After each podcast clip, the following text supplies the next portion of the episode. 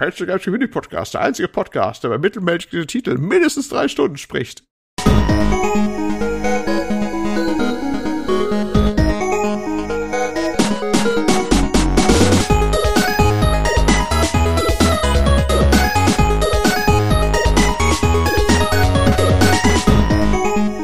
Hallo und herzlich willkommen zum PC Games Community Podcast, Ausgabe 196.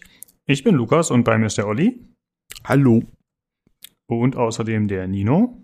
Servus. Oh, und der Jan. Ja, hi. du warst etwas laut, Nino. Ich habe mich leicht erschreckt. Es tut, es tut mir leid, ich rutsche sofort ein Stück weg. Alles gut, alles gut. Äh, ja, wir haben euch äh, heute dabei, die Hardware, Poi äh, Hardware Poys im regulären Podcast, weil wir gemeinsam über Battlefield 2042 sprechen, das ja erschienen ist. Und ansonsten haben wir noch das äh, kleine Interview, also die Q&A mit Maria von Computech, äh, die wir einspielen werden. Und wir haben noch ein bisschen News, natürlich, wie soll es anders sein, Activision Blizzard. Aber wir sprechen erstmal darüber, was wir zuletzt gespielt haben. Olli, was stand bei dir an? Jo, was stand bei mir an? Äh, Guardians of the Galaxy habe ich durch. Endlich. Lag so eine Woche bei mir rum oder länger. Äh, immer noch so gut, wie es am Anfang war. Bin begeistert. War schön. Kann endlich einen Haken dran machen. Ist immer gut, wenn es vorbei ist. nee, aber hat wirklich, hat wirklich äh, sehr viel Freude gemacht. Ich fand es einfach schön. Schönes Ding gewesen. Für mich eines äh, der Highlights gewesen der letzten Monate. Jo, das ist eigentlich im Prinzip gewesen, außer natürlich äh, relativ viel Zeit auch im Battlefield verbracht, seitdem es ja für die Leute, die früher starten konnten, letzte Woche Freitag, glaube ich, das raus war. Das war eigentlich so meine Haupt, Hauptthemen. Ja, genau. Mhm. Genau, seit einer Woche konnten wir schon spielen, was jetzt ganz gut ist, dass wir ein bisschen mehr Zeit investieren konnten. Nino, was hast du so gespielt außer Battlefield? Ähm, ich war leider die ganze Woche ziemlich unterwegs und war äh, äh, mein, mein Spielekonsum war relativ beschränkt. Nichtsdestotrotz habe ich wie immer Escape from Tarkov gespielt, das sogar unglaublich heroisch in einem wunderschönen Abend gestern Nacht. Ähm, du warst live dabei, Lukas. Es war traumhaft. Und ansonsten habe ich logischerweise Battlefield gespielt. Aber dazu später sicherlich mehr. Ich habe noch was, äh, einen sehr, sehr geilen Film geguckt, den ich ganz kurz empfehlen kann. Nobody mit dem Herrn Odenkirk, mit dem Better Call Saul Typen. Ziemlich cooler Film. War sehr, sehr gut. Hat so ein bisschen das Falling Down Thema. Ähm, am Ende wird's ein bisschen, ja, äh, einfach strukturiert, actionmäßig, aber zwischendurch ist es wirklich ein extrem guter Film. Und für alle Leute unter 45 mit Falling Down meinst du einen Film mit Michael Douglas, oder? Absolut richtig. Okay, erst klar. Ah. Entschuldigung. Und das ist ein Typ, der äh, in eine Abwärtsspirale gerät, oder was? Der quasi in eine Abwehr, also es geht einfach um, um ein Thema, wo jemand in einem, in einem Daily Loop gefangen ist und daraus irgendwann aufgrund einer, eines speziellen Trigger Points einfach ausbricht und das ähm, in einer sehr interessant semi-gewalttätigen Art. Bei Falling Down ist es ausschließlich gewalttätig, hier ist es, ähm, hat emotionale Hintergründe, sagen wir es einfach so. Okay. Alles andere wären Spoiler. Klingt interessant. Wo hast du den gesehen, den Film? Auf welcher Plattform? Amazon Prime. Ah, alles klar. Gut. Äh, sag nochmal den Namen bitte. Ich habe schon wieder vergessen. Nobody. Alles klar, danke. Okay, Jan, was hast du so gespielt? Ich habe äh, Guardians of the Galaxy gespielt, äh, tatsächlich. Äh, ich habe die Gunst der Stunde heute genutzt, habe das dann irgendwie, ich glaube, äh, ich habe es heute früh angemacht und habe dann siebeneinhalb Stunden später ausgemacht. Oh. Quasi Kapitel 7 oder so. Äh, ja, ist äh, ganz cool. Muss ich mal gucken, wenn ich äh, weiß nicht, nächste Woche oder so, ich muss ja immer die Tobi-Zeitfenster, wenn er quasi in New York schläft oder so, dann ist mein Moment und das ist halt blöderweise irgendwie so am Tag. und äh, nee, aber ist äh, ganz cool. Also ich hatte ja äh, letztes Mal schon mal, oder irgendwie, ich weiß gar nicht, ob ich es geschrieben hatte, ähm, hier mit, äh, weiß nicht, auf dem 4K-Fernseher mit HDR und DLSS an, also halt die Quality-Stufe und das ist schon äh, ziemlich schick. Also das läuft auch stabil irgendwie mit 60 Frames vor sich hin und das sieht halt einfach klasse aus und ich finde das Kampfsystem jetzt auch, ich sag mal, gängig oder so. Also war jetzt nicht so schlimm und halt äh, feiern schon ganz schön Bombast ab und ständig irgendwie eine, eine Location-Änderung und ständig äh, kommen irgendwelche Dialoge und es gibt auch leise Momente. Also ich finde das auch, ich bin da ziemlich angetan von. Aktuell. Genau. Das ist mhm. eigentlich ein cooles Spiel. Also äh, ist halt natürlich äh, Singleplayer-mäßig und äh, ist halt quasi so eine, ja, so ein Film, den man so durchgeleitet wird. Ähm, ist jetzt natürlich keine Multiplayer-Partie oder so und wahrscheinlich, wenn man es durch hat, hat man es auch durch, aber das ist echt ein krasses Erlebnis. Also ich finde ich weiß jetzt nicht, wie es läuft äh, von den Verkaufszahlen, von den Spielerzahlen, aber wenn das irgendwie so nicht erfolgreich ist, das fände ich schade. Also ich fand das gut, aber naja. Ja, muss man schauen. Es wurde gerade jetzt im Angebot fast schon wieder verschleudert für 35 Euro. Ne? Also ist jetzt, jetzt ist ja gar nicht lange her, dass es rausgekommen ist. Jetzt haben sie es für 35 Euro rausgehauen während mhm. Black Friday, was vielleicht nicht so ein gutes Indiz ist. Ne? Ja, muss man mal abwarten. Wäre schade drum, weil ich finde auch, das ist einfach gut. Klar, es ist jetzt nicht, was man irgendwie ein tausendmal Wiederspielwert hat. Aber dieser eine Ritt, den man durchmacht, ist ganz cool. Kampfsystem ist, wie gesagt, ist gängig, auch nicht weltbewegendes, aber ganz solide. Am Ende, um noch was zu spoilern, hat man ein bisschen so ein bisschen vielleicht der Höhepunkt beim Kämpfen gefehlt. Da wurde es more of the same und, auch nicht so, mhm. auch nicht so komplexe Boss-Battles leider oder sowas. Da hätte man noch ein bisschen mehr machen können äh, am Ende was auch viele kritisiert haben, aber trotzdem einfach, aber es ist unglaublich sympathisch von vorne bis hinten, finde ich irgendwie das Ding. Und ja, wesentlich besser als man sagen. dachte vor allem auch, weißt du, man hat ja alle gedacht, das ist so eine blöde Interpretation, aber nee, ich fand die dann einfach ziemlich cool, das, das passte, also, ja, schon ein schönes Ding gewesen, ja. einfach schön. Also ich habe jetzt quasi mehr oder weniger Halbzeit. Also bis dahin war es eigentlich ziemlich abwechslungsreich und auch die Bossfights waren eigentlich so, dass ich immer dachte, oh ja, okay, das war jetzt nicht, das war jetzt irgendwie nett und ich musste jetzt den auch dann nicht irgendwie, was ich achtmal probieren oder so, damit das irgendwie funktioniert, sondern du musst es halt erstmal verstehen und dann setzt es um und dann ist irgendwie auch okay. Ähm, was ich ja schon mal geschrieben habe, was ich ein bisschen albern finde, ist tatsächlich diese Button-Prompt-Geschichte mit mit PlayStation und Xbox auf dem PC. Also das ist komplett absurd. Äh, du hast teilweise, hast du halt die X und dann meinen die halt das PlayStation X, ne? Zum Beispiel bei den Sprachausgaben. Nee, bei den Sprachausgaben ging's, aber teilweise, ich hatte auch schon mal die Einblendung, ja, drück auf dein Touchpad und ich gucke so traurig auf meinen Xbox-Controller, ich so spiel.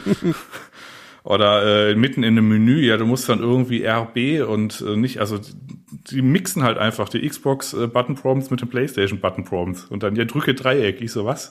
Das haben sie immer noch nicht korrigiert, weil es gab ja nee. erst neulich jetzt ein Patch. Es gab ja noch einen größeren jetzt nochmal die letzte Nee, nee, Woche aber immer so? noch nicht. Ich habe auch oh. extra geguckt, ob ich irgendwelche Steam Settings dann irgendwie falsch habe, aber das ist ja also da ist einfach alles so wie es äh, halt ist, ohne jetzt irgendwie einen Controller zu emulieren oder irgendwie sowas. Also das ist halt einfach immer noch gemixt. Ich weiß auch nicht, was sie sich dabei gedacht hm, haben. Komisch. ob das irgendwie schwieriger ist oder irgendwas hardcoded oder ich weiß es nicht. Das fand ich für so eine große Produktion so ein bisschen doof, aber naja.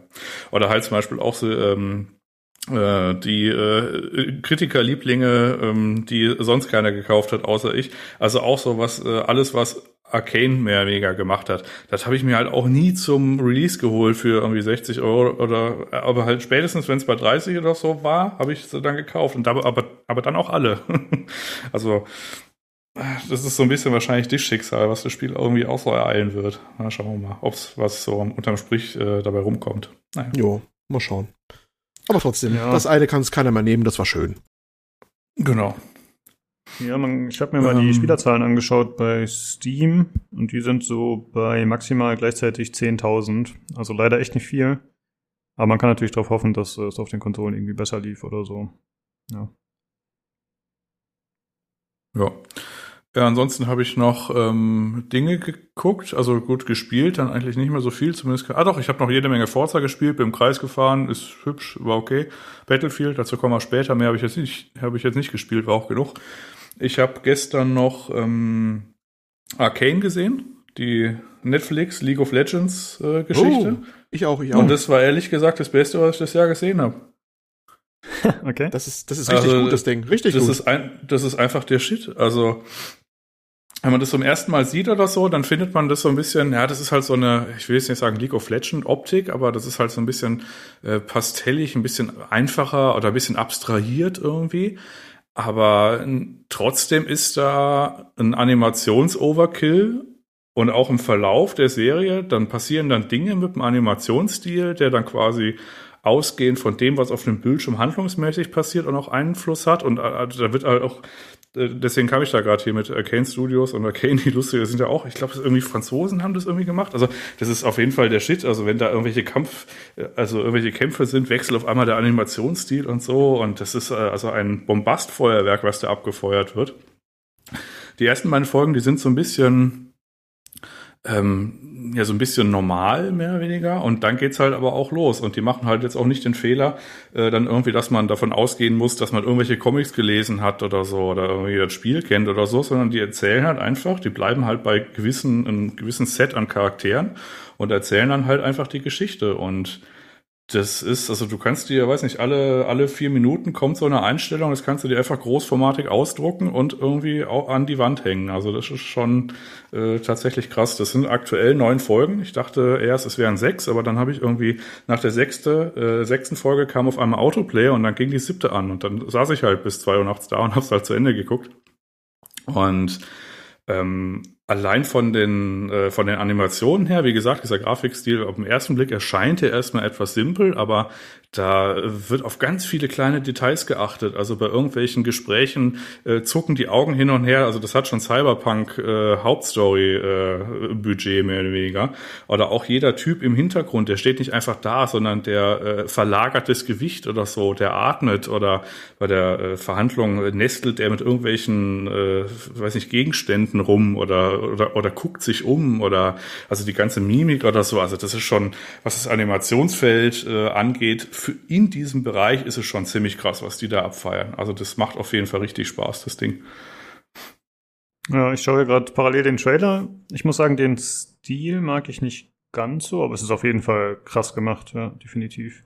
Es wirkt für äh, mich fast teilweise schon so wie so 3D-Animationen, die dann irgendwie mit einem Shader drüber gelegt wurden oder so. Das kann ja theoretisch auch so sein, ich weiß nicht. Weißt du, das gezeichnet genau. ist? Ja. Also ich also weiß egal, auch jetzt es gemacht haben, aber es ist genau, es ich ist weiß sehr jetzt aufwendig nicht, wie sie es gemacht haben, aber ähm, wie gesagt, also man kommt so die ersten, also die ersten zwei Folgen muss man so ein bisschen überstehen, weil das so ein bisschen so, ah, habe ich schon mal gesehen, es geht in die Richtung, ne? Aber dann nimmt es so einen ordentlich Fahrt auf. Und äh, halt auch so, wie der Animationsstil dann bricht, wenn quasi eine innere Handlung irgendwie vollzogen wird äh, oder halt irgendwelche Gedankengeschichten oder so. Also das ist schon eine gute Liga. Ähm, dann gibt's noch irgendwie, weiß nicht, so Transitions von Szenen, also so äh, Szenenwechsel, die sind dann irgendwie auch mit smarten Überblendeffekten. Ähm, Hey, gut, du bist halt einfach bei den Charakteren dabei. Also wie gesagt, die haben so ein übersichtliches Set an Charakteren. Äh, da weiß man dann auch relativ schnell, was jetzt eigentlich deren Motivation ist. Und dann ändert sich, also dann lernt man halt im Verlauf dieser neuen Folgen halt immer mehr über die kennen. Und man will auch irgendwie mehr über die kennenlernen. Und die machen jetzt zum Beispiel auch nicht den Fehler, wie zum Beispiel, weiß nicht, Lost oder so. Das ist mir da so äh, direkt eingefallen, weil bei Lost, da gab es ja immer so Filler-Episoden. Ja, und jetzt äh, lassen wir dich zurück mit ein bis zwei Folgen über die, über die Vergangenheit dieses Charakters. Nicht so, nein, dieser Charakter interessiert mich Dreck, ich möchte es nicht wissen. Aber die schaffen es tatsächlich, also wenn sie einen Rückblick haben, das dauert ja so drei Minuten, aber in diesen drei Minuten erzählen die, okay, das ist die Kernmotivation dieses Charakters und das wollen wir dir jetzt auf den Weg mitgeben und das brauchst du, um zu verstehen, warum jetzt Folgendes passiert. Und das ist alles irgendwie irgendwie nachvollziehbar. Also das ist schon schon ziemlich gut gemacht. Oder auch zum Beispiel die Kämpfe. Jeder jeder Kampf hat äh, in in sich äh, wohnendes Risiko. Also äh, ich, du, da kommt keiner irgendwie aus dem Kampf und hat irgendwie nicht eine neue Schnittwunde oder irgendeine, irgendeine Verbrennung oder irgendeinen blauen Fleck oder so, sondern äh, die ganzen, äh, die, also jeder Schlag hatte irgendwie Impact. Also ich habe das auch auf, auf einer äh, 5.1 Anlage geguckt und ähm, das ist auch richtig intensiv alles. Also das ist schon, ja, also das ganze Ding ist, äh, wie gesagt, das Coolste, was ich irgendwie das Jahr, das Jahr über gesehen habe. Also das macht schon richtig viel Spaß, also mir zumindest. Muss auch vorher nichts wissen okay. über League of Legends. Also ist auf jeden Fall eine klare Empfehlung meinerseits, was diese Animationsgeschichten. Wenn man ein bisschen was damit anfangen kann, ist es ganz okay. Äh, wenn man böse wäre, hätte man jetzt gesagt, das ist alles, was Fullmetal äh, Alchemist äh, gut macht, aber ohne 80 Prozent der, der Enemy-Scheiße, die einem damit auf den Sack gehen. Sondern das ist halt einfach nur das gute Zeug. Ja. Ja, ich habe äh, gerade parallel mal so ein bisschen gelesen, also es ist wohl wirklich 3D, aber dann haben sie halt noch irgendwie 2D drüber gemalt und so. Äh, beziehungsweise die Texturen so angepasst. Ziemlich cool auf jeden Fall, ja. Sieht echt gut aus. Äh, muss ich, glaube ich, mal reinschauen. Ich bin ja äh, von der Dota-Fraktion. Da gab es ja dieses Jahr auch einen Anime, der rauskam. Äh, Dragon's Blood heißt er oder Dragon Blood. Mhm. Und der war in Ordnung, aber ja, ich habe schon viele Leute, die auch Dota spielen, sagen hören, dass das hier eben viel besser sei. Was schon äh, ein Zugeständnis sozusagen ist bei diesen konkurrierenden Lagern. Ja, ja okay. also halt wie gesagt, es ist in sich abgeschlossen. Man muss weder das eine noch das andere Spiel irgendwie kennen, um da irgendwas äh, äh dem abzugewinnen. Also ich hatte eigentlich sehr viel Freude damit. Und es ist viel lila drin. Also, Win. ja. ja, okay. Und, äh, äh, zweite Staffel bestätigt übrigens, relativ frisch. Also kommt. Ja. Okay, also äh, Arcane verfügbar auf Netflix. Genau. Gut. Hattest du sonst noch irgendwas, Jan? Äh, nö, das war's. Ah, alles klar. Äh, ich habe gespielt Dead Cells mal wieder und ich habe es tatsächlich geschafft, endlich auf vier Bosszellen durchzukommen. Nach 375 Stunden auf dem äh, zweitschwierigsten Schwierigkeitsgrad. Jetzt muss ich mal gucken, den letzten muss ich noch irgendwie freischalten. Was, was heißt denn das? Ich habe das auf Discord vernommen, dein Freudenschrei, dein, dein in Textform gegossenen Freudenschrei. Ich habe gedacht, das ist schön, dass er das getan hat. Was bedeutet das aber? Naja, ich habe das schon seit, äh, seit sehr langer Zeit versucht und nie geschafft, weil ich immer gescheitert bin. Und jetzt habe ich es endlich geschafft, äh, den Boss zu besiegen da, auf dem Schwierigkeitsgrad. Mit, mit der Rest, mit Restleben oder was bedeutet das mit den bisschen vier? Ich, äh, du Ach redest hier mit ah, unkundigen okay. Leuten. Ich, ich verstehe jetzt die Mechanik dahinter nicht. Man helfe mir. Ja, alles klar. Also die äh, Bosszellen bestimmen, bestimmen den Schwierigkeitsgrad. Und wenn man einen Schwierigkeitsgrad schafft, dann schaltet man eine weitere Bosszelle frei beim letzten Boss. Oder nach dem, eher gesagt. Und dann kann man die halt einsetzen, sozusagen, um den Schwierigkeitsgrad zu erhöhen für die kommenden Runs. Ah. Und da hing ich ewig auf diesem Schwierigkeitsgrad und jetzt habe ich das endlich geschafft. Und ja, jetzt muss ich mal gucken. Den fünften, den muss man halt irgendwie erst freischalten. Da muss man noch ein bisschen einen speziellen Hidden Boss und so machen. Keine Ahnung. Da muss ich mal gucken, ob ich mich da dran mache. Ja, dann habe ich gespielt äh, Halo Infinite. Das wurde ja überraschend veröffentlicht. Da gab es ja dieses äh, 20 Jahre Xbox-Panel, was eigentlich ja eher so ein Nostalgietrip war, der Stream, der da gezeigt wurde über 30 Minuten. Also da wurden jetzt nicht tolle Reveals oder so gemacht, äh, außer irgendwie ein paar neue Sp äh, alte Spiele, die jetzt verfügbar gemacht wurden für die aktuellen Systeme. Und außerdem eben, dass Halo Infinite ab jetzt im Multiplayer spielbar ist. Denn es war ja eigentlich für den 8. Dezember, glaube ich, angesetzt. Und ich habe mich äh, sehr darüber gefreut. Ich habe es direkt runtergeladen über Steam und äh, habe mich auch reingestürzt. Und ich habe mir sowas erwartet wie Splitgate ein bisschen. Aber ich muss sagen, ich wurde schwer enttäuscht. Nicht, weil es schlecht gemacht ist oder so. Es ist gut. Aber ich habe Halo-Gameplay habe ich mir sehr anders vorgestellt tatsächlich. Also man ist ja doch äh, sehr langsam und ich dachte irgendwie, das wäre ein bisschen mobiler. Und ich dachte auch mit diesem Haken und so, das wird alles ein bisschen schneller, aber das sind nur so Gadgets, die man einsammeln muss, die hat man nicht permanent. Und dann habe ich tatsächlich nur zwei Runden gespielt und es wieder deinstalliert. Also für mich war das jetzt nichts, aber es scheint gut gemacht zu sein. Kann man auf jeden Fall mal reinschauen. Ist das für irgendwen was für euch, äh, für wen von euch etwas oder ich bin nicht so der Halo-Mensch. okay. Ich dachte immer, ja. ich wäre es tatsächlich. Aber ich habe äh, Halo 1 zuletzt gespielt und ja, da hat sich mein Geschmack wohl doch etwas geändert über die Zeit. Das ist ja auch mhm. schon eine Zeit her. Nee, bei mir ist es ja gar nicht so lange her, dass ich quasi die Halo-Trilogie durchgespielt habe. Ähm, weiß nicht, im Jahr oder so. Wann habe ich das gemacht? Oder vor einem halben Jahr, dreiviertel Jahr? Da ich ja mhm. quasi mit, äh, ich glaube, ich habe mit eins angefangen und das war irgendwie, also mit der Remastered-Geschichte logischerweise. Und das war ähm, ja ein Erlebnis, aber du musstest halt immer vom, äh, also es halt ein Level ge gelassen, da waren halt Gegner drin, konntest ja schießen, konntest aber auch ignorieren und zum Ende des Levels laufen auf den Knopf drücken. Du musst nur auf den Knopf drücken. Und ich kann schon irgendwie verstehen, was das vor 20 Jahren geschichtsmäßig irgendwie und vom Gameplay ausgelöst hat, aber für so aus heutiger Sicht ist ein bisschen arg alt geworden. Und diese Multiplayer-Geschichte, die hatte ich halt tatsächlich nie. Also von daher hatte ich jetzt, war ich jetzt auch nicht hibbelig genug, um in den Infinite Multiplayer reinzugucken, weil ähm, ja, hatte ich halt ja. keine Kindheitserinnerung und deswegen ist die Motivation halt auch nicht da und ich habe jetzt wenig Ambitionen, da irgendwie in einem Arena-Shooter irgendwie äh, rumzuspringen und Dinge zu tun. Hm.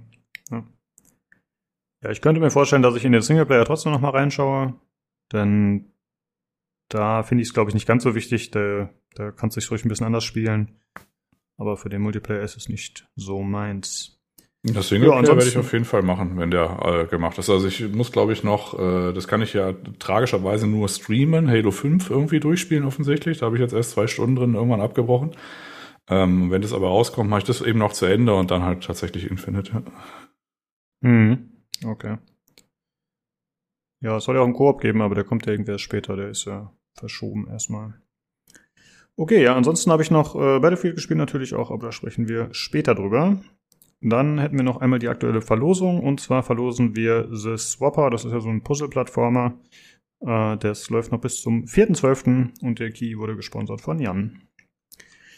Gut, dann äh, kommen wir jetzt zum Hörerfeedback. Äh, da haben wir zwei Sachen, beide von Sterling und das eine betrifft auch den Hardware-Teil und das liest der gute Nino mal vor. Ja, kommt vom guten Sterling. Ähm, eure Ausführungen zur neuen CPU-Generation fand ich spannend. Intel verfolgte ein interessantes Konzept, was ja abgewandt in Smartphones schon lange normal ist. Grundsätzlich könnte man so eine große Sache auch auf zwei Parts und Wochen verteilen. Weil ihr viele verschiedene Punkte angesprochen habt, blieb die Aufmerksamkeit aber da. Dass man einen Einzelkern einer üblichen CPU hier auch bedarfsweise runterdampfen kann, bis er sehr sparsam ist, macht die Intel-Idee in gewisser Weise aber auch wieder obsolet. Es sei denn, die Fertigung Big Little ist billiger. Auch wenn Lukas Reaktion etwas nach Comic Relief klang, war der Einwand gar nicht unbegründet. Das ehrt das Gespräch gelegentlich, so dass er ein so dass der ein oder andere Hörende nicht aussteigt. Allerdings war seine Pause natürlich lang. Ähm, eine Moderation ist schon hilfreich, da gewinnt man auf Dauer vielleicht ein paar Skipper zurück. Also von mir aus gerne Lukas als Leader of the Pack. Ähm, das war das Feedback und äh, ich denke, Jan äh, stimmt mir da absolut zu. Ja, wir haben das, wir haben das auch intern schon sehr oft diskutiert und haben ähm, gemeinsam zu dritt einfach immer wieder festgestellt, dass wir Lukas als Korrektiv brauchen, weil wir uns ansonsten, vor allen Dingen Jan und ich, uns einfach in ähm, nerdigen Diskussionen verstricken, die ja, die durchaus abdriften können oder unsere Konversation halt innerhalb von zwei Sätzen abgeklungen ist äh, mit den Worten, wie hast du das gemacht? Ja, ich habe das so gemacht. Ja, richtig, danke. Ähm, Jan, wie siehst du das? Ja, also halt auch so. Ist halt immer ein bisschen schwierig, wenn man halt, äh, habe ich ja auch schon irgendwie auf, dem, auf, auf das Feedback gefeedbacket, äh, dass es halt schwierig ist, wenn man halt quasi so aus dem persönlichen Interessenkreis äh, halt gar nichts mit dem Thema anzufangen weiß. Und das ist ja gerade bei diesen, ich sag mal, Meta-Meta-Sachen irgendwie hier mit Kern und Scheduler und bla bla ähm, halt echt schwierig. Äh, wenn mir halt, weiß nicht, eine Stunde lang äh, irgendjemand was vom Metallhärten erzählt, dann ist es halt auch schwierig, da irgendwie smarte Zwischenfragen zu stellen. Also ich höre mir das halt an und dann denke ich mir, ja gut, Metallhärten, verrückt. ne? Ja, und was ähm, es nicht alles gibt. Also von daher, aber es, es ist jetzt auch äh, nicht jede Woche so, dass es irgendwie so, ja, ja sowas, ja, so ein Meta-Ding gibt, sondern halt in der Regel ist es ja so, dass wir sowas sagen wie, ja gut, äh, weiß nicht, Black Friday, Grafikkarten gibt's immer noch nicht. Naja, tschüss. Ja. so, sowas. Ja, das ist äh, nett, dass du das sagst. Äh, es ist manchmal ein bisschen schwierig für mich, muss ich sagen, weil ich halt, ja, wie gesagt, nicht so die Connection dazu habe, aber ich will dann trotzdem noch ein bisschen moderieren oder irgendwie noch mit eingreifen und dann komme ich mit so unbeholfenen Sachen um die Ecke teilweise. Aber gut, äh, ich bin ja froh, dass die Jungs das machen und wir sind froh. Und deswegen äh, bin ich weiter dabei als Leader of the Pack bei Hardware. Jo. das klingt auch so schön heroisch. Drüber. Leader ja. of the Pack. Ich stell mich so richtig vor, du Lederklamotten und den Hardware Boys mal richtig äh. zeigen, wo es lang geht. Oh shit, okay, da ist deine Vorstellung ja direkt wieder sehr explizit. Ich wollte gerade äh, sagen, ja, dass auch jetzt diese Vorstellung hat. Schön. Ja, und Sterling hat noch eine andere, äh, eine Hörerfrage, die er uns geschickt hat. Und zwar ist es auch ein bisschen Hardware, wenn man so will. Und er hat geschrieben, äh, Schreibtische waren ja auch schon mal ein Thema. Stühle auch. Worauf sitzt ihr? Seid ihr statische Zocker oder gleichzeitig Ruderer? Willkürliches Bewegungsbeispiel. Hängt ihr im Sessel und soll das so bleiben oder würdet ihr gerne was ändern? Äh, ich kann gerne kurz anfangen. Ich sitze auf einem Topstar Sidness 45, habe ich vorhin kurz rausgesucht. Ist also eher so ein Standardbürostuhl mit Netz, hinten dran. Äh, ja, finde ich gut. Ich bin zufrieden, muss ich sagen. Was aber, muss man, Jan. auch fairerweise sagen, äh, das ist ja schon mehr als, ich sag mal, der typische ich kaufe mir Gaming-Stühle Geschichten. Also du hast ja zumindest eine Firma, die äh, ein paar mehr Bürostühle im Jahr fertigt als irgendwie, weiß nicht, so ein Zulieferer, wo irgendwie so ein Gaming-Stuhl in einer asiatischen Fabrik zusammengedengelt wurde. Und am Ende macht dann jemand ein Logo drauf. Also von daher, das ist ja quasi ergonomisch schon mal irgendwie ein Schritt weiter. Ähm, ich hatte mal vor ein paar Jahren, habe ich irgendwie, ich glaube, eine Matratze weggeworfen oder so und habe mich dann so im Rücken verzogen, dass ich da äh, mehr oder weniger, ich hatte noch Bargeld da in der Wohnung und dann hatte ich quasi mich äh, von Pizza ernährt und konnte halt drei äh, Tage lang mich halt nicht bewegen, sondern halt nur so quasi mit den Armen gestützt auf den Oberschenkeln. Hab das dann quasi da auch mit ähm, äh, quasi in die Pizzabestellung mit reingetippt und drei Jahre später äh, stand da immer noch drin, dass ich Rücken habe, äh, wie auch immer. Auf jeden Fall, das habe ich dann zum Anlass genommen und gesagt, okay, nee, also ich brauche mal irgendwie richtige Stühle. Und aktuell sitze ich sowohl im Büro als auch hier auf einem, äh, auf einem Wagner Medic 100 und äh, dann gibt's immer so einen Unterschied, das ist aber nur das und der Unterschied in dem Rückenpolster, den kann man sich halt auf irgendwelchen Stuhlseiten konfigurieren, dann wird der Kram von Wagner zusammengedengelt und dann äh, verschickt äh, schon zusammengebaut. Und äh, das ist dann quasi, äh, also minus vier und minus drei. Also im Büro habe ich minus drei, hier habe ich minus vier, ist eigentlich genau das gleiche, ist voll, vollkommen irrelevant. Und das ist quasi so ein Stuhl mit, weiß nicht, so einem Dondola-Gelenk und halt, äh, ja, also da kann man gut drin sitzen. Es ist ein bisschen gewöhnungsbedürftig, weil du musst natürlich die Fehler erstmal einstellen. Und äh, wenn die halt unterstützt, dann ist es halt auch eher so ein bisschen mit Widerstand. Also ist jetzt nicht so, dass man sich so, weiß nicht, in so ein Sofa reinfläzt und äh, weiß nicht, so, sondern das ist halt einfach, das unterstützt halt den Rücken. Also es ist ein bisschen Widerstand da. Ähm, du sitzt halt aufrecht, dementsprechend ist halt auch eine Bauchmuskulatur irgendwie noch äh, mit dabei. Und äh, das ist am ersten Moment erstmal ungewohnt, aber du kannst trotzdem länger drin sitzen, als wenn du quasi drin herum äh, eierst, habe ich mal so gesagt. Hm. Also bei meinem Bürostuhl ist das so, dass die Sitzfläche so in jede der vier Richtungen kippbar ist sozusagen. Das soll dafür genau, sorgen, das dass ist man bei meinem auch, ja. Ja, und bei mir ist es halt so, ich äh, setze mich dann immer so hin, äh, ich habe hier so einen äh, alten Subwoofer, wo ich meinen Fuß mal drauf ablege oder meine Füße. Und ich schaffe es halt immer, mich so hinzusetzen, dass ich diese, diese WIP-Funktion sozusagen völlig außer Kraft setze, ja, weil ich mich eigentlich arretiere unter dem Tisch, indem ich mich überall irgendwie einhake. Also das ist irgendwie ein bisschen Quatsch in der Hinsicht, glaube ich. Aber naja. Ja, das sei dir auch unbenommen. Also wichtig ist ja jetzt erstmal nur in erster Hinsicht, dass du quasi dynamisch sitzen, ab und zu halt mal deine Sitzposition veränderst. Und wenn du dann irgendwie, weiß nicht, eine Stunde oder so oder zwei Stunden am Tag ta- tatsächlich mal irgendwie diese Funktion des Stuhls nutzt oder so, ohne die äh, arretiert zu lassen, dann ist es ja auch mit viel gewonnen. Also wie gesagt, kannst du mal ab und zu dran denken, wenn du dann, äh, also wenn du das hast, dann kannst du es halt mal irgendwie äh, quasi frei machen. Und ansonsten halt wieder arretieren. Aber du hast zumindest die Möglichkeit da. Wenn du halt einfach nur einen Stuhl hast, der halt nicht mehr die Möglichkeit hat, dann kann man den halt auch nicht verstellen. Ja, das stimmt. Ja, dein Stuhl klingt auf jeden Fall sehr hochwertig, finde ich. Klingt äh, nach einem guten Gerät. Alleine vom Namen, also vom Namen des Herstellers und dann noch der äh, Name des Stuhls. Das wäre Vertrauen erweckend, ohne ihn gesehen zu haben. Äh, ja, ich hatte mal irgendwann gepostet, das ist halt ein normaler Bürostuhl. Also das ist jetzt, der reißt jetzt äh, designmäßig keine, keine Bäume aus. Ist jetzt nicht irgendwie so ein Herman Miller anderthalbtausend Euro Ding. Ähm, kommt drauf an, wie man den konfiguriert, also ohne Kopfstütze und irgendwie ohne äh, irgendwas. Dann kriegst du den auch irgendwie, ich weiß nicht, für 500 rum. Meine Version hat es 700 gekostet. Aber wenn man sich jetzt irgendwelche, weiß nicht, Noble Chairs, irgendwas anguckt, dann sind die halt auch nicht signifikant weit von weg. Hm, ja, das stimmt. Aber die haben mehr Seiten halt angeblich. Wenn man mal wieder um Ja, den brauche ich ja auch beim PC, weil ja die Fliehkräfte von links und rechts halt immer da sind. So, ja. Äh, Nino, worauf sitzt du? Beziehungsweise du sitzt ja wahrscheinlich auf mehreren Stühlen, da du öfter mal den Platz wechselst. Ne? Was hast du so im Einsatz? Na, den Platz, den Platz wechsle ich nicht. Ich wechsle tatsächlich nur den Stuhl. Ja, also ich sitze, sitze tagsüber auf einem ähm, sozialistisch umgelagerten ISRI 24-7 Wachstuhl. Ähm, das ist also tatsächlich ein Stuhl aus einer äh, Notruf- und Service-Leitstelle, der dafür ausgelegt ist, dass äh, Menschen wie ich da 24 Stunden drauf rumfläzen, ohne dass sie starke körperliche Schäden davon tragen. Das ist mein Arbeitsstuhl. Äh, und abends ähm, wechsle ich dann tatsächlich auf meinen knapp zehn Jahre alten DX Racer 7, ähm, mit dem ich einigermaßen gut klarkomme, den ich aber schon ein paar Mal gegen tatsächlich einen ergonomischen Stuhl austauschen wollte.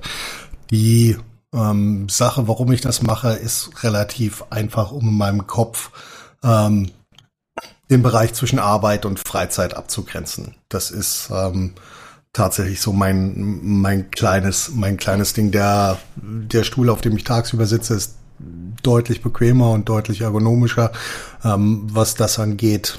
Und abends habe ich dann so das Gefühl, dass ich mich in meinen kleinen Gaming-Stuhl werfe.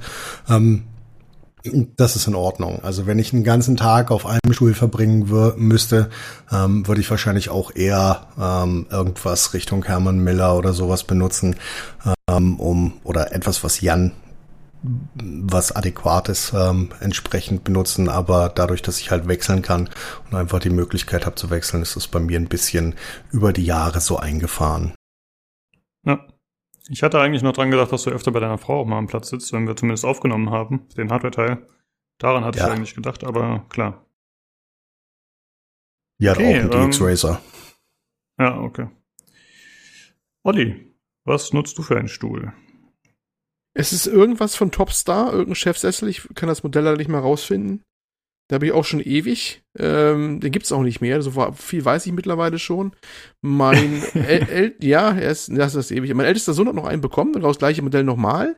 Ähm, ist so quasi mit Alcantara in der Mitte und äh, aber ganz nice. Äh, der einzige Unterschied zwischen dem, was mein Sohn hat und was ich habe, meiner ist mittlerweile so breit gesessen im, im Polster, dass er eher strammer Natur ist. Ich kann da noch merken bei sein, wie, wie, wie polsterig der mal war in der Mitte, aber ist egal, der ist halt gut eingesessen. Und der war echt gut, der hat ewig gehalten, hat auch kein Vermögen gekostet und ist heute noch ein toller Stuhl. Ähm, gibt's ja nicht mehr. Es gibt ein Nachfolgemodell, das heißt genauso und das ist scheiße. das weiß ich, weil mein jüngster Sohn den hat. Der geht schon kaputt beim Angucken. Da geht alle Nähte rechts und links auf. Der ist leider Mist und sieht doch ganz anders aus und ist leider ein bisschen, bisschen doof. Schade eigentlich. Die hatten mal ein sehr gutes Modell da am Start gehabt.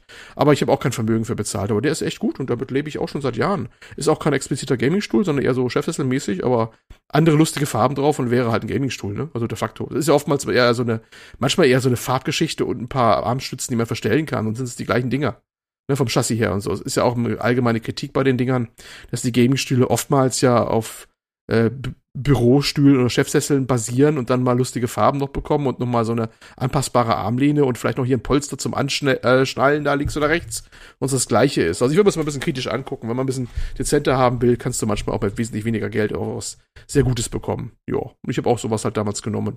Bin bis heute noch sehr zufrieden damit eigentlich. Ja, also wir hatten das schon mal, wir hatten das schon mal im Hardware-Teil, haben das schon mal ganz kurz angeschnitten, haben dabei auch auf dem ähm, Video von Gimmers Nexus verwiesen, das wir gerne nochmal verlinken.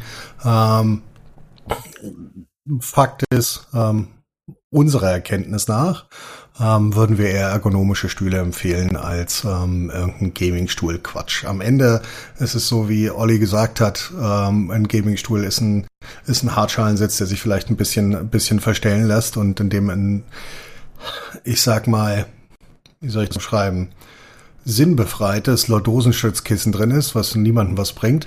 Ähm, auch nicht deiner Lordose oder deinem Rücken.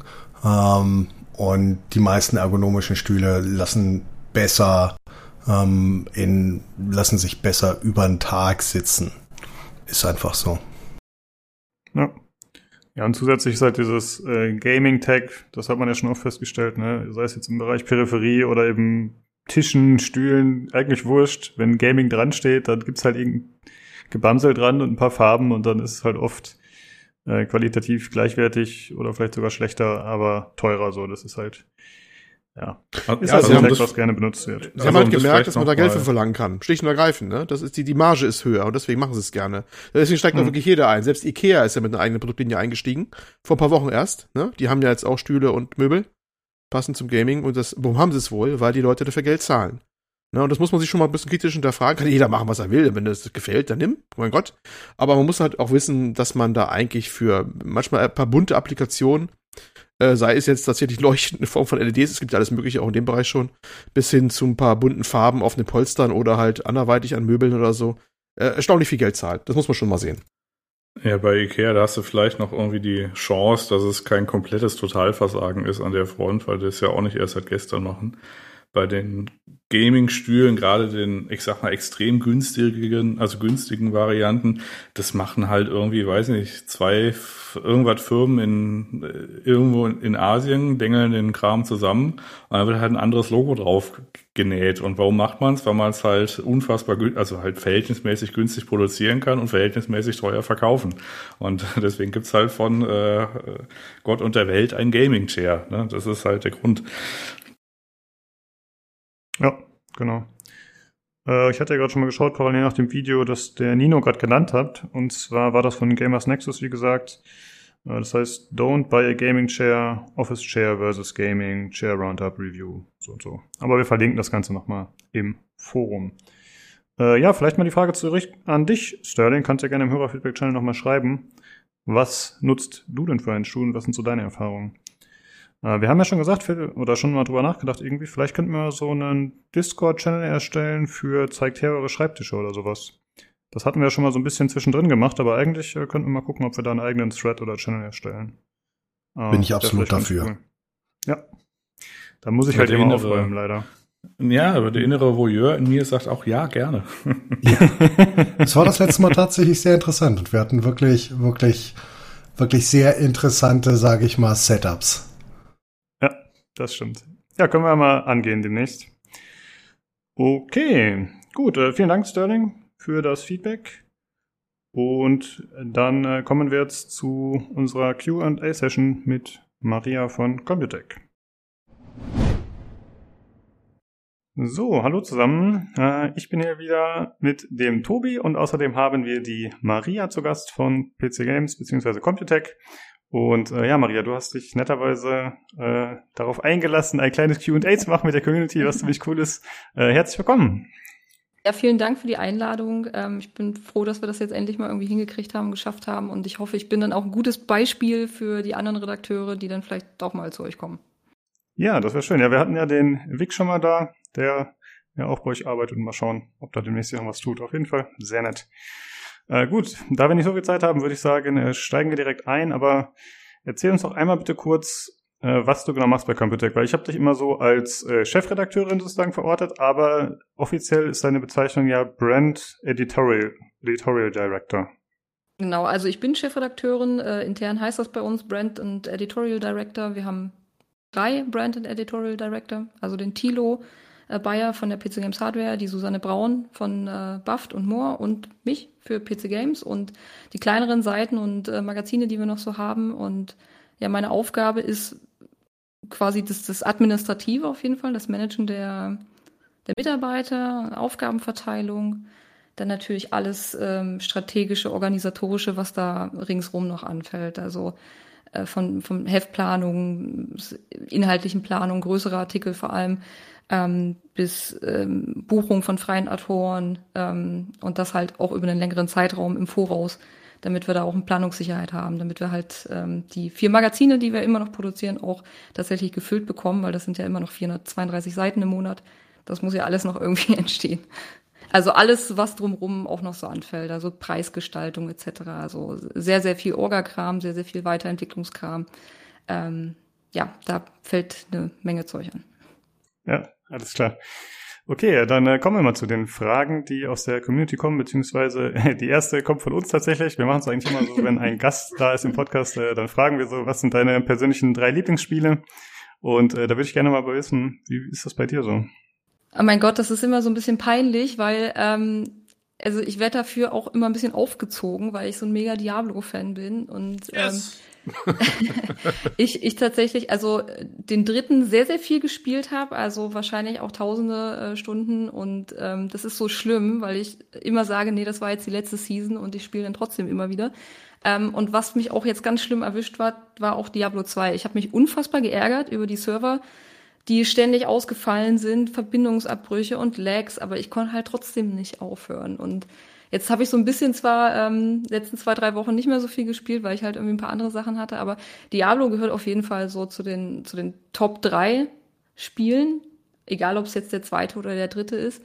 Ähm, ansonsten habe ich eine extrem starke Verbindung zur Final Fantasy Reihe, weil das für mich so auf der PlayStation 1 waren das so die drei Spiele, die ich einfach geliebt habe. Final Fantasy 7, 8 und 9. Das hat mich einfach geprägt und, und beeindruckt und äh, ich bin der Reihe halt bis heute treu geblieben. Deswegen, ich kann auch nicht sagen, was da mein Lieblingsteil ist, aber ich würde einfach mal so Final Fantasy sagen. Ähm, und ein äh, drittes Ding, das ist ein bisschen schwierig, aber ich würde sagen, es ist auf jeden Fall ähm, ein Open-World-Rollenspiel von Bethesda. Also entweder Fallout 3 oder Morrowind. So in die Richtung. Also würde ich mich jetzt auch nicht festlegen wollen, weil es gibt einfach viel zu viele gute Spiele. Da habe ich dann eine Folgefrage. Ähm, TS6 oder Starfield? Hm, wenn, wenn Starfield ähm, ein größeres, cooleres Outer Worlds wird, dann äh, fände ich das, glaube ich, gar nicht so schlecht. Ich weiß jetzt nicht so richtig, also Skyrim war halt fantastisch. Es ist ein super tolles Spiel gewesen und ich weiß nicht, ob so ein klassisches Die Elder Scrolls 6, ob mir das nochmal so ein Feeling gibt wie, wie früher halt. Es wäre ja vielleicht auch nur wieder mehr vom Gleichen. Es hat vielleicht ein, ein, cooles neues Setting und wir haben eine coole Story, aber ich weiß nicht, ich glaube, so ein Starfield finde ich dann doch irgendwie schon spannender. Aber man weiß ja irgendwie noch nicht so richtig über, also man weiß nichts eigentlich. Ja, sehr gut. Ja. Da sind wir auf einer Wellenlänge. Ähm, Tobi hat ja schon die Nachricht gepostet, dass es Mod-Support gibt die Tage äh, für Starfield. Und das ist ja schon mal viel wert, muss ich sagen. Äh, da freut man sich ja schon mal, dass das zumindest wiederkommt. Gut, dann würde ich sagen, äh, machen wir weiter mit den Fragen. Äh, und zwar äh, haben wir die Frage, was waren die stärksten Veränderungen in der redaktionalen Arbeit in den letzten Jahren, positiv und negativ? Ja, das ist halt natürlich ein extrem komplexes äh, Thema. Ähm, glaube, die größte Veränderung ist einfach so die, dass ich dass sich so der Fokus komplett verändert hat. Also ja, ich habe ja vorhin schon gesagt, wir machen immer noch Print, wir machen immer noch Magazine und Hefte. Die haben aber nicht mehr den Stellenwert, den sie mal hatten. Das ist halt ganz klar. Also unser Fokus hat sich halt von ähm, Print First auf Digital First verändert. Also die Artikel, die jetzt in Heften sind, die stehen halt alle zuerst online und wir versuchen halt natürlich auch möglichst zum Embargo die Sachen zu haben. Ähm, das hat sich aber auch durch ähm, ja diese ganze Digitalisierung äh, auch total verändert. Also wir kriegen jetzt sehr, sehr spät oft Versionen, äh, die sind an extrem restriktive ähm, NDAs auch gebunden, äh, was es für uns natürlich immer schwieriger macht, da auch wirklich schnell zu sein und dann auch gründlich zu sein. Also es geht dann manchmal einfach gar nicht. Sie jetzt auch aktuelles Beispiel äh, GTA. Ähm, war ja schon vorher irgendwie so klar, vielleicht ist es ein bisschen komisch, weil wir den Key erst kriegen, wenn das äh, am Release-Tag und dann erst um 16 Uhr. Na, also da hat sich schon einiges verändert, weil ähm, den Publishern ja jetzt auch irgendwie diese Wechselwirkung bewusst sind. Also das heißt, also wenn da vorab was rauskommt, das Spiel ist dann vielleicht nicht so gut, dann ähm, hat das massive Auswirkungen auf die Verkäufe und das macht es für uns natürlich schwer, unseren Job zu machen. Ähm, und ähm, bringt auch extreme Nachteile für uns, weil wir eben äh, im, Vergleich zu Influencern oder so uns an diese NDAs halten oder da zumindest ein professionelles Arbeiten ähm, wahren wollen und ähm, andere das dann nicht machen und dann quasi mit den Keywords oder mit ähm, es, also die, die Spiele gar nicht mehr durchspielen, sondern einfach nur irgendwie sich das kurz angucken und dann was raushauen und dann damit aber schon so ein gutes Ranking auf Google haben oder auf YouTube oder so, dass sie da eh die ganzen Klicks mit äh, abgreifen. Das, es ist halt deutlich schwieriger geworden, ähm, seine Themen zu platzieren. Und ähm, also von, von, daher, wir haben auch weniger Zeit einfach für alles. So. Und man muss aber sagen, jetzt haben wir uns so ein bisschen eingegroovt und haben uns auch gefunden. Ähm, wir haben ja auch im letzten Jahr fünf neue Leute eingestellt, also vier komplett neue, einer als Ersatz für einen Abgang. Aber an, an, sich muss ich sagen, ist die Redaktion jetzt wieder auf jeden Fall mit einer Manpower da, die halt äh, diese Schnelligkeit auch besser gewachsen ist. Also, also ich würde nur sagen, äh, einfach, einfach Sachen anspielen und dann raushauen würde der PCGC-Podcast natürlich nie machen. ähm. Das kann ja auch, das kann ja auch, könnte ja auch ein valides Format sein, wenn man sagt, wir haben jetzt mal eine Stunde irgendwas angespielt, ne? Aber wenn wir Test irgendwo drunter schreiben, dann haben wir das Spiel durchgespielt. Ja, was ich eigentlich äh, kurz fragen wollte, ist, ähm, habt ihr dann auch, also merkt ihr einen großen, habt ihr große Änderungen bemerkt im Umgang der Publisher und Entwickler mit euch? Weil die auch merken, dass keine Ahnung, einfach so viele Influencer und YouTuber und sowas inzwischen da sind, dass äh, dass die sagen, also keine Ahnung, ihr kriegt einfach nicht mehr die Aufmerksamkeit, die ihr früher gekriegt habt oder so. Naja, also das, das ist ja nicht so. Ich meine, man versucht ja wirklich möglichst als, ähm, das sind ja meistens PR-Agenturen, die dann auch für Publisher arbeiten und die versuchen natürlich ihr Thema möglichst breit zuzuspielen und zu fächern in der deutschen Medienlandschaft. Und da gibt's ja neben uns jetzt auch nicht mehr so viel. Also wo soll man denn seine Themen platzieren? Ist ja ganz klar, dass die auch auf uns zukommen und dass wir da immer noch ein wichtiger Partner sind. Ähm, was ich so gemerkt habe, ist, ähm, dass äh, die Ansprüche sich verändert haben. Also ich habe manchmal das Gefühl, man, man redet so mit diesen Agenturen oder auch mit, mit ähm, PR-Managern von Publishern, dass sie das Gefühl haben, sie könnten ähnliche Ansprüche an unsere Arbeit haben wie jetzt an einen Influencer. Wir haben ja ganz andere Standards und Kriterien, ja. Also wir können uns da ja nicht hinsetzen und ein Ding hochjubeln ja, äh, wir machen ja, wir machen ja einen Produkttest. Ja, wir müssen ja Leuten da draußen sagen, lohnt es sich, dass du deine hart verdienten 60 Euro für dieses Spiel ausgibst. Ne? Deswegen, also das geht halt nicht. Also man muss da ja eine Trennung haben äh, zwischen den Sachen und das. Äh, also es wäre unvorstellbar für uns, in, in einem gesponserten Stream zum Beispiel irgendwie äh, ein Spiel zu bejubeln, was wir selber nicht gut finden. Also das, das wird nicht funktionieren. Also ja, es, okay. es hat sich sehr viel verändert, so äh, was die Ansprüche. Ich habe aber bei manchen Publishern sogar jetzt schon den Eindruck gehabt, dass die merken, dass ähm, Influencer gar nicht so gut sind, weil die meisten Zuschauer gucken das ja nicht wegen des Produkts, was dort vorgestellt wird, sondern die gucken das wegen der Person, die das spielt. Ja, ja gut, das kann durchaus sein, gerade bei den großen Streamern natürlich, ne, wenn die Leute da regelmäßig reinschauen, das stimmt.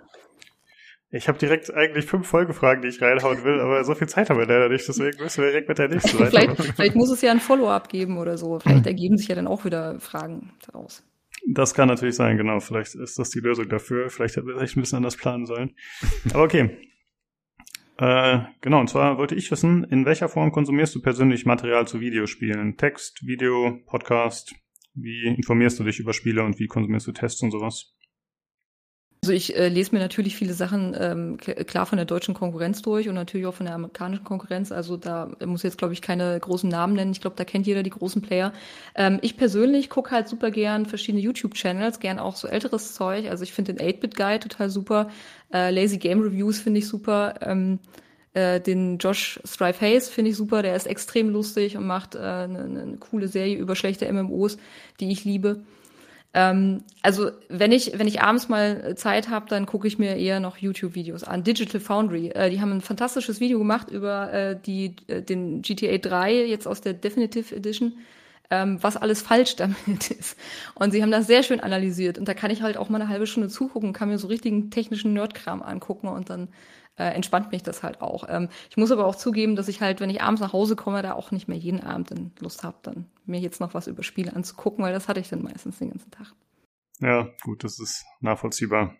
Mal die ein oder anderen Reakteure auch schon mal ab und zu gesagt, dass es dann halt so ist, dass man dann nicht unbedingt noch im Forum schreiben will oder so halt äh, nach der Arbeit. Ja. Okay, äh, es tut sich ja aktuell relativ viel bei pcgames.de, vor allem im Forum. Da ist ja die Toni als Community Managerin unterwegs und deswegen kam die Frage auf, wie wird sich der Webauftritt verändern, insbesondere der News-Bereich?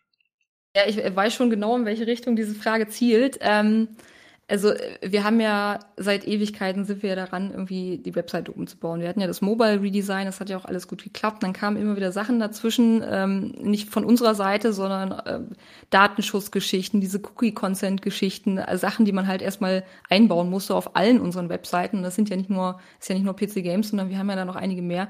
Und äh, wir haben halt auch nur ein Entwicklungsteam und diese rechtlichen Sachen waren dann erstmal wichtiger, okay?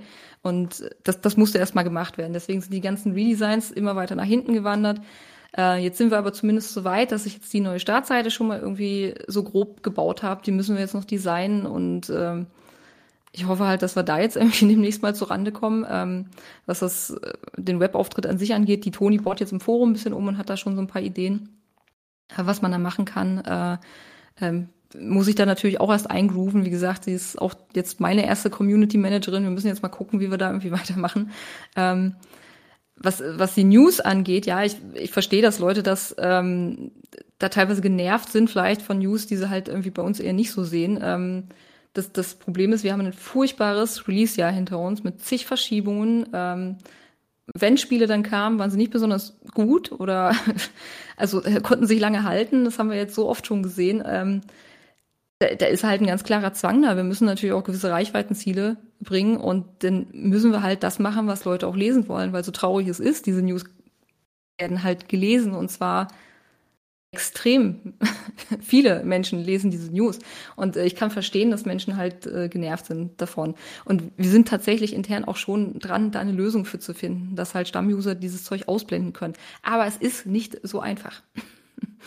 so. Okay. Und ähm, wie gesagt, ich habe ich hab das, glaube ich, schon irgendwann mal gesagt oder im Forum geschrieben. Ähm, äh, also wir haben ja eine Paywall im Unternehmen. Bei, bei Tilo haben wir eine, bei PC Games Hardware, der verkauft seine Artikel, der hat da eine Paywall. Ähm, ich sehe das für PC Games halt nicht, weil ich finde nicht, dass das für uns ein Wettbewerbsvorteil wäre. Ich würde halt schon gerne weiterhin auch äh, Specials, Reportagen, Tests halt kostenlos anbieten. Das geht aber nur, wenn wir eine gewisse Reichweite haben, die wir halt mit News erreichen. Ne? Und dann muss man vielleicht auch mal die eine oder andere News machen, die halt nicht so geil ist. Das ist klar. So, ich habe das auch lange nicht machen wollen oder habe das nicht einsehen wollen, ne? Und dann wird man aber auch irgendwie immer mehr mir ist dann auch klar geworden, dass das halt irgendwie ein Teil der Gaming-Kultur jetzt ist, ob es uns gefällt oder auch nicht. Aber offensichtlich interessieren sich Menschen extrem dafür, was diese berühmten Streamer sagen. Ja, ja genau. Wie? Ich kann es auch nicht nachvollziehen, so, weil mir ist das auch, also ich bin dem entwachsen. das, das, das spricht mich auch nicht an. Ähm, aber ich kann es halt auch nicht ignorieren oder wir können das nicht ignorieren, dass es halt ja. so ist. Ja, wie siehst du das? Weil das Hauptproblem, was ich sehe, also und ich äh, weiß nicht genau, ob das richtig ist oder nicht, also da hast du natürlich den Einblick, aber ähm, die, die, Leute, die das ja so am meisten nervt oder die auch meistens dazu kommentieren, sind ja meistens wirklich Stammuser, alte Stammuser, die, die lange ein Profil haben bei der Seite und so. Und die machen ja wahrscheinlich von eigentlichen Klickzahlen nur einen sehr kleinen mhm. Prozentsatz aus, würde ich schätzen. Äh, deswegen, also du hast ja schon die Idee angesprochen, dass eventuell man über sein Profil oder so, wenn man eins hat, äh, solche News ausblenden kann. Ähm, ja, also wie ich das verstehe, sind die meisten Stammuser ja auch eh im Forum unterwegs und nehmen halt die meisten News auch so wahr. Ja. Und ähm, da hätten wir eventuell eine Möglichkeit, ich möchte jetzt auch noch nicht zu viel versprechen, weil ich muss das mit Sam erst testen. Also wir haben da einige Gedankenspiele, dass man das über ein Forum steuert, was man ausblenden kann als Stammuser über sein Profil. Und dass man das dann einfach nicht mehr mitkriegt. Sowas. Ah ja, ja, das weil, weil ganz ehrlich, natürlich schreiben wir die News nicht für die Stammuser, sondern für Leute, die äh, über Google zu uns kommen, ist ganz klar. Ja. Also. Jo, ja, das klingt auf jeden Fall interessant. Ähm. Also das ist jetzt nicht so, dass wir das ignorieren. Ne? Das ist halt nur, die Mühlen malen langsam und wir müssen dann auch eine Lösung finden, die irgendwie beide Seiten zufriedenstellt. Also das ist das Reichweitenmonster und die Stammuser. Ja. Ja, das ist äh, ein bisschen schwierig im Forum. Also wir, wie die Leute darauf reagieren halt. Ich meine, dass denen das nicht gefällt, die News teilweise, okay, aber wie die dort wirklich drauf einschlagen, so, das ist halt, äh, ja, bisschen ja, extrem teilweise. Ich, ich verstehe das und ähm, ich bin auch froh, dass ich nicht halb so viel mitkriege wie die Toni und, und Sam und, und ihr. Ähm, ich da einfach auch nicht so die Zeit habe und sowas. Wenn ich dann mal was mitkriege, dann äh, klar, das trifft mich dann natürlich auch, weil ich will ja nicht, dass Leute sich irgendwie äh, auf unserer Seite nicht wohlfühlen oder genervt sind von irgendwas. Ne? Ja, klar. Ja, gut, äh, dann ja, mal gucken. Sind wir mal gespannt, äh, ob sich da in Zukunft was also, tut. Wie gesagt, also ich, ähm, ich möchte da auch nicht zu viel versprechen, aber wir, wir hören das und wir lesen das auch, sind da auch dran und versuchen da was zu ändern. Ja. Wir werden ja. nicht auf diese News verzichten können. Das ist halt, das ist leider auch das Fazit. Ich hoffe ja, dass nächstes Jahr so viele geile Spiele rauskommen, dass wir einfach nur darüber wieder News machen können. Dann, dann hm. brauchen wir das nicht. Aber dieses Jahr war furchtbar. Ja, es war wirklich nicht so ein tolles Jahr, das stimmt. Ich muss sagen, also wenn ich jetzt drüber nachdenken müsste, was es für Spiele waren, die nennenswert waren und wirklich wichtig für mich, ist nicht so viel. Ja, es war so ein bisschen um, ähm, das Jahr der Remaster. Oh, ja. ich kann dieses Wort nicht mehr hören. Echt, also bitte, Leute, denkt euch was Neues aus, aber nicht immer diesen alten Quatsch nochmal zu verkaufen. Und dann sind es auch immer so schlechte Sachen, wie jetzt auch wieder GTA. Also. Ja, geht mir tatsächlich ähnlich, aber ich hatte jetzt noch nie so ein Spiel dabei, wo ich gesagt habe, okay, das ist das eine Game, was ich damals so geliebt habe. So, da, da muss vielleicht noch was kommen. Ja, ich um, muss ja ähm, zugeben, dass mit Mass Effect und Diablo 2 eigentlich so mit die besten Spiele dieses Jahr bei mir die Remaster waren. Aber gut. Okay. Genau, dann äh, machen wir mal weiter. Und zwar freuen wir uns natürlich, äh, dass ihr das hier angeboten habt und dass wir das äh, QA machen können. Aber da kam so ein bisschen die Frage auf, warum macht ihr denn QA hier bei uns im Community-Podcast und nicht dann irgendwie bei euch in den eigenen Podcast von Computec? Ich finde, es war jetzt erstmal ein guter Schritt auf euch zu. Ihr macht das ja hier schon sehr, sehr lange und ähm, ja, finde das jetzt auch erstmal irgendwie interaktiver. Also wir sind ja alle auch so äh, verstreut noch im Homeoffice etc. Und ich meine, ihr habt jetzt hier schon die äh, Technik, das läuft bei euch einfach alles und da müssen wir uns keine Sorgen machen, dass wir da irgendwie rumhampeln und ähm, dass das nicht funktioniert. Also, ich, wie gesagt, ich sehe es hm. als Schritt auf euch zu. Äh, wir wollen da was verändern, wir wollen irgendwie mehr Community machen, deswegen ist die Toni ja jetzt auch da und äh, wir wollen uns da mehr Zeit für nehmen und äh, mir erschien das einfach logisch. Ja, okay.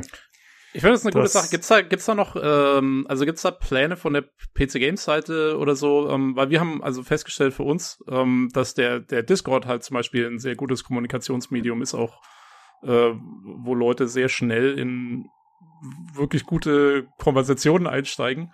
äh, gibt's da irgendwelche Pläne von, von, von der Redaktion oder so, sowas in der Richtung zu machen? Oder? Naja, das ist halt immer so ein äh, interner Kampf, musst du wissen, äh, weil Discord ist halt nicht unsere eigene Plattform und äh, man möchte natürlich immer die User in einem eigenen Kosmos haben und so und deswegen ist es natürlich eine, ähm, ja, äh, Endeffekt auch eine, eine Unter Entscheidung aus Unternehmenssicht, ne, in welche Richtung man da gehen will. Ich persönlich finde es halt cool, weil man ähm, da seine ganzen Channel haben kann und hin und her springen kann. Es ist einfach sehr äh, angenehm zu benutzen wenn man viel im Internet unterwegs ist und viele unterschiedliche Spieleinteressen hat. Aber das ist auch eine Entscheidung, die äh, kann ich so jetzt nicht alleine treffen halt. Ja, also nicht, dass wir das forcieren wollen, wäre ja Konkurrenz für uns sozusagen. Nee, also ich hoffe, ihr ver versteht das auch, was ich meine. Das ist halt so, ne? Das ist, klar, ein Unternehmen möchte halt immer die äh, User im eigenen Kosmos halten. Ja, absolut nachvollziehbar. Also ich glaube, die Konkurrenz hatte tatsächlich meinen Discord-Server, wenn ich mich nicht täusche, hatte ich mal gehört. Aber das hat dann irgendwie auch nicht funktioniert und die haben das wieder eingestellt. Äh, ja, Ja, finde ich auch überhaupt nicht überraschend. Problematisch, weil man halt nicht so die Hoheit drüber hat und viele Sachen dann vielleicht auch nicht mehr kontrollieren kann. Ne? Und wenn das dann irgendwie unter dem, unter dem Banner von PC Games dann passiert, dann ähm, kann es da auch ganz schnell irgendwie Probleme geben. Also man hat dann auch einfach Bedenken so. Wie, wie kann man das absichern, dass das, dass da kein Mist passiert? Das ist auch schwierig dann. Ja, das Gute bei uns ist ja dadurch, dass wir ja in keiner, in, in keinster Weise irgendwie was Offizielles machen oder sonst irgendwie sind wir da, haben wir da, haben, wir haben es halt viel leichter unterm Radar zu fliegen, sage ich Der mal. Narrenfreiheit. Genau. Genau. Ja. wir können uns immer darauf berufen, wir verdienen damit kein Geld, wir machen das nur als Hobby und so weiter. Ja, das ist natürlich was anderes, das stimmt. Ähm, ja, und es gab noch eine Frage zu eurem Podcast. Und zwar äh, hatte wohl der Sascha vor längerer Zeit im Play-Podcast schon mal eine Andeutung gemacht wegen des PC Games Podcasts, dass da was in Entwicklung sei. Äh, ist da noch etwas irgendwie in Planung oder ist das Ganze eingeschlafen? Wie ist das? Nee, also das ist tatsächlich in Planung und wir hatten jetzt eigentlich auch im Oktober schon vor, irgendwie ähm, da redaktionstechnisch nochmal irgendwie ein großes Meeting zu machen. Das Problem ist allerdings, ähm, dass äh, unsere lieben Kollegen aus der Anzeigenabteilung irgendwie äh, ohne Sinn und Verstand irgendwelche Platzierungen auch verkauft haben, wir jetzt irgendwie bis Ende des Jahres ausgebucht sind und nicht einfach irgendwas an unserem Podcast-Rhythmus verändern können. Ähm, gesagt, ist jetzt vertagt bis Januar, aber ja, da ist was geplant. Oh, Mhm. Das finde ich aber interessant, weil ich war eigentlich der Meinung, also ich war sehr, sehr traurig, als damals der PC Games Podcast eingestellt wurde. Ähm, inzwischen ist es aber doch so, ähm, dass der Games Aktuell Podcast eigentlich ja schon sehr viele Themen abdeckt, die der, der PC Games Podcast früher gemacht hat, oder? Ist da, also würde mich interessieren, wie dann Ja, das neue Format aussehen würde. Braucht man ja da ein Umdenken, was, was Aha. die ganze Fülle angeht an Dingen, die wir machen. Also, wie gesagt, ich, wir müssen da mit der Redaktion auch noch drüber reden, wie wir das angehen in Zukunft. Aber äh, ja, ein PC Games Podcast macht absolut Sinn. Oh, cool. Okay. Das, Das das, ist- ist, auch so, ähm, wie gesagt, das war ja jahrelang auch immer so ein bisschen stiefmütterlich und so. Und für mich war das auch immer, gebe ich auch gerne zu, immer ein bisschen ein Reizthema, weil wir halt sehr, sehr viel Zeit auch da reinstecken ähm, äh, in die verschiedenen Podcasts. Und das hat sich jahrelang auch einfach nicht rentiert. Das war eher so, wir haben das gemacht, weil das halt Community und es macht den Redakteuren Spaß und wir haben da alle Bock drauf. Also machen wir das. Und das ging jetzt tatsächlich erst in den letzten zwei Jahren so los, dass tatsächlich auch die deutschen äh, Publisher das als Werbeform oder Werbemöglichkeit entdeckt haben. Und ähm, in Amerika ist das ja, ich weiß nicht, ob ihr auch englische Podcasts hört oder so, da ist ja ständig äh, Werbeeinblendung und ähm, Menschen preisen irgendwas an und da kommen auch total themenfremde Sachen. Das ist halt hier irgendwie noch so unvorstellbar.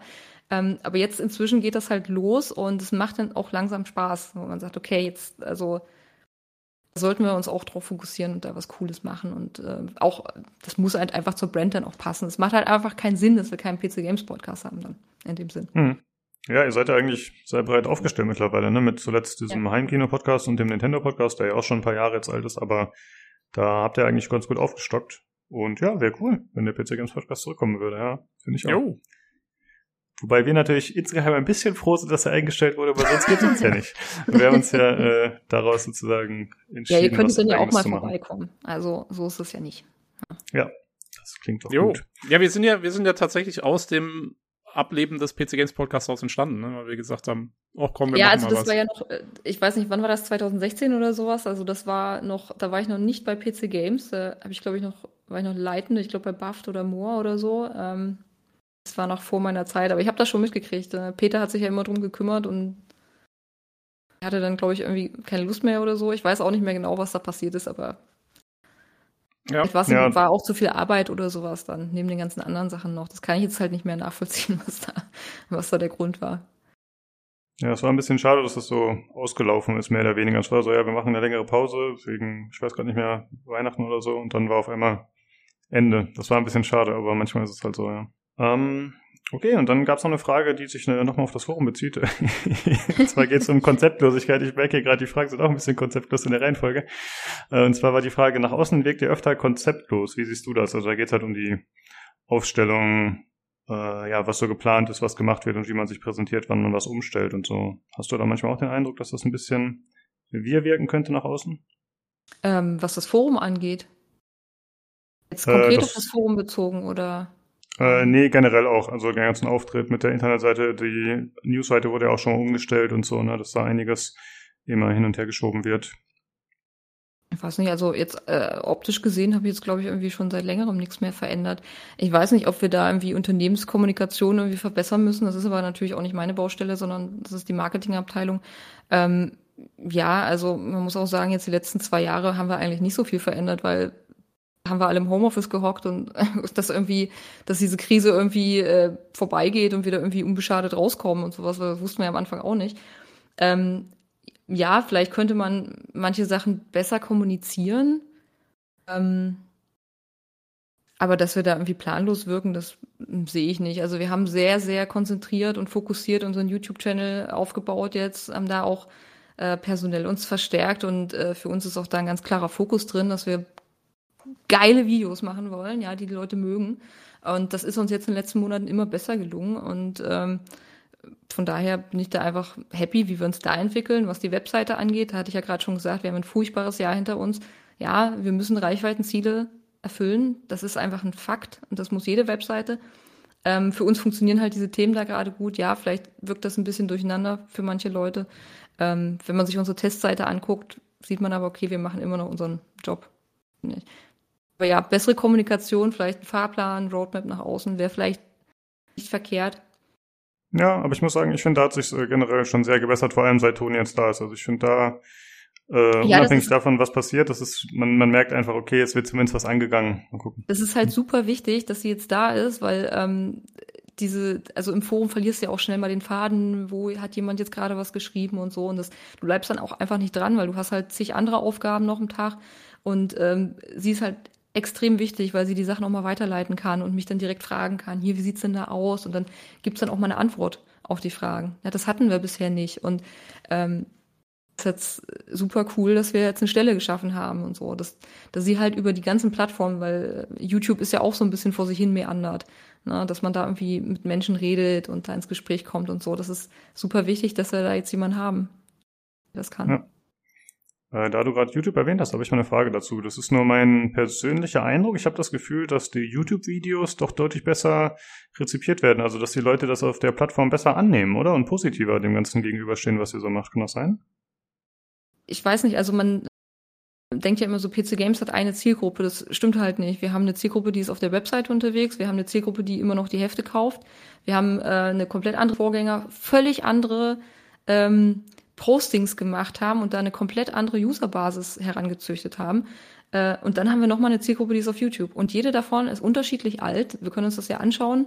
Äh, in den Statistiken äh, hat unterschiedliche Vorlieben und möchte halt unterschiedlichen Content auch haben. So, und das macht es halt sehr, sehr schwierig, wirklich über alle Plattformen hinweg immer den, den gleichen Ton zu treffen, den gleichen Nerv zu treffen. Und ähm, wir haben, äh, was das Videoteam angeht, ja jetzt drei super Leute, den Dominik, äh, Carlo und den David, die da wirklich ihr eigenes Ding auch jetzt gemacht haben und dann noch mehr einfordern, wie können wir Sachen cool machen. Jedes Thumbnail wird besprochen, jede, jede, jeder Text, jede Headline wird diskutiert im Team. Und die haben jetzt so einen eigenen Weg gefunden, wie sie da die Zielgruppe perfekt ansprechen. Und das passt halt sehr, sehr gut. Die sind nur nicht notwendigerweise immer unbedingt auf der Linie, die vielleicht für die Webseite cool wäre. Weil, wie gesagt, die Videos sollen ja auf YouTube Hm. performen. Deswegen, also bin ich halt super happy, die sich da entwickelt Ja, haben. das, ist, ganz, das ist ganz interessant, ja. Weil das erklärt das äh, so ein bisschen vielleicht halt diese, diese. Es ist halt so eine Diskrepanz. Ich meine, äh, Ja. man kann ja, man kann ja auch sagen, die Konkurrenz hat das teilweise besser gelöst, weil die haben halt ein komplett eigenes Videoteam, was sich nur um, um YouTube und äh, Twitch kümmert. Und die Webseite ist irgendwie wieder was anderes. Und das Heft machen halt irgendwie da zwei, drei Leute, die da was zusammenstellen. Also die haben es vielleicht, sind da vielleicht einfach besser aufgestellt, aber wie gesagt, wir haben halt, wir haben halt Altlasten und wir haben ähm, halt Dinge, die wir immer noch tun müssen und deswegen macht es für uns das halt relativ schwierig. Aber wir sind halt dabei, das aufzubauen. Wie gesagt, jetzt ein paar neue Leute eingestellt, also es geht voran. Ähm, wie ist das? Also ich, ich stelle mir das vor, wenn du jetzt sagst, dir die Statistiken mit den Leuten ähm, aus ganzen Webseiten rauszuholen, das ist ja eigentlich schon fast ein, ein eigener Job, oder? Habt ihr da jemanden, der dafür Nee. zuständig ist? Oder machst, machst du So, das? Das, das ist mein Job, auf jeden Fall zu gucken, ähm, wie, also äh, Performance-Analysen, KPIs, äh, auch bei Videos. Also wer guckt die Videos, wie lang gucken sie die, wann steigen sie aus, ähm, über, über welche ähm, Wege kommen sie zu uns. Ja, also ist das auch bei den Artikeln genauso? Kommen die jetzt über Social? Ist das ein Artikel, der auf Social Media sehr, sehr gut performt? Oder ist das ein reiner Google-Artikel? Ist das ein Artikel, den die Stammuser lesen? Genauso bei den Videos kommen viele Leute über den, über den Abo-Feed, weil sie halt uns abonniert haben und die Glocke anhaben, weil das ist immer ein sehr, sehr gutes Zeichen. Wenn möglichst viele Abonnenten ein Video gucken, dann heißt das für den Algorithmus, wow, die machen Content, den ihre Abonnenten lieben.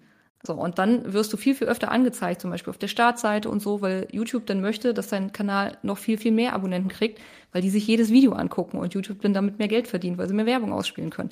Also das ist so eine Endlosspirale und so. Und da muss man aber sehr lange rumprobieren, bis man wirklich den richtigen Weg gefunden hat. Aber ja, das ist ein Fulltime-Job und das gehört auch zu meinem Job. Und also zwei Tage die Woche sitze ich nur an Zahlen und gucke mir Zahlen an und versuche das zu analysieren. Aber ich habe natürlich auch Hilfe. Ich habe auch den Dominik, der das bei YouTube teilweise übernimmt. Ne, ich habe den äh, Sascha, der sich da die Printzahlen noch anguckt und dann auch äh, schaut, welches Cover läuft denn oder das ist natürlich auch so ein Ding, das ist auch Hit or Miss, ja. Ja. Ja, und wenn es einmal steht, dann äh, kann man es auch nicht mehr ändern. Ne? Wenn man irgendwas online macht, dann kann man auch noch äh, irgendwas Ja, vielleicht das korrigieren, nachbessern. Aber Das, das stimmt natürlich. Also ähm, das ist ein Segen, ja, weil ganz ehrlich, es passiert halt einfach. Wir haben viel zu tun und das ist, das ist ja auch wie eine Maschine. Ich meine, keine Ahnung, 700 Sachen gehen da im Monat online. Also da passiert halt einfach mal was. Das ist völlig normal. Hm. Äh, ja, wir haben es gerade schon ein bisschen angesprochen, äh, wie sich das Ganze so ändert, die Landschaft. Und äh, ja, vor kurzem ist ja For Players äh, sozusagen den Bach runtergegangen. Da wurden ja die Pforten geschlossen erst äh, wahrscheinlich. Und deswegen äh, haben da ein paar User Fragen zu, da die ja auch zum Hause Computec, glaube ich, gehörten. Und die Frage ist, äh, ein paar Worte zum Aus von For Players. Wie bewertest du die dortigen Vorgänge?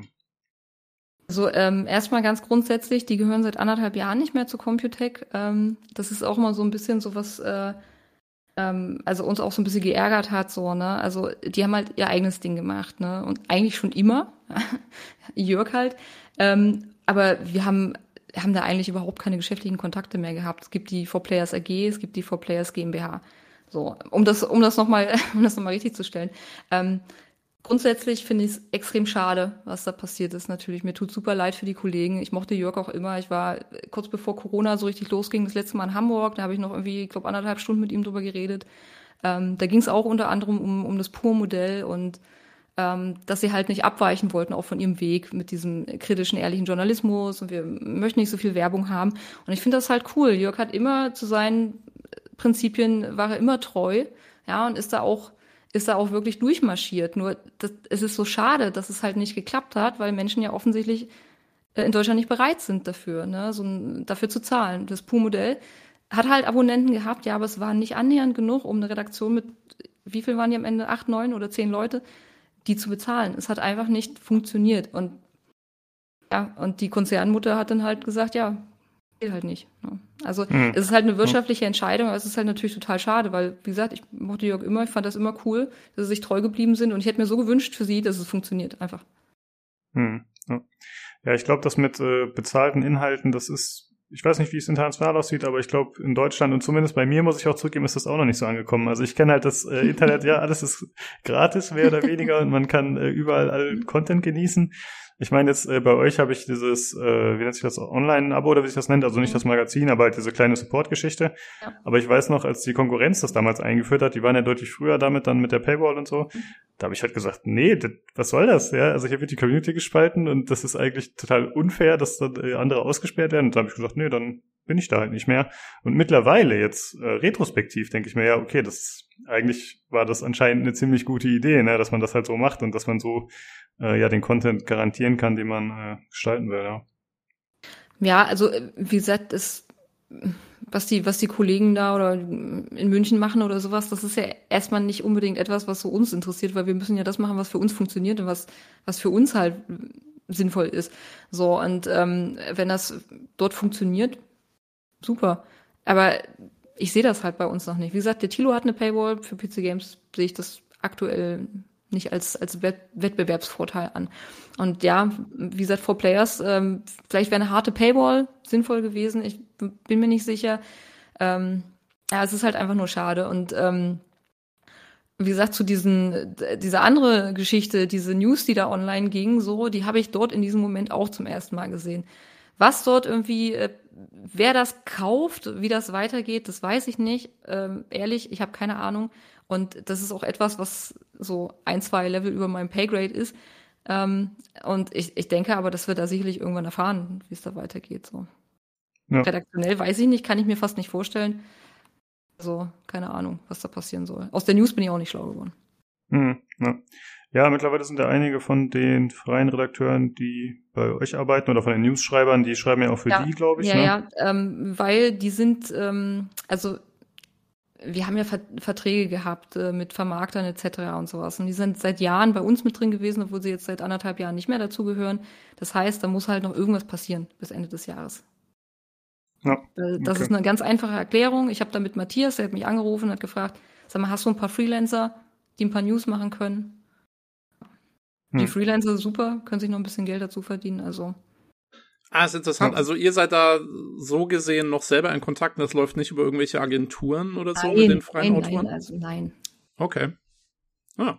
Ja, ganz interessant, mal so ein bisschen Einblick hinter die Kulissen Nee, nicht. kriegen. also, also wir sind ja auch früher, wie gesagt, ich bin früher öfters in Hamburg gewesen, da hat man sich halt unterhalten über, über Dinge oder sowas. Ich äh, kannte die da auch alle. Also, also auch so, was ich halt echt äh, hart finde, ey, der Matthias Oertel, der kriegt da jetzt, der kriegt da jetzt den kompletten Hass ab und der kann halt für nichts irgendwas so. Und setzt sich da jetzt Hm. noch hin und schreibt selber die Tests. Leute ja schon gemutmaßt haben, das ist er ja gar nicht.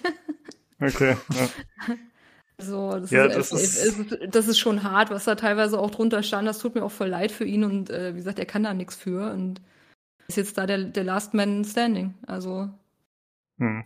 Ja, Ist nach auch außen ist natürlich ein komplett beschissenes Bild, ne? Also wenn man sich das als äh, User anschaut und da eben nicht die Insights hast, die Ja. du vielleicht hast oder die anderen, dann wie gesagt, ich habe ich hab auch gar nicht so viele Insights, ne? Also Mhm. äh, ein paar Sachen wusste ich vorher, dass das da nicht funktioniert und so. Das klar, das wusste ich. Wie es da jetzt weitergeht, weiß ich nicht. Ich weiß nur, dass da halt bis zum Ende des Jahres noch ein paar News passieren müssen, damit da halt irgendwas auf der Webseite ist. Ja. Wie es danach weitergeht, weiß ich nicht. Wie gesagt, für mich war die News auch komplett neu. Ähm, aber das ist halt nicht in, mein, in meinen Sphären. Das ist so Geschäftsführerebene und da bin ich nicht. Zum Glück. ja, dann äh, würde ich sagen, bleiben wir alle drei gespannt. Mal gucken. Ja, also äh, es ist, ich glaube, jedem ist klar, dass es halt nicht das Four Players sein wird. Ja, und äh, wer auch immer da jetzt vielleicht äh, was weitermacht, ja, also ähm, ich finde es schwierig. Ich kann mir nicht vorstellen, dass das irgendwie ähm, also die Community wird ja nicht nicht da sein mehr. Ja, klar.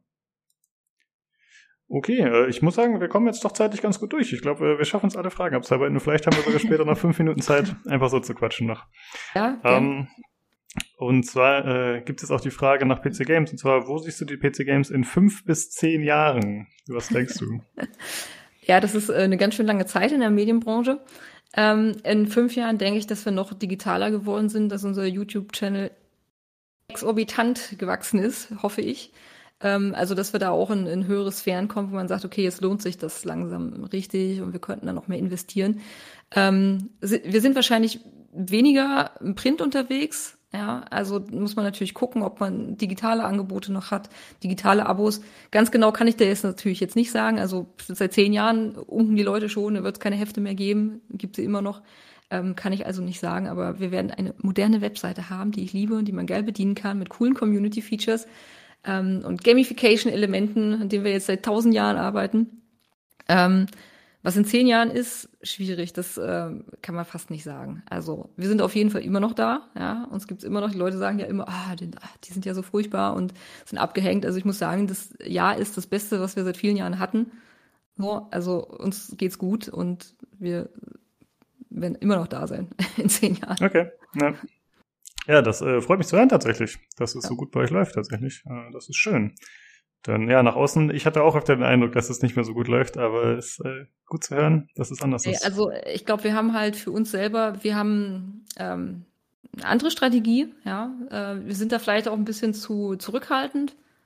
Ähm, das ist aber natürlich nicht nur meine Entscheidung, das ist ja natürlich eine, eine Unternehmensentscheidung, wie wir nach außen hin mit äh, Dingen umgehen, wie wir das kommunizieren. Ne? Also man darf auch nicht vergessen, wir sind ja nicht nur äh, PC Games bufft äh, und PC Games Hardware, da hängt ja noch viel mehr dran. Wir haben ja noch diese Ratgeberseite.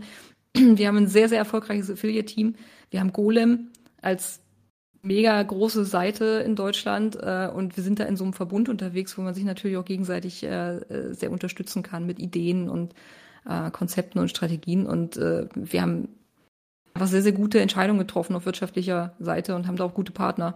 Deswegen, ich mache mir da keine Sorgen.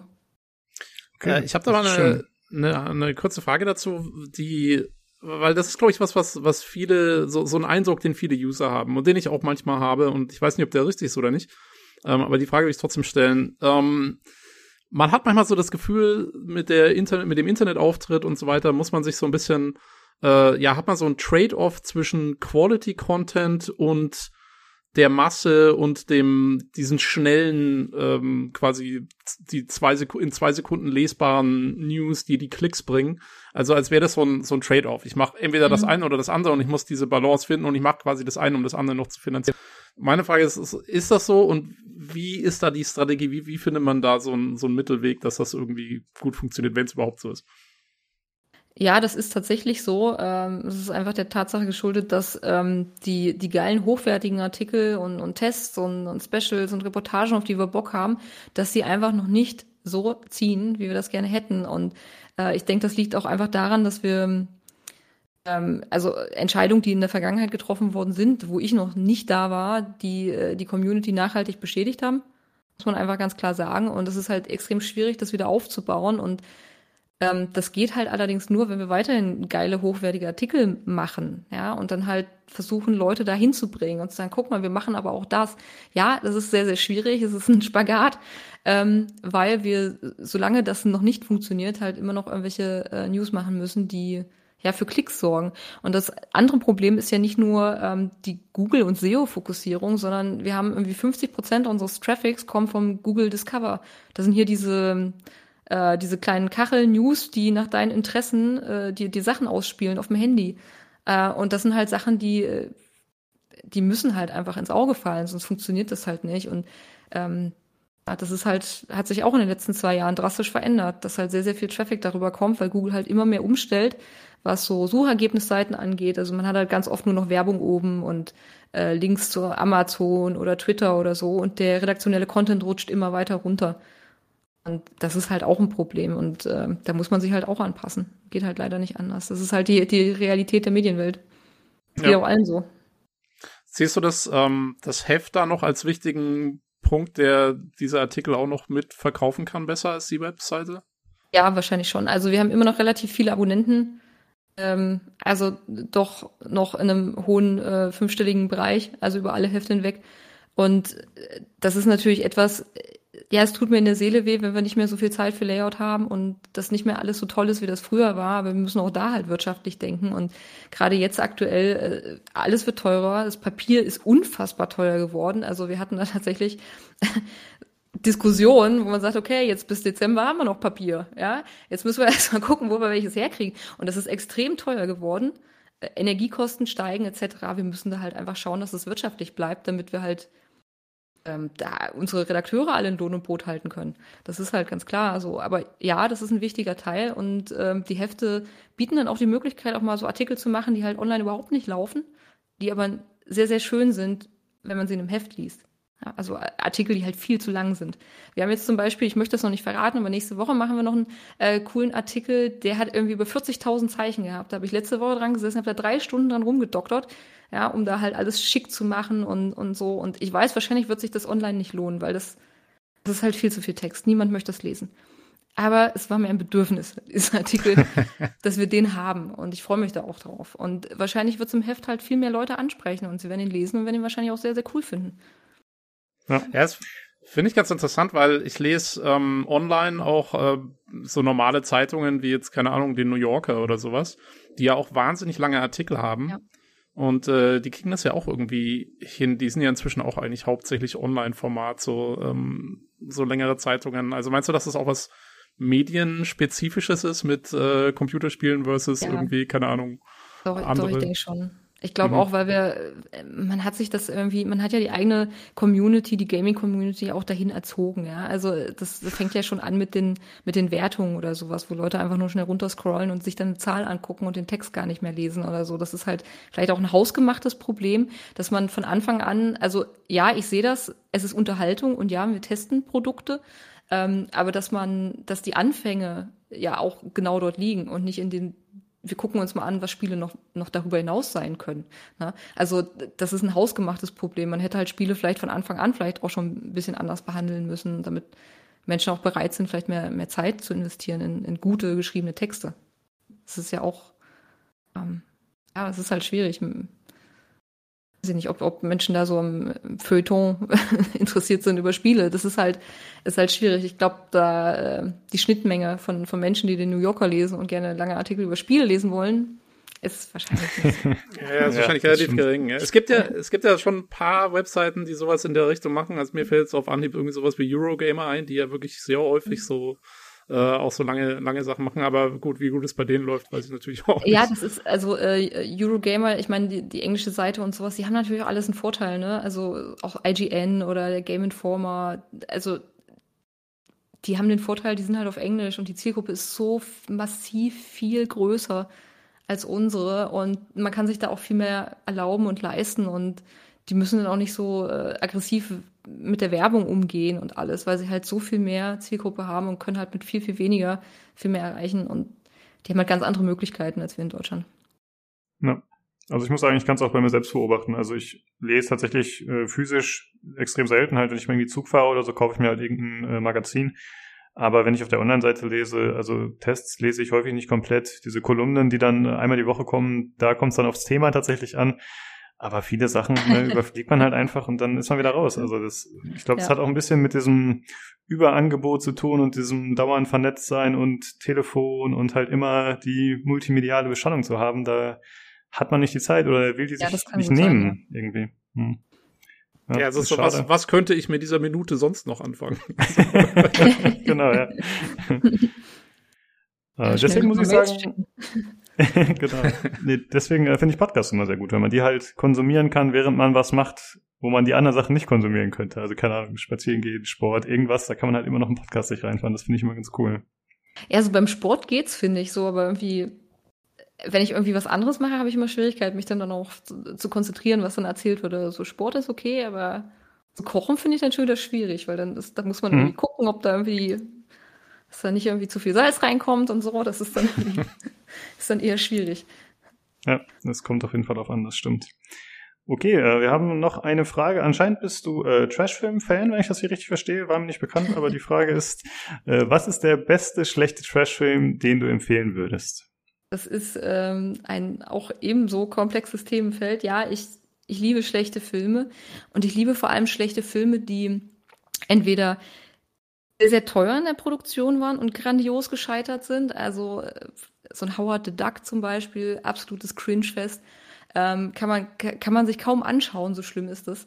Ähm, also so große Produktionen, die einfach nur absolut daneben sind. Also äh, das, das mag ich total gerne. Und ich mag auch sehr, sehr gerne, wenn ähm, ehrliche Filmemacher mit wenig Geld eine große Vision hatten und einen fantastischen Film machen wollten, aber dabei großartig gescheitert sind. Und ich meine das auch nicht böse, sondern das ist halt einfach so, da ist es so, so ein ehrliches Herz darin, ja. Und es ist halt ein furchtbarer Film, ja. Aber du kannst halt sehen, dass er es wirklich versucht hat. So, und das finde ich halt super. Und da habe ich eine tolle Empfehlung, den habe ich vor nicht allzu langer Zeit gesehen. Ähm, ich habe mir ein Buch gekauft, das heißt The Bad Movie Bible, kann ich nur empfehlen, sehr, sehr lustig geschrieben. Ja, sehr, sehr viele coole Empfehlungen drin. Und äh, mein Plan ist wirklich, jeden Film aus diesem Buch zu sehen. Und ähm, ich war, glaube ich, beim zehnten oder zwölften Film und dann habe ich eine Perle entdeckt, die heißt Miami Connection. Ähm, kann man sich, glaube ich, sogar auf YouTube angucken. Also ist, ähm, hat, niemand hat Rechte an diesem Film. Ist auch eine einigermaßen gute Qualität und ähm, ich glaube, der Hauptdarsteller ist ein äh, Koreaner, der ein schwer verständliches Englisch spricht. Und die Story ist so hanebüchen über so, ein, so eine Kung-Fu-Truppe, die irgendwie für Recht und Ordnung sorgt. Und eigentlich geht es darum, dass er Weltfrieden erreichen will, indem er alle bösen Buben vernichtet und dann ist die Welt ein friedvoller Ort. Und alles an diesem Film ist furchtbar. Die Dialoge sind furchtbar, die Schauspieler sind furchtbar, die Sets sind furchtbar, die Musik ist furchtbar. Alles ist furchtbar, aber es ist irgendwie, es hat so viel Herz und das ist schön. Miami Connection.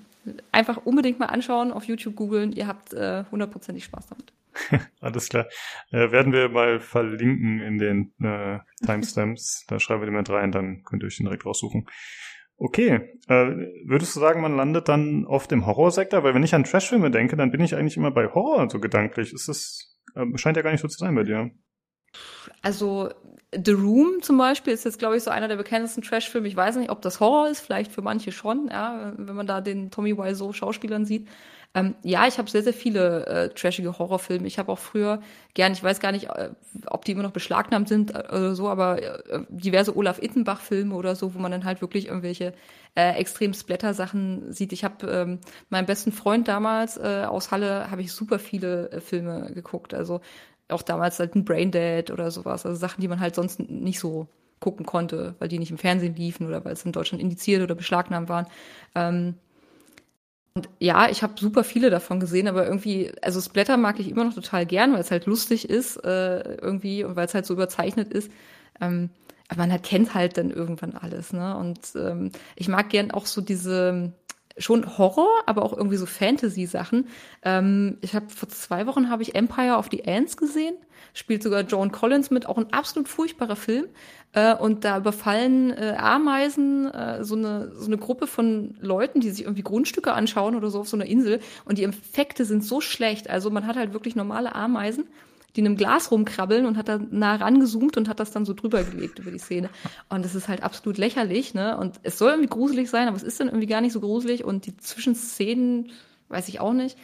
Ja, also es geht schon so Sci-Fi, Fantasy, ja, Horror wahrscheinlich auch, habe ich auch ziemlich viele hm. von. Aber ja, auch sowas wie ein Star Crash, auch Empfehlung. Aber nur der erste Teil. Da spielt David Hasselhoff mit. Er kommt leider erst am Ende, ähm, aber dafür lohnt es sich schon. Mhm. Da muss ich jetzt kurz fragen, wenn ich jetzt höre Splatter und äh, schlechte Filme und äh, wir sind immer noch der äh, PC Games Community Podcast. Äh, wie stehst du zu Uwe Boll?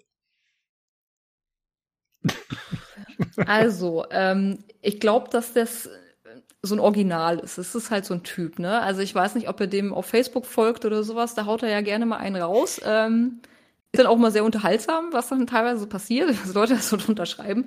Ähm, ich glaube, das ist ein, an sich ist es ein korrekter Typ. Ähm, seine Filme, ja, gut, ich glaube, er findet sie fantastisch. Äh, ich finde die richtig schlimm. Und die meisten davon sind auch nicht so für mich, wo ich sage, okay, das ist so Trash, den ich mag, sondern die sind halt einfach nur schlecht. Äh, es gibt halt, also der Far Cry-Film ist fantastisch. Der ist lustig, ja, weil er so schlecht ist. Also an dem stimmt alles in meinem, in meinem Trash da sind alle Boxen gecheckt so. Also Far Cry kann man sich auf jeden Fall angucken. Richtig schlimm war auch diese, ich glaube, der zweite Dungeon Siege Film, der war glaube ich auch von mhm. ihm. Oh Gott, einfach nur furchtbar. ähm, die sind noch lustig, die kann man sich gut angucken. Immer wenn er dann äh, versucht, so, ähm, so ein gesellschaftskritisches Statement rauszuhauen, finde ich, dann ist er am schlimmsten, weil das funktioniert halt einfach nicht. Und der hat auch überhaupt kein Gespür, so finde ich. So, hat, ja, hat, hat diese er hat keine Sensibilität für Charaktere und Figuren und die Charaktere, also, also er versteht nicht, wie Menschen sind, habe ich dann manchmal das Gefühl. Er hat ja diese, er hat ja diese Rampage-Reihe. Vermutlich meinst du das mit äh, Kritik an der Gesellschaft, ne? Dass das. Äh ja, und hier äh, Darfur hat er gemacht und Tunnel Rats, äh, also. ja. Er soll lieber bei guten, schlechten Videoverfilmungen bleiben, Videospielverfilmungen. Vi Videospielverfilmungen sind ja immer irgendwie scheiße, also. Ja, traditionell, genau. Okay, äh, wir haben noch zwei Minuten. Wir kommen zur allerletzten Folge. Äh, vielleicht so halb ernst gemeint. Wann erscheint Half-Life 3? Hast du Insights? Ähm, nee, ich habe keine Insights, aber ich glaube, das können wir vergessen. Äh, Valve hat so viel Kohle gemacht mit Steam, die müssen keine Spiele mehr veröffentlichen. Oh, ja. selbst selbst hm. nach Alex? Ja, das war so ein Ding, um ihre eigene VR-Brille zu pushen. Hat, glaube ich, gut funktioniert. Vielleicht bringen sie noch mal irgendwas in die Richtung, aber ich glaube nicht, dass wir da irgendwie ein, äh, ein großes Half-Life-Spiel noch sehen werden. Glaube ich nicht daran. Hm. Na, sie hatten ja noch Artifact gebracht, das Kartenspiel von Dota, was komplett in die Business gegangen ist, leider. Mhm. Und die haben doch Campo Santo gekauft, glaube ich, ne? Oder habe ich das gerade falsch im Kopf? Und die waren noch an diesem Ägypten-Spiel am entwickeln dran. Oder habe ich das gerade falsch in Erinnerung? Ägypten-Spiel? Ja, die haben in, äh, nach Firewatch haben die so ein, ich weiß, ich habe den Namen auch vergessen, aber da ging es um zwei Archäologinnen in den 1920ern in Ägypten. Ähm, das war aber, glaube ich, das hatten die angefangen, bevor die von Valve gekauft wurden. Und ich weiß nicht, ob das noch äh, läuft oder ob die das aufgelöst wurde und die nur noch Leuten zuarbeiten. Da wüsste ich auch nicht welchen, aber ähm, ja, es, da hat das man lange nichts mehr von gehört. Drängt. ja, aber kein Half-Life 3, das ist ja, also jetzt haben wir es offiziell. Das ist natürlich schade. Ja, so offiziell es halt geht. Nee, aber ich glaube da einfach nicht dran. Ich glaube, das ist, das ist, das bringt auch nur Shit für die. Ja. Also mhm. die Erwartungen werden so hoch sein, dass man die nicht erfüllen kann. Und wir haben das jetzt schon letztes Jahr bei Cyberpunk gesehen. Ne? Also, also dieses, das, das Studio konnte eigentlich auch nur scheitern, finde ich. Und weiß ich nicht, also ich habe halt auch was anderes erwartet. Ja. ja also das, das Spiel hat andere Probleme für mich. Es hat die, nicht die Bugs sind das Problem. Also ich kann halt über die, die Spieldesign-Mängel nicht hinwegsehen. So für mich jetzt. Ich habe es auch durchgespielt ähm, und war einfach nur leer danach. Ich gedacht habe, das ist. Habe ich jetzt so lange gewartet? Hm? So schlimm. Okay. Ja. ja. Also äh, nur kurzer Kommentar, bei, bei PC Games hat das Spiel eine 10 von 10. Ja, der, ich habe da mit Matthias auch lange drüber diskutiert, aber der war auch der Einzige, der es äh, bis zu dem Zeitpunkt gespielt hatte und auf seinem Computer lief es halt auch. Ne? Also ja. wir haben auch nur einen PC-Code bekommen und wie wir wissen ja auch warum, ja, weil das halt auf den Konsolen einfach nicht gut lief. Auf der PS4 ja schon mal gar nicht. Ähm, und ähm, Matthias war halt begeistert. Ne? Klar ist er wahrscheinlich auch Subjektivität schwingt da immer mit. Er hat ja auch die Bugs erwähnt und so, aber er fand es halt super. Er fand auch die Story super erzählt. Ja, ähm, nachvollziehen kann. wir hatten das hier auch relativ lange diskutiert im Podcast, weil die Hauptstory fand ich oder wir eigentlich auch alle, glaube ich, Lukas, du auch, ne? Wir fanden die ja. auch alle super. Also die war auch, wie die inszeniert war und so, das war schon next level. Ähm, irgendwie habe ich auch seither und, und vorher so nicht gesehen. Ähm, also insofern, äh, weiß ich nicht, kommt es öfter vor, jetzt vielleicht noch mal so ein bisschen ins Allgemeine wieder gezogen, ähm, dass ihr, also, dass man halt sagt, okay, man spielt jetzt so gerade bei so Open-World-Spielen, sowas wie eben Cyberpunk oder, oder, keine Ahnung, auch ein Valhalla oder so, das kannst du ja nicht, da, da kannst du ja keine 100, 190 Stunden da reinstecken vor einem Test ähm, dann muss man sich ja auf bestimmte Sachen konzentrieren, vielleicht die Hauptstory oder so. Ja, die ähm, Hauptstory ist es ja, dann, ja. Ja, ähm, ja wie, also ähm, habt ihr da irgendwie dann nochmal so ein Prozedere für vielleicht Nachtests oder so, falls dann viel Feedback kommt? Oder ähm, wie läuft das genau? Also bei Cyberpunk war es auf jeden Fall so, dass ähm, Matthias da relativ schnell durch war, auch mit der Hauptstory. Die war ja dann noch gar nicht so lang. Wir haben ja irgendwie ja. erwartet, was sind 60, 70 Stunden oder so. Und dann war er irgendwie nach 20 oder 25 da durch. Hat also noch genug Zeit gehabt, ähm, da andere Sachen nebenbei zu machen. Also Okay. Also er fand es trotzdem gut. Äh, ja, also er hat halt da auch von sich aus noch super viel Zeit reingesteckt und hat das ja dann noch weiter betreut. Als wir dann äh, endlich auch PlayStation Keys hatten, hat er auch dazu noch ein Video gemacht und war ja auch entsetzt darüber, dann wie das so war. Ähm, bei einem Spiel wie zum Beispiel jetzt Assassin's Creed oder so, ich weiß nicht, ob der, ich glaube, der Lukas hat den letzten Test gemacht, bin ich mir jetzt gar nicht so sicher. Und der, ähm, der ist ja auch so ein äh, obsessive-compulsive Mensch, also der muss dann auch alles machen. Äh, der spielt das dann auch durch, bis da wirklich alles gemacht ist. Und ähm, wenn dann noch neue Erkenntnisse dazukommen, dann äh, es ja immer die Möglichkeit. Also gibt auch, wenn jetzt noch ein Patch erscheint, jetzt hat man bei Disciples das Ding, ähm, da war so ein Plotstopper-Bug drin, jetzt kam heute der Patch schon so und dann ähm, hat Matthias halt gesagt, okay, dann können wir ja noch mal, kann man dann noch mal aufwerten, weil das war ja der Grund, warum die Wertung so schlecht war. Also das passiert schon im Nachhinein. Das wird halt nur nicht immer in die große Glocke gehangen. Ja. Das ist, es gibt intern immer Diskussionen über solche Sachen. Okay, also aber Hm. ihr habt schon auch, sag mal, ihr seid offen für Wertungsnachbesserungen, nicht nur Updates in den, in den Texten und so weiter und so fort.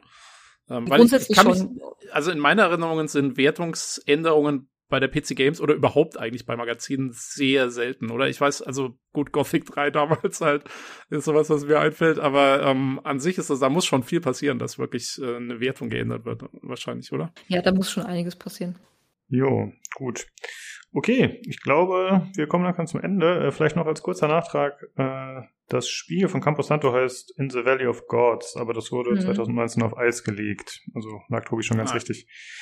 Okay, ähm, ja, vielen Dank, Maria, dass du dir die Zeit genommen hast. Ja, War sehr gerne. nett. Jo, Und äh, natürlich auch vielen Dank an die Zuhörer, die fleißig hier die Fragen eingesendet haben. Äh, sonst hätten wir Ja, das ich hoffe, ich, kon können. ich kon konnte da einige zufriedenstellend beantworten. Vielleicht nicht für, für jeden, aber ich versuche halt so äh, transparent und offen wie möglich zu sein. Also, das habe ja vorhin schon gesagt, es gibt ein paar Sachen, die kann ich einfach nicht beantworten, weil ich es nicht weiß. Nee, doch, war gut. Also ich muss sagen, es war ja sehr harmonisch. Viele der Fragen waren ja doch recht kritisch, aber es ist halt immer was anderes, ne? wenn man einfach in die Tasten reinhaut oder wenn man mit Leuten direkt redet. Ja, das, Das das, ist- immer so. Also, wie gesagt, ich im Forum, man kennt das ja auch nicht so richtig, wenn äh, das nimmt auch so ein bisschen die Schärfe raus, wenn man jetzt einfach irgendwie sich anschaut und dann miteinander redet und so. Und ich finde das halt eh mal angenehmer, ne? Einfach weil man dann so eine so eine natürliche Grenze auch hat, ja, dass man den anderen vielleicht nicht so angeht, weil wie gesagt, wir sind halt alle Menschen, niemand macht irgendwas aus böser Absicht oder so oder niemand schreibt jetzt eine News, um jemanden zu ärgern. Das ist das ist ja nicht der Fall. Ja. Ja, und das ist ja das Gleiche mit Kritik, denke ich. Also ich meine, die Kritik ist manchmal harsh und so, aber sie ist ja meistens schon, weiß nicht, ob sie immer konstruktiv ist, aber sie kommt zumindest meistens, glaube ich, von von Leuten, die ja eigentlich wollen, dass die, dass die Webseite und das Forum und die PC Games an sich Ah. Weiter existieren und gut, äh, gut, gut die dastehen. Beweggründe sind klar. Ja. So, ja. Jo, Ja, gut. Äh, dann wie, also gerne in Zukunft noch mal sowas machen. Also äh, wenn du da Lust drauf hast oder wir irgendwie im Podcast mal vorbeischauen können bei den anderen, machen wir das sehr gerne. auf jeden und Fall. Äh, genau, ansonsten macht weiter so und äh, dann würde ich sagen, hören wir uns demnächst. Ich wünsche euch ein fantastisches Wochenende. Jo, Danke. ebenfalls. Dir auch. Vielen Dank Jo, nochmal. Bis Ciao. dann. Ciao, Tschüss. ciao. Äh, ja, das war das Q&A mit Maria. Ich fand's äh, doch äh, sehr interessant, muss ich sagen. Und es war auf jeden Fall cool, dass ihr die ganzen Fragen eingesendet habt. Vielen Dank nochmal dafür, liebe Zuhörer. Äh, wir haben dann doch nicht alle äh, quasi gestellt, die auf dem Zettel standen, weil manche Fragen haben sich dann halt irgendwie schon aus dem Kontext beantwortet. Äh, ja, aber es war auf jeden Fall eine interessante Geschichte. Können wir vielleicht in Zukunft mal wieder machen. Gut, und damit äh, kommen wir auch zu den Themen, und zwar zu den Short News. Da gibt es ein paar Sachen. Äh, zum einen wurde Six Days in Fallujah verschoben auf Ende 2022. Gleichzeitig haben sie angekündigt, dass sie das Team verdoppelt werden dafür, äh, verdoppeln werden dafür. Dann wurde das äh, kommende Saints Row, der Reboot, verschoben auf den 23. August 2022. Und Ubisoft hat ein neues Studio in Quebec aufgemacht, äh, beziehungsweise macht das 2022 auch erst auf, das Ubisoft Sherbrooke Studio. Und außerdem wurde bekannt, dass eine Hunt Showdown-Serie in Arbeit ist. Hm, Die soll erscheinen auf dem Sender Binge. Die gehen ja, glaube ich, nächstes Jahr erst online. Und äh, Produzenten bzw. Co-Produzenten sind Afni und Faruk Yerli. Also die Yerli-Brüder sind höchstpersönlich äh, ja, mit integriert in der Entwicklung. Äh, ja, Olli, du hast doch ein bisschen Hand Showdown gespielt, ne? Findest du, das Nein. lohnt sich? Habe ich Nein? nicht. Ich weiß nicht, wen du meinst. Ich habe das nie angefasst. Nein. Okay, dann war das wohl ein anderer Olli. Ja, ich weiß ja nicht, wie du kennst. aber sehr lobenswert, dass du mich dann. Das Einzige, was ich, was, also du bist ja da durchgehetzt durch die News hier. Also Six Days in Fallujah. Was, äh, das ist, ist ja eigentlich recht interessant. Das ist ja ein höchst ähm, kontroverser Titel. Ne? Das ist, ähm, geht ja um die, um den Kampf in Fallujah damals im Irak. Und äh, manche werfen ja da Kriegsverbrechen vor, der, der amerikanischen Armee damals, äh, die US Army, die damals ja da hauptsächlich, glaube ich, tätig war in ihrer äh, von Gott berufenen Tätigkeit der Gegnereliminierung.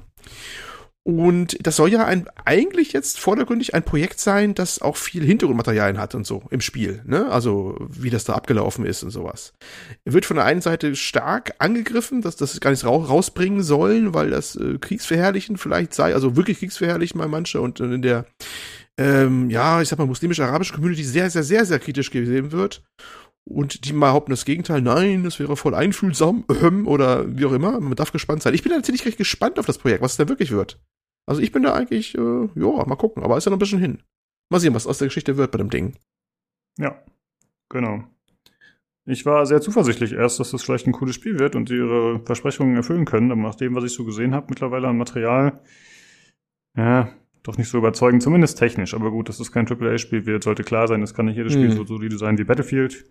Da muss man halt mal gucken, äh, ja, was da so kommt.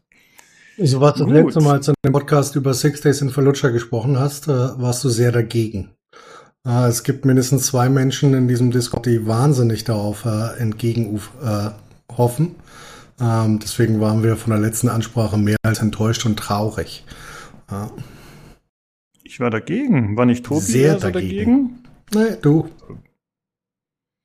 Okay, Ich, musst äh, du mir später mal schicken, die Stelle. Ich habe das nicht so in Erinnerung, aber ich vertue mich da gerne mal. Ich habe ja auch gedacht, Olli spielt halt Showdown fleißig. Ja, ja, eben, ne? Nee, ich glaube, der Tobi war ein bisschen skeptisch, das weiß ich. Der Lukas weiß ich nicht, aber der, der ist seine Meinung immer. ähm, nee, aber der Tobi weiß ich, dass der skeptisch war, aber das Ja. ist das Einzige, was ich noch weiß. Sehr gut, wir sind echt so ein Haufen Demenzkranker hier. Das ist fantastisch. Alte Männer, die alles vergessen. Oder keiner weiß mehr was. Es ist doch schön. Also, wenn, ich würde dazu gerne noch kurz was sagen. Die Sache mit den Kriegsverbrechen äh, und so weiter, die, die, die zieht halt nicht, solange wir Zweite Weltkriegsspiele spielen und solange du Deutsche spielen darfst. So hart, so hart das klingt, das ist halt einfach nicht, wenn du, wenn du ein Spiel als Stil- oder Kunstmittel begreifst, ähm, dann kommt sowas auch drin vor. Und das sehe ich jetzt, wenn es sauber aufgearbeitet ist, das ist immer die Voraussetzung dafür, sehe ich das nicht im geringsten als kritisch. Ja, vielleicht ist es der Anspruch, der die Leute so erregt, weil oh, Call of Duty hat auch im Irak mal gespielt oder sowas oder ähnlichen Szenarien, äh, Afghanistan bis Irak, ne? Da hat sich, haben sich auch nicht, nicht mehr aufgeregt als sonst, ne? Ich meine, da regst dich immer auf, so nach dem Motto. Aber ja, das aber Ding Call of Duty ist so generisch, das hätte Ja. auch auf dem Ja. Mars spielen können oder in Hintertupfingen. Das ist völlig irrelevant. Was bei das alles schon getan hat, so ziemlich ähnlich übrigens. Ja. Auch, ne? Stimmt. ja, müssen wir mal abwarten. Gab Ja. bei Hm? Call of Duty nicht immer diese, diese strikte Trennung? Also durftest du da überhaupt mal? Also war das nicht so eine, eher so ein Versuch von EA mit der Medal of Honor Reihe, dass sie auf einmal irgendwie, ich will nicht sagen, die Taliban spielen, aber war das nicht irgendwie, wo man auf dem Pferd geritten ist oder so ein Kram? War das nicht Medal of Honor, dieser Versuch? Mm, Das ist sehr lange her. Das kann sein. Das war dann wahrscheinlich dieser Reboot, der eben auch nur Medal of Honor hieß. Ja, ja, genau. Ja, Ja. aber Ja, ja. danach war ja Ende. Und es gab jetzt, glaube ich, im vorletzten Call of Duty, Modern Warfare, in dem Reboot war das, glaube ich. Da gab es doch auch so Sachen, dass man irgendwie so ein, so ein Mädchen, glaube ich, gespielt hat, ne? Das auf Seiten der, nicht der US-Armee war. Soweit Ich hätte es hier liegen, ich habe es noch nicht gespielt, obwohl ich ja ziemlich viele Teile durchgebinged habe. Äh, man in der Sicht dun dunkel noch nach meinen, ähm, wie hieß denn das Spiel, dessen Namen ich verdrängt habe mit der Zeitschleife. Danach bin ich ja in irgendein so ein tiefes Loch gefallen und musste alle möglichen 12 Call of Duty Minutes. Teile nach. Ja, genau. Da habe ich ja alle möglichen Call of Duty Teile nachgeholt, drei Stück am, am, am äh, hintereinander weg. Ich habe aber kurz vor Modern Warfare Reboot, das ist das eine Ding gewesen, was du meinst, äh, leider gerade nicht weitergemacht. Das ist nämlich genau das, wo man das eine Mädchen spielt, das später zur Terroristin, glaube ich, wird. Aus Grund eines traumatischen Erlebnisses sozusagen. Ja, absolut gerechtfertigt, denke ich mal. ja, das kennt jeder, kennt jeder auf. Arbeit ja auch. Kennt jeder auf Arbeit ja auch. Ne? Nachvollziehbar, genau, genau. Gut. Äh, ich, ich glaube, damit haben wir genug zu dem Spiel gesagt. Äh, dann kommen wir jetzt noch zu den anderen News. Und zwar geht's mal wieder um Activision Blizzard und was da so abgeht. Da tut sich natürlich wie jede Woche irgendwas. Juhu. Und ja, genau so. Äh, und zwar geht es diesmal gegen Bobby, Kotick persönlich, den Vorsitzenden von Activision Blizzard, den CEO. Und zwar gibt es jetzt Vorwürfe, dass auch er Fehlverhalten an den Tag gelegt hat. Und zwar äh, soll er teilweise von den sexuellen Übergriffen gewusst haben oder zumindest äh, von den Vorwürfen. Und er hat das gegenüber dem Vorstand nicht mitgeteilt. Also hat er sogar das Gegenteil gesagt. Nein, er wüsste nicht davon. Außerdem gab es noch so zwei, drei andere Sachen. Unter anderem soll er irgendwie einer äh, von seinen Mitarbeiterinnen mit äh, Mord gedroht haben. Wobei er das dann sich danach dafür entschuldigt hat zwar irgendwann, aber auch das natürlich auch nicht so die gute Art. Und Sorry. Ja, kann da passieren, ne? Einfach das Gefecht, mein Gott. Und äh, ja, dann, äh, wie gesagt, gab es noch so Ver Vergewaltigungsvorwürfe Vorwürfe einer Sledgehammer Games Mitarbeiterin. Das ist ja auch eines der Studios, das an Call of Duty arbeitet. Die haben jetzt, jetzt Vanguard rausgebracht. Und äh, da gab es dann aber eine außergerichtliche Einigung, nachdem sie mit einer Klage gedroht hatte. Also das äh, ja, kam dann auch nicht vor Gericht. Und äh, ja, jetzt ist es halt so, dass äh, das an die Öffentlichkeit gekommen ist und deswegen gab es mal wieder einen Walkout. Also Activision Blizzard-Mitarbeiter sind äh, vor die Filiale getreten oder vor das Studio und äh, haben da ja, dementsprechend gestreikt während der Mittagspause oder so ähnlich. Und sie fordern den Rücktritt Kotiks. Und auch die Anteilseigner oder einige davon fordern das mal wieder. Das war ja in der Vergangenheit schon öfter so, also ist jetzt nichts Neues. Aber der Vorstand stärkt ihm weiter in den Rücken und sagt, nee, das ist ein guter Mann sozusagen.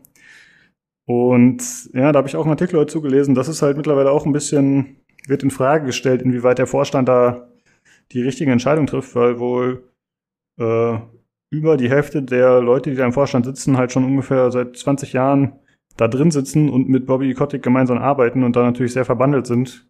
Und äh, ja, deswegen wird es aktuell ein bisschen in Frage gestellt, inwieweit das noch die richtigen dafür sind. Ich muss jetzt mal ganz blöd fragen, aber wie Vorstand? Also das ist nur eine Aktiengesellschaft, oder? Mhm, aber das Board ist doch der Vorstand, ne? Äh, ja, die Aufsichtsrat. Na, die haben wie ist denn das mit US-Firmen? Also die haben die Investoren.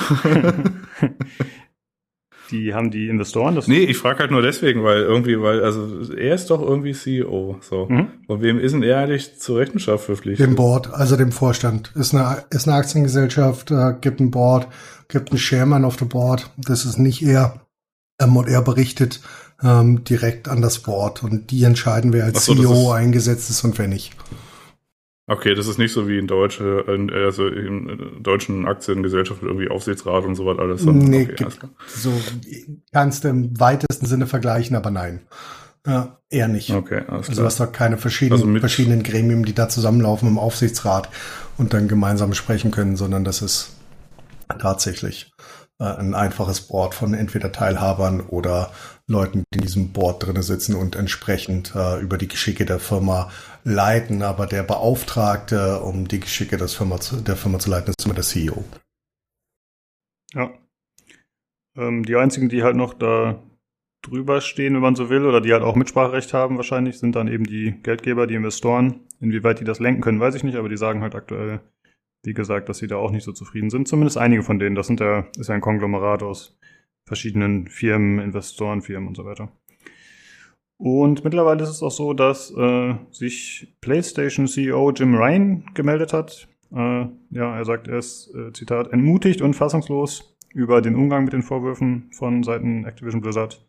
Und auch Phil Spencer, also der Xbox-Mensch, hat sich äh, danach anscheinend dazu veranlasst gefühlt, nachdem PlayStation was sagt, und äh, ja, er sagt, man würde die Beziehung zu Activision Blizzard aktuell neu bewerten. Was auch immer das genau bedeutet. Ich finde, das klingt so ein bisschen, als würde man überlegen, dass man äh, ja die Geschäftsbeziehungen abbricht. Aber das ist ja ziemlich utopisch, dass sie das machen. Also die wollen ja trotzdem natürlich weiterhin Geld verdienen mit denen gemeinsam. Äh, daher ist wohl davon nicht auszugehen. Aber es sind zumindest äh, ja Statements, ne, die so ein bisschen den Druck erhöhen und äh, die auch sagen, da muss eigentlich was passieren. So, jetzt hat ja der Vorstand schon den Rücken gestärkt eigentlich für Bobby Kotick. Und es ist ja auch weiterhin unklar, ob das wirklich, ob diese Vorwürfe stimmen. Das ist ja nur nicht bewiesen bisher. Äh, wie siehst du das, Olli? Meinst du, das hat Konsequenzen für ihn oder macht er weiter wie bisher? Ja, also ich sag mal so, die, die Signale von Microsoft und, und, und Sony, glaube ich, gingen schon in die Richtung, dass man, äh, ohne es explizit auszusprechen, eigentlich sehen will, dass er zum Beispiel geht. Man will eine Änderung äh, sehen. Und das gehört, eigentlich gehört dazu, dass man die Leute, egal ob man jetzt dann einzeln den Schuld zurechnen kann oder nicht, man will einfach mal neue Leute an der Spitze sehen. Das ist allgemein gesprochen erstmal so. Das, äh, denke ich mal, ist ziemlich klares Signal von denen eigentlich gewesen, ohne es konkret aussprechen zu müssen. Ne? Das haben die sich schön umherum geredet bei der ganzen Geschichte. Aber es ist mittlerweile natürlich eine Situation, da musst du eigentlich, oder das Board muss eigentlich da zeigen, dass es handlungsfähig ist und irgendwas dagegen tun will, gegen diese miesen, miesen, miesen Ruf, äh, wenn es schon erstmal so weit ist, dass mit die größten Geschäftspartner, und ich will mal Microsoft und, Sony mal schon mal dazu zählen, denke ich mal, äh, solche Sprüche lassen, dann ist schon arg was am Dampfen, ne? Also dann ist schon richtig was los. Und äh, ich bin ja auch, war ja auch äh, sehr angetan davon, wie du da gerade so völlig shell-schockt oder besser gesagt mittlerweile apathisch solche Sachen rausgehauen hast, wie, ja, äh, da war wohl ein, eine Todesdrohung von von ihm, ne? Und mal wieder andere Vergewaltigungsvorwürfe und so. Man zuckt ja nicht mehr mehr zusammen, wenn man das jetzt sagt, ne? Das ist ja schon mittlerweile mhm. so, auch bei Activision, so nennen wir sie ja mal gerne, so uh, gefühlt schon das normale Niveau, ne? Was man von dem so redet. Das zeigt ja schon viel. Und äh, ja, ja ich, ich, bin eigentlich, also es gab, glaube ich, bei Kotaku einen Artikel, da hat man die ähm, Board-Member, die ihm den Rücken gestärkt haben, schon äh, named und shamed, also einzeln sogar, ne? Wer dahinter steckt, wer ihn da eigentlich noch stützt und wer nicht. Ähm, das wird also langsam schon persönlich, auch was da die Richtung angeht. Und ich bin mal gespannt, wie lange er sich da noch halten kann. Also wie, wie auch das Board zusammenhält und so. Das ist nämlich schon, ja, Irgendwann wird ja mal einer nervös. Und wenn es das Board nicht ist, dann andere, dann Investoren, die Druck machen oder was auch immer. Ne? Also, weil äh, gut tun kann das Ganze dem ja nicht, wenn das so dann, vor allem jetzt im, im, im, äh, irgendwann mal im Fokus vielleicht doch irgendwann, da haben wir auch mal neulich drüber gesprochen, noch ist es vielleicht nicht ganz so weit, aber ins Fokus der Mainstream-Presse mal gerät irgendwie mal. Keine Ahnung, wie die Lage in den USA jetzt da ist. Ne, weil die Gaming-Geschichten sind meistens so ein bisschen aus dem Blickfeld raus. Da hat man immer 3000 andere Sachen, die wichtiger sind. Aber wenn man es erstmal da rein schafft, dass man da vielleicht auf die Tageszeitungsniveau kommt, dass man da häufiger auftaucht, negativ, dann wird doch der eine oder andere nervös werden und dann wird wahrscheinlich doch mal welche Konsequenzen noch stattfinden äh, in anderer mhm. Ecke. Wir hatten ja auch, muss ja auch die ganze Geschichte zurückgucken, ne? also äh, man darf nicht vergessen, dass die eine Frau, die ihm, ich habe den Namen jetzt vergessen, das war die News von der Folge 195, die gegangen ist, die ist auch nicht freiwillig gegangen, was man so hört. Ne? Die ist gegangen, weil sie, oder das heißt, sie ist schon freiwillig gegangen, aber gegangen, weil sie sagte, nee, ich bekomme nicht das gleiche Geld, ich, ich habe keinen Einfluss hier und sonst was, brauche ich nicht weitermachen, so nach dem Motto, ne? Das war ja auch ein genau, Grund. Das, das ist, äh, passt ja wieder wunderbar ins Bild und das ist, ähm, es ist schon langsam erdrückend und, und äh, da ist fast schon, ehrlich gesagt, böse gesagt, fast schon zweigringig, ob alles stimmt. Da ist die Lage schon so verfahren, da müsste eigentlich nach außen Änderungen demonstrieren und da muss irgendwas passieren. Also irgendwas, ich denke mal, irgendwas wird da noch passieren, über kurz oder lang. Ja. Äh, die Dame war die Jen O'Neill, die du meinst. Das genau. war die neue Blizzard Co-Chefin die auch nebenbei bemerkt nicht das gleiche Gehalt wie ihr Co-Chef bekommen hat, obwohl sie das gefordert hatten sogar. Also das ist wirklich ah, ganz komisch, was ja, da alles ja. passiert. Also das ist vor allem, das ist so eine Blöße würde ich mir gar nicht geben, wenn ich in, schon da in einer, einer kritischen Situation bin als Unternehmen, wo genau sowas zur Diskussion steht, ne? Da mache ich mir doch nicht so eine Blöße, dass ich dann die eine Frau, die ich benenne, noch ein anderes Gehalt gebe. So, also, wenn es denn stimmt, was da alles behauptet oder was da gesagt wird, ne? Weiß man nicht. Also ich weiß ja. es ja auch nicht.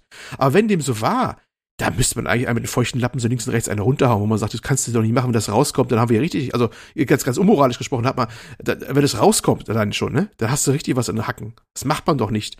Da willst du doch dafür sorgen, dass dir wirklich in jeder äh, Sache gleichgestellt ist, äh, dass da ja nie was rauskommen kann, wenn ich das ganz äh, böse jetzt mal und einfach nutzenorientiert mal jetzt einfach sehe, ne. Und wenn die das nicht schon nicht mehr ja. geschafft haben, dann ist das schon, ja, das ist dann schon nicht mehr böse wild, das ist schon fast schon Dummheit, ne, also ja.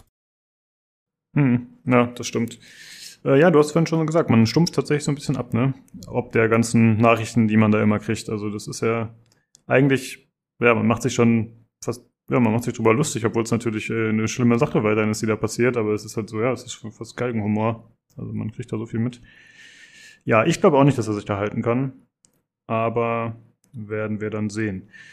Gut. Nino, Jan, ich weiß, ihr seid nicht so sehr in dem Thema involviert. Äh, wollt ihr da noch irgendwas mit anbringen oder wie sieht's aus? Also ich wüsste nicht, was ich dazu noch großartig sagen soll. Ich denke immer, solche Vorwürfe bedingen eine, radikale und lückenlose interne Aufklärung und die entsprechenden Konsequenzen. Und ähm, ich glaube halt, irgendwann ist der reputative Schaden für die Firma Activision, wie sie so schön nennt, einfach nicht mehr haltbar. Und man muss sich halt vor allen Dingen auf Board-Ebene fragen, wie lange es relevant ist, ein, ein Mastermind oder Mainbrain wie Bobby Kotick es zu sein scheint, ähm, halten zu können und wann dieser Break-Even-Point ist, an dem es der Firma ausreichend Schaden bereitet, um nicht mehr haltbar zu sein. Und ich denke, meiner sehr subjektiven Einschätzung nach, dass dieser äh, Punkt ungefähr vor sechs Monaten erreicht war. Also alles, was jetzt weiterläuft und was verschleppt wird, hilft weder der Firma noch dem Mann. Ja, der hat sein Geld gemacht, der wird in seinem Leben nicht mehr traurig und einsam ähm, in einer Wohlfahrtsstelle um Geld betteln müssen. Und äh, Activision tut's nichts Gutes, wenn er weiter da bleibt. Das ist einfach eine Frage des logischen Menschenverstandes, aber wenn das halt, wenn daran halt gehalten wird, gibt's dafür Gründe, die wir aus unserer Froschperspektive vielleicht nicht nachvollziehen können. Ja. Okay, Jan, hattest du noch irgendwas oder sollen wir weitermachen? Was? Nee, im Grunde das, was Nino sagt. Also sprich, er hat ja jetzt auch mehr oder weniger die, äh, also ist ja quasi die zynische, äh, die zynische Sichtweise, dass man da quasi sagt, also äh, selbst äh, die Welt jetzt, wie sie ist, quasi mit den Moralvorstellungen, die halt existieren und wie es halt worauf sich halt gewisse Gesellschaften geeinigt haben, die sind ja eigentlich schon von außen her Druck genug, dass man alleine mit rationalen Argumenten eigentlich zu einem Zustand kommen sollte, der besser ist als der aktuelle. Ähm, ob das jetzt daran liegt, dass er jetzt 20, 30 Jahre lang irgendwie da in der Firma war, es da genug Verflechtungen gibt, das ist jetzt auch kein singulärer Fall, sondern das gibt's ja überall in der Industrie. Ähm, dass es halt quasi irgendwelche Wege gibt, die halt bis hierhin quasi in Anführungszeichen gut gegangen sind, auf finanzieller Art, aber jetzt halt einfach nicht mehr haltbar sind. Und das sind halt so, so Sachen, die allein durch diesen, ich sag mal, äußeren, äußeren Druck, in Anführungszeichen vielleicht, dass man halt solche, solche Dummheiten nicht macht, allein von der Reputationsebene her, dass man halt einfach sagt, okay, wir werfen alles weg, was wir bisher hatten. Jeder kriegt einfach das Gleiche. Da wird jetzt nicht mehr äh, irgendwie drüber diskutiert und äh, bestimmte Dinge passieren jetzt halt anders. Äh, ob das jetzt vielleicht nicht äh, für viele Firmen der ja, schmerzlosere Weg wäre, als das jetzt quasi äh, ja halt so zu verschleppen in Anführungszeichen. Ja, Aber stimmt. ja, dass es halt äh, solche Missstände nicht geben darf, darüber müssen wir nicht diskutieren. Die Frage ist halt nur, äh, welche Motivation quasi jeder für sich oder halt auch bei, gewissen Struktur, es gibt auch sowas wie Organisationspsychologie, irgendwie dahinter stehen, äh, die halt in eine andere Richtung zerren. Ne? Hm, Wir haben ja eigentlich ja, seit mehreren Jahren schon über Blizzard immer wieder berichtet, dass die halt äh, diverse Marketing-Fails an den Tag gelegt haben, die eigentlich immer selbst produziert waren und äh, gut hätten vermieden werden können und die oft auch absehbar waren. Und Activision war ja eigentlich immer noch relativ außen vor und jetzt ging es ja auch erst mit Blizzard los, aber ist dann ja so rübergeschwappt. Und ja, ist schon äh, krass, wie die ganze Firma da so mit reingezogen wird. Aber ja, auch selbst produziert, auf jeden Fall. Okay, äh, ja, ich würde sagen, wir greifen das nächste Woche voraussichtlich wieder auf, weil eigentlich ist ja immer irgendwas. Dann machen wir jetzt weiter mit äh, Battlefield 2042.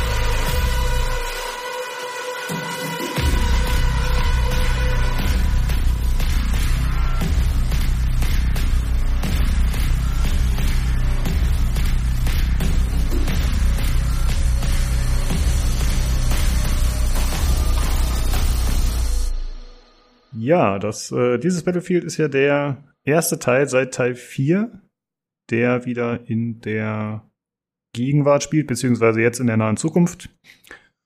Und Teil 4 erschien 2013, habe ich gerade mal nachgeschaut, also schon lange her. Und das war für mich zumindest der Anlass, mal wieder einzusteigen im Battlefield.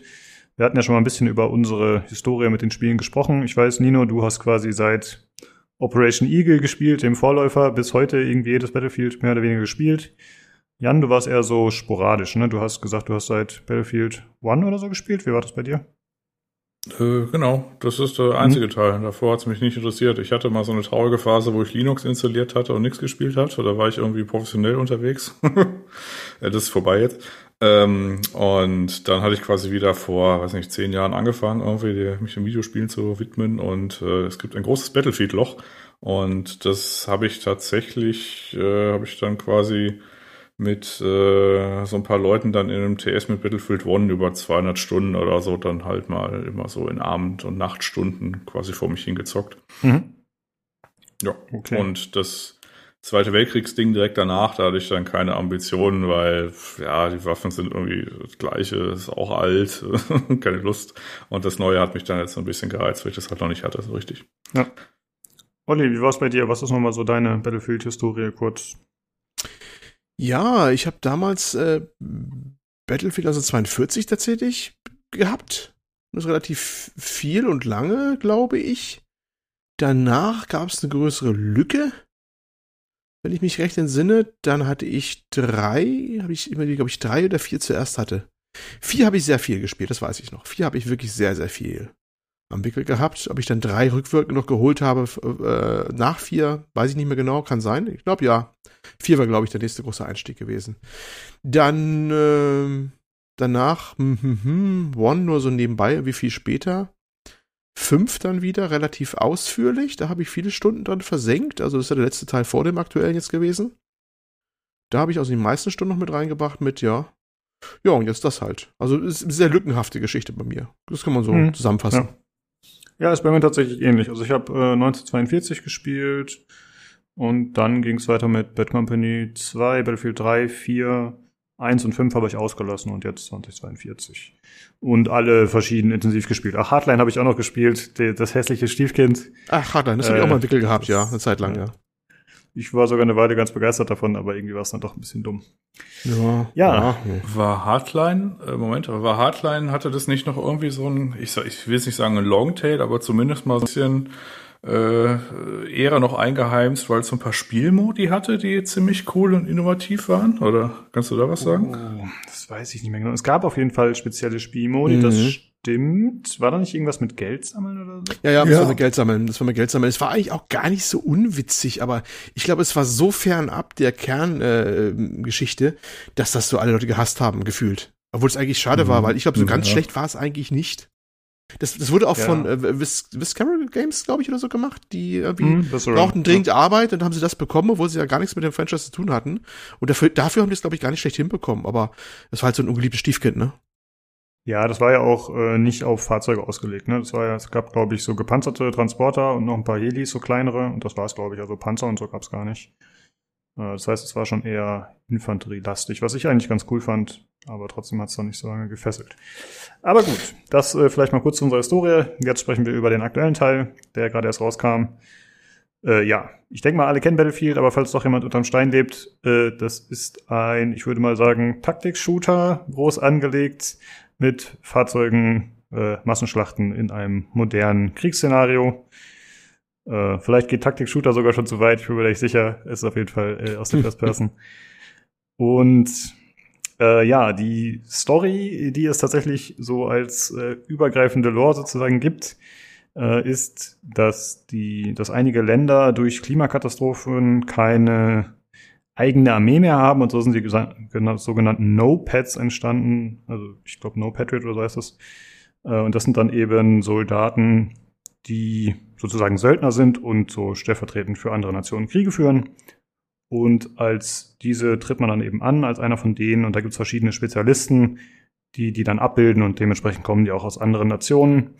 Obwohl das äh, übergeordnete Setting, glaube ich, wieder USA gegen Russland ist.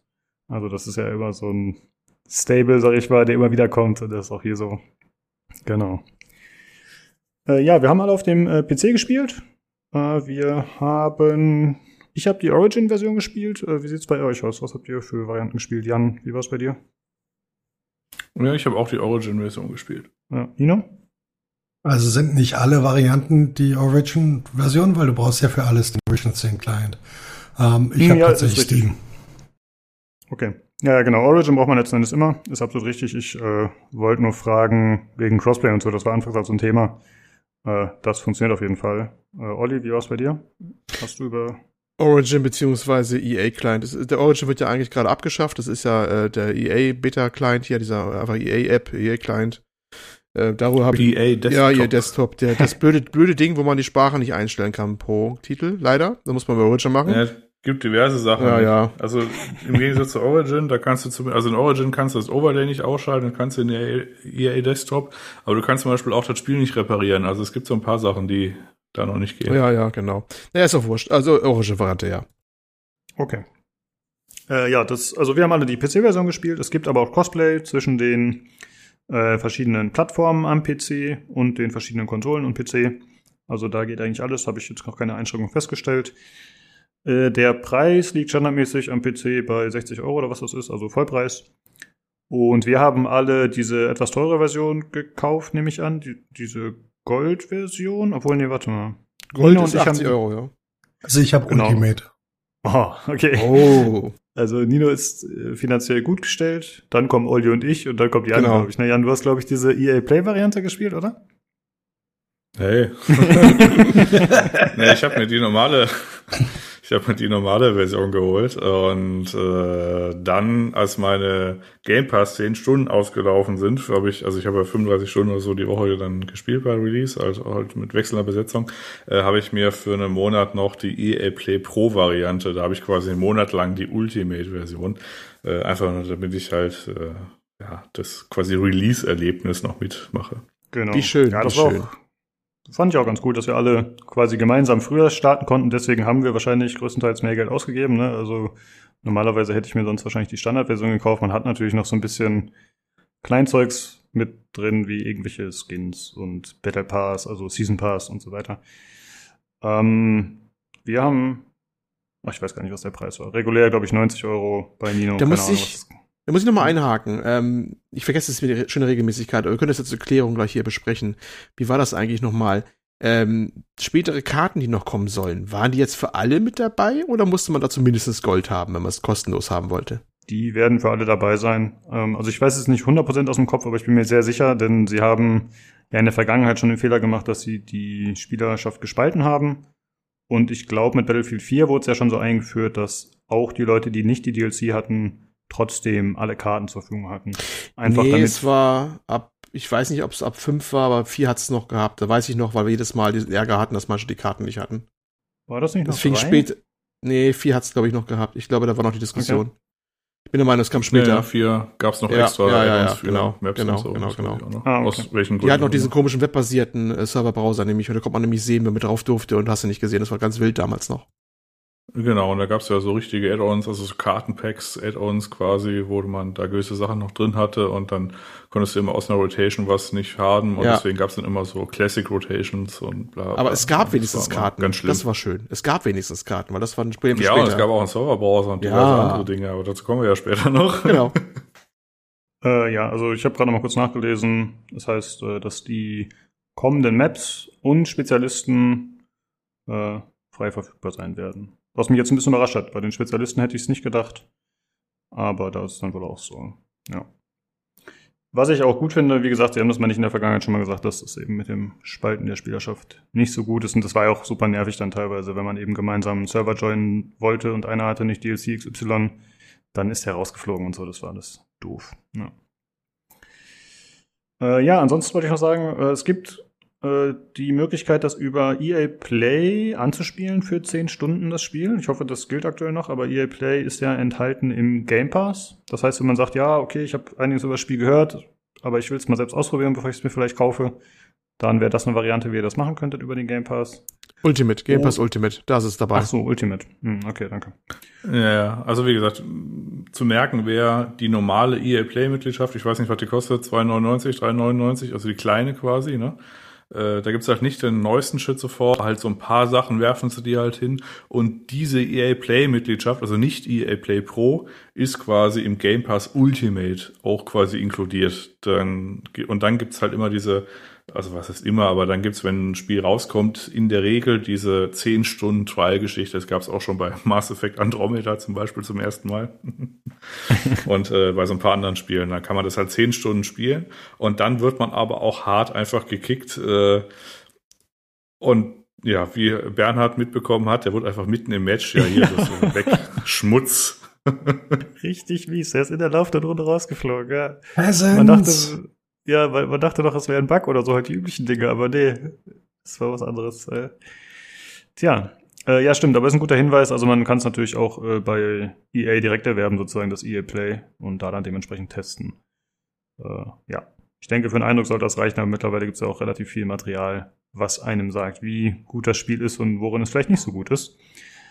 Ähm, kommen wir erstmal zu den Modi, würde ich sagen, beziehungsweise es äh, wäre noch vorweg zu sagen, was neu ist in dem Teil, ist, dass es äh, bis zu 128 Spieler pro Karte sein können, was äh, ja das Doppelte ist im Vergleich zu vorher. Vorher waren es immer 64.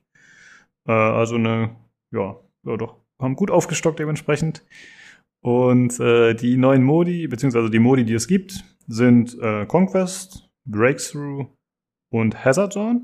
Äh, Conquest kennt man ganz normal, ist halt Eroberung, ne, Flaggen erobern. Äh, dann Breakthrough ist im Grunde sowas ähnliches wie Rush. Äh, und zwar ist es auch, man muss zwei Flaggen, muss das angreifende Team stürmen und die beide einnehmen und dann schaltet sich der nächste Bereich der Karte frei. Und die Verteidiger müssen das halt verhindern und äh, die Flaggen verteidigen und dementsprechend die Tickets der Gegner runterbringen. Ja, die beiden Modi sind quasi soweit so bekannt, ein bisschen abgewandelt, aber das ist jetzt nicht so neu. Und neu ist ja der Modus Hazard Zone. Äh, der wurde anfangs irgendwie durch irgendwen wurde es geprägt, dass das so als Escape from Tarkov angepriesen Nein. wurde ein bisschen. okay, Nino, du, du hast Einwände. Was ist los? Aber äh, mindestens sechs Stunden meines Lebens damit verschwendet, den Hazard Zone Modus zu spielen und es ist nicht im mindestens so wie Tarkov. Ähm, es ist im Grundsatz ein ja infanterielastiger Spielmodus, in dem verschiedene ähm, Teams darum kämpfen, Datensätze, USB-Sticks äh, zu ähm, zu erobern und dann von dieser Karte zu extrahieren und damit ähm, irgendeine Währung ähm, zu erhalten, mit der man sein äh, Gear verbessern kann. Also sehr grob äh, könnte man das mit, mit, mit FT verwechseln, ist aber nicht, nicht im Ansatz so. Ähm, meine Haupterfahrung in Hazard Zone waren Bazookas äh, mit einem mit einem Steckschuss im Gesicht. okay. Äh, ja, ich hätte dich jetzt auch gefragt, äh, ob du den Vergleich ziehen kannst, aber dein Einwurf hat schon klar gemacht, nein, das äh, hat überhaupt nichts damit zu tun. Ja. Ähm, Also die Gemeinsamkeit ist, man spawnt auf einer Karte, man sammelt Dinge und man extrahiert. Und damit enden die Gemeinsamkeiten im Wesentlichen. Ja, genau. Also es ist äh, bei Weitem nicht so intensiv, würde ich mal sagen. Also ich finde bei Tarkov war ja immer so, dass man gesagt hat, okay, ich, ich verliere die Dinge, ne, die ich mir mühsam erfarmt oder gekauft habe, wie auch immer, die ich mir irgendwie verdient habe. Und hier hat man zwar diese Währung, die da drauf gesetzt ist, für die man dann eben in jeder Hazard Zone Runde Waffen oder so kauft. Ist, kann man sich ein bisschen vorstellen, wie bei Counter-Strike halt vor der Runde kauft man sich Sachen. Aber das ist halt auch Wumpe, wenn man da verliert. Also das ist jetzt nicht so, dass das irgendwie gravierende Auswirkungen hat. Ja, hat hat's auch nicht. Ich glaube aber halt auch, dass durch diesen Vergleich die Erwartungshaltung eine deutlich, eine deutlich andere war. Losgelöst ist es halt einfach ein, äh, ein, ein Infran Infanterie lastiger Spielmodus, der gar nicht so schlecht ist, aber er ist halt mitnichten, mitnichten taktisch oder irgendwas ähnliches. Also wenn du, wenn du um Gebäude rumläufst, dann sind die vier Leute, die dich komisch angucken und in eine Richtung schießen, meistens unglaublich erstaunt darüber, dass sowas überhaupt funktioniert wie Flankieren. ähm, ja, äh, es ist, wenn, wenn Gesichter in, in, in äh, Battlefield erstaunt sein könnten, hätte ich in sehr viele erstaunte Gesichter geguckt. Äh, genau, ja. Also das ist halt äh, Squad-basiert. Das heißt, es sind äh, mehrere Vierer-Teams, die da gegeneinander antreten. Ich weiß gar nicht mehr, wie viele. Äh, ja, und da geht es dann einfach am Grunde darum, dann am Ende, wenn möglich, den Ausgang zu bekommen mit einem der Schiffe, die einen abholen, äh, mit einem der Flugzeuge. Und dann kriegt man halt ein bisschen mehr Geld, aber auch ansonsten hat man eigentlich genug, wenn man das mal spielt, dass man immer was verdient. Es gibt auch äh, gegnerische KI-Soldaten, die da rumlaufen, die man abschießen kann. Das bringt auch ganz gut Erfahrung, beziehungsweise die Währung. Und wenn man dann irgendwie eine Winstreak hat, dann führt das noch dazu, dass man zusätzliche Ausrüstungsslots frei spielt, äh, die man dann, solange man nicht dann die Streak unterbricht, die man nutzen kann. Und ansonsten kann man halt auch die Spezialisten, also die Helden sozusagen aus dem Spiel nutzen, die man sonst schon kennt. Man nutzt auch die gleichen Freischaltungen, äh, die gleichen Aufsätze und so. Also das ist, finde ich, sehr gut im Spiel gelöst, muss man sagen. Das funktioniert äh, übergreifend für alle Modi. Man kann auch noch Bot-Matches spielen, was ich äh, das eine oder andere Mal abused habe. Ich habe vielleicht so fünf Runden oder so gespielt. Äh, das heißt, man kann im Squad, also zu viert gegen Bots spielen oder auch alleine. Und da gibt es zwar ein Cap, also wie viel Erfahrung man freischalten kann, weil man killt da teilweise irgendwie, was weiß ich, 50 bis 100 Bots oder so, je nachdem, wie man das so grindet. Aber das Coole ist, man kann trotzdem noch für die Waffen was freischalten. Ist natürlich ein bisschen billig, aber so habe ich mir dann die ein oder andere Waffe, wo ich gesagt habe, okay, bei der Pistole habe ich jetzt echt keine Lust, die Kills zu grinden, habe ich dann einfach so eine Botrunde gemacht. Und dann hat man schon schnell die passenden Aufsätze, die man möchte. und kann sich so ein bisschen äh, den Stress ersparen. Es gab ja in der Vergangenheit immer so Shortcuts von für Battlefield, zumindest seit dem vierten Teil, äh, wo ich mir mal gedacht habe, okay, wer kauft sowas? Also im Prinzip war das so, ja, du bezahlst Geld und dann hast du alle Freischaltungen und bist Maximallevel oder so ähnlich. Und äh, ja, mal gucken, wie sich das noch verkauft, wenn sie jetzt sowas einführen oder ob es das überhaupt noch gibt. Weißt du, Olli, ob es das im fünften Teil gab, diese Shortcuts? Uff, das ist eine gute Frage. Es gab diverse Skins, das gab's, das weiß ich noch. Aber Shortcuts, gab es Shortcuts? Gab es XP-Booster? Das weiß ich. Also ich habe mich damit nie beschäftigt, weil ich kaufe solche Sachen nicht. Müsste Hm. ich aktiv gerade jetzt nachgucken. Ja, gut, kein Problem. Ja, und ansonsten gibt's noch äh, den Portal-Modus. Den haben wir jetzt mittlerweile auch ein bisschen ausprobiert, aber ich weiß, Nino, dass du relativ begeistert davon warst. Äh, erklär mal vielleicht, was der ist und was du da so gespielt hast. Ist halt quasi ein Legacy-Modus ähm, für vorherige Teile, Bad Company 2, ähm, 1942 ähm, und ich glaube drei oder auf äh, entsprechenden Maps, die mit der aktuellen ja, Variante der Engine aufgearbeitet ist, ähm, die Maps nochmal nachspielen kann. Das ist tatsächlich ich weiß, ich nehme da viel vorweg, wenn ich das jetzt sage, aber das ist das Einzige, was mich davon abhält, das Spiel nicht zu deinstallieren. Ähm, ist, ganz, ist ganz witzig, vor allen Dingen, wenn du äh, 1942 Maps, auch wenn es aktuell nur zwei gibt, und ich hoffe, da kommen noch mehr, ähm, tatsächlich mit Zerstörung und so weiter spielen kannst, ist das eine sehr interessante und angenehme Sache für Leute, die ja die alten Teile gewöhnt sind und keine fancy ähm, in-Game-Animationen für das Wechseln von Visieren haben wollen und sowas. Also die Maps sind sehr nah angelegt an die alten Maps aktuell. Für 1942 existiert die Ardennen-Offensive und El Alamein. Ähm, die eine Map eher, eher infanteriemäßig gehalten, die andere sehr weit, sehr offen, sehr gerade und ähm, ohne, ohne Cover, ohne gar nichts, nur für Fahrzeuge und Flugzeuge eigentlich ausgelegt. Ein bisschen schade ist, ähm, dass die Spawnrate von entsprechenden Fahrzeugen zumindest auf El Alamein ein bisschen klein ist, aber das macht halt tatsächlich, tatsächlich am meisten Spaß für mich, zumindest für mich aktuell. Hm, ja. Äh, ja, ich hatte ja auch äh, ein, zwei Runden da mitgespielt. Ich war beim ersten Mal, muss ich sagen, doch äh, ziemlich anti, weil ich, äh, da ich wollte halt das Neue spielen, also sozusagen die tollen neuen schnellen Bewegungsmöglichkeiten und irgendwelche lustigen Gadgets mit Endhaken oder was auch immer die so haben. Das ist da natürlich alles nicht verfügbar, aber ich muss doch sehr zustimmen, dass es äh, ja eine andere Spielerfahrung ist und doch eine, ja, doch sehr intensive. Und es gibt auch noch einige andere Vorteile, meiner Meinung nach, gegenüber dem Hauptspiel. Zum Beispiel die Zerstörung, die finde ich dort deutlich besser gelöst ist, äh, besser umfangreicher ist, sage ich mal. Äh, die da, ja, natürlich in die Engine dementsprechend portiert wurde, beziehungsweise erneuert wurde. Also das ist wirklich gut gemacht. Und ich habe auch noch Battlefield 4 eine Runde gespielt. Da habe ich eine Runde Rush gespielt. Das war dann Battlefield.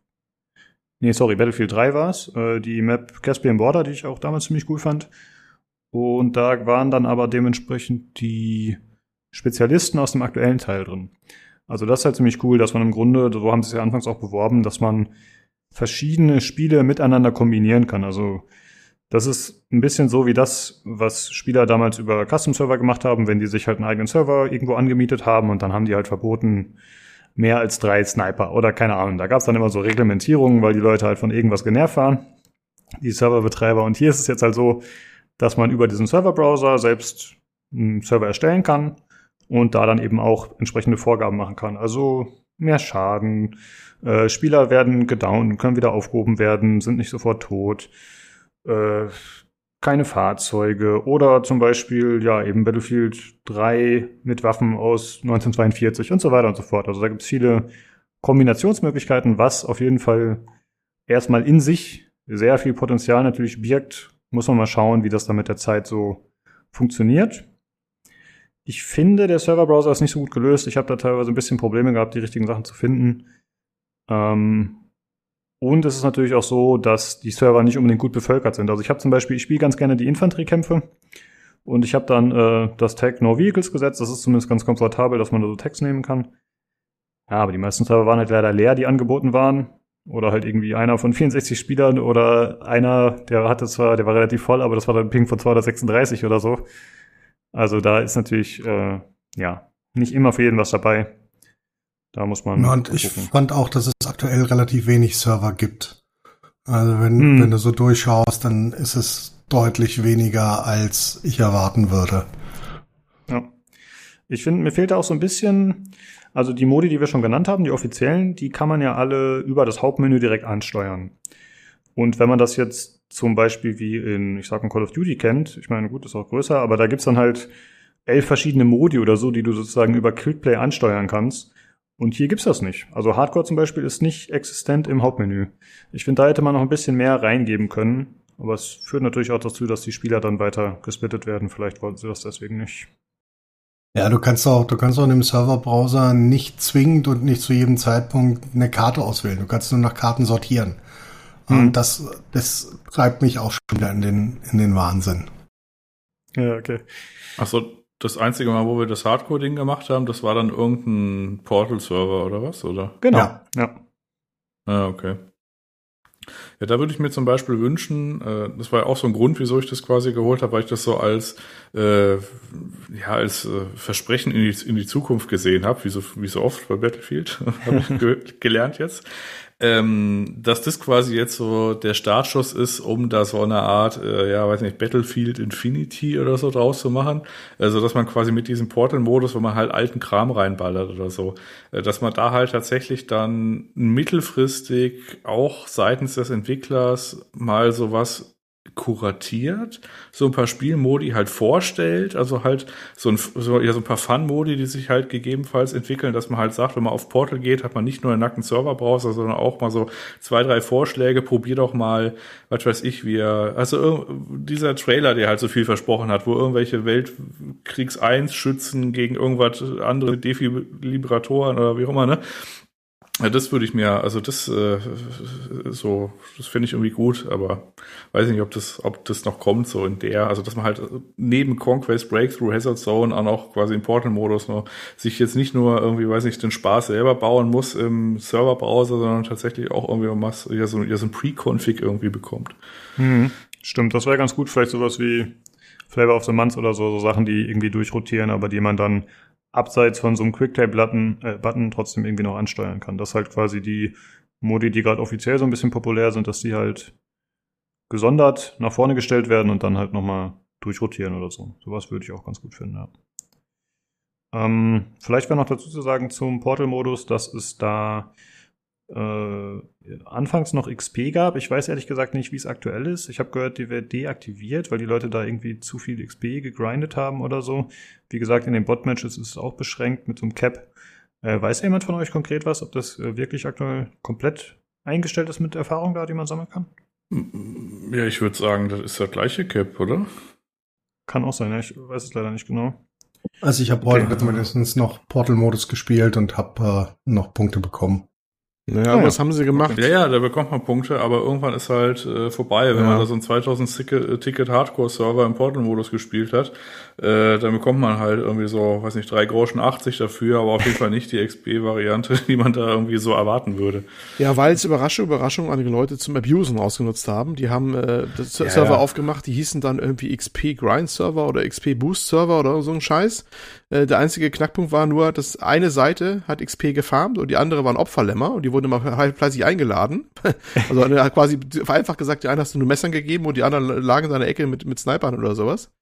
Und äh, da, ja, nur eine Seite wurde geboostet, ne, XP-mäßig. Und äh, das äh, hätte auch keiner vorahnen können, dass Leute sowas machen, wenn man ein Tool hatte, wo man beliebig Sachen bauen kann, ne.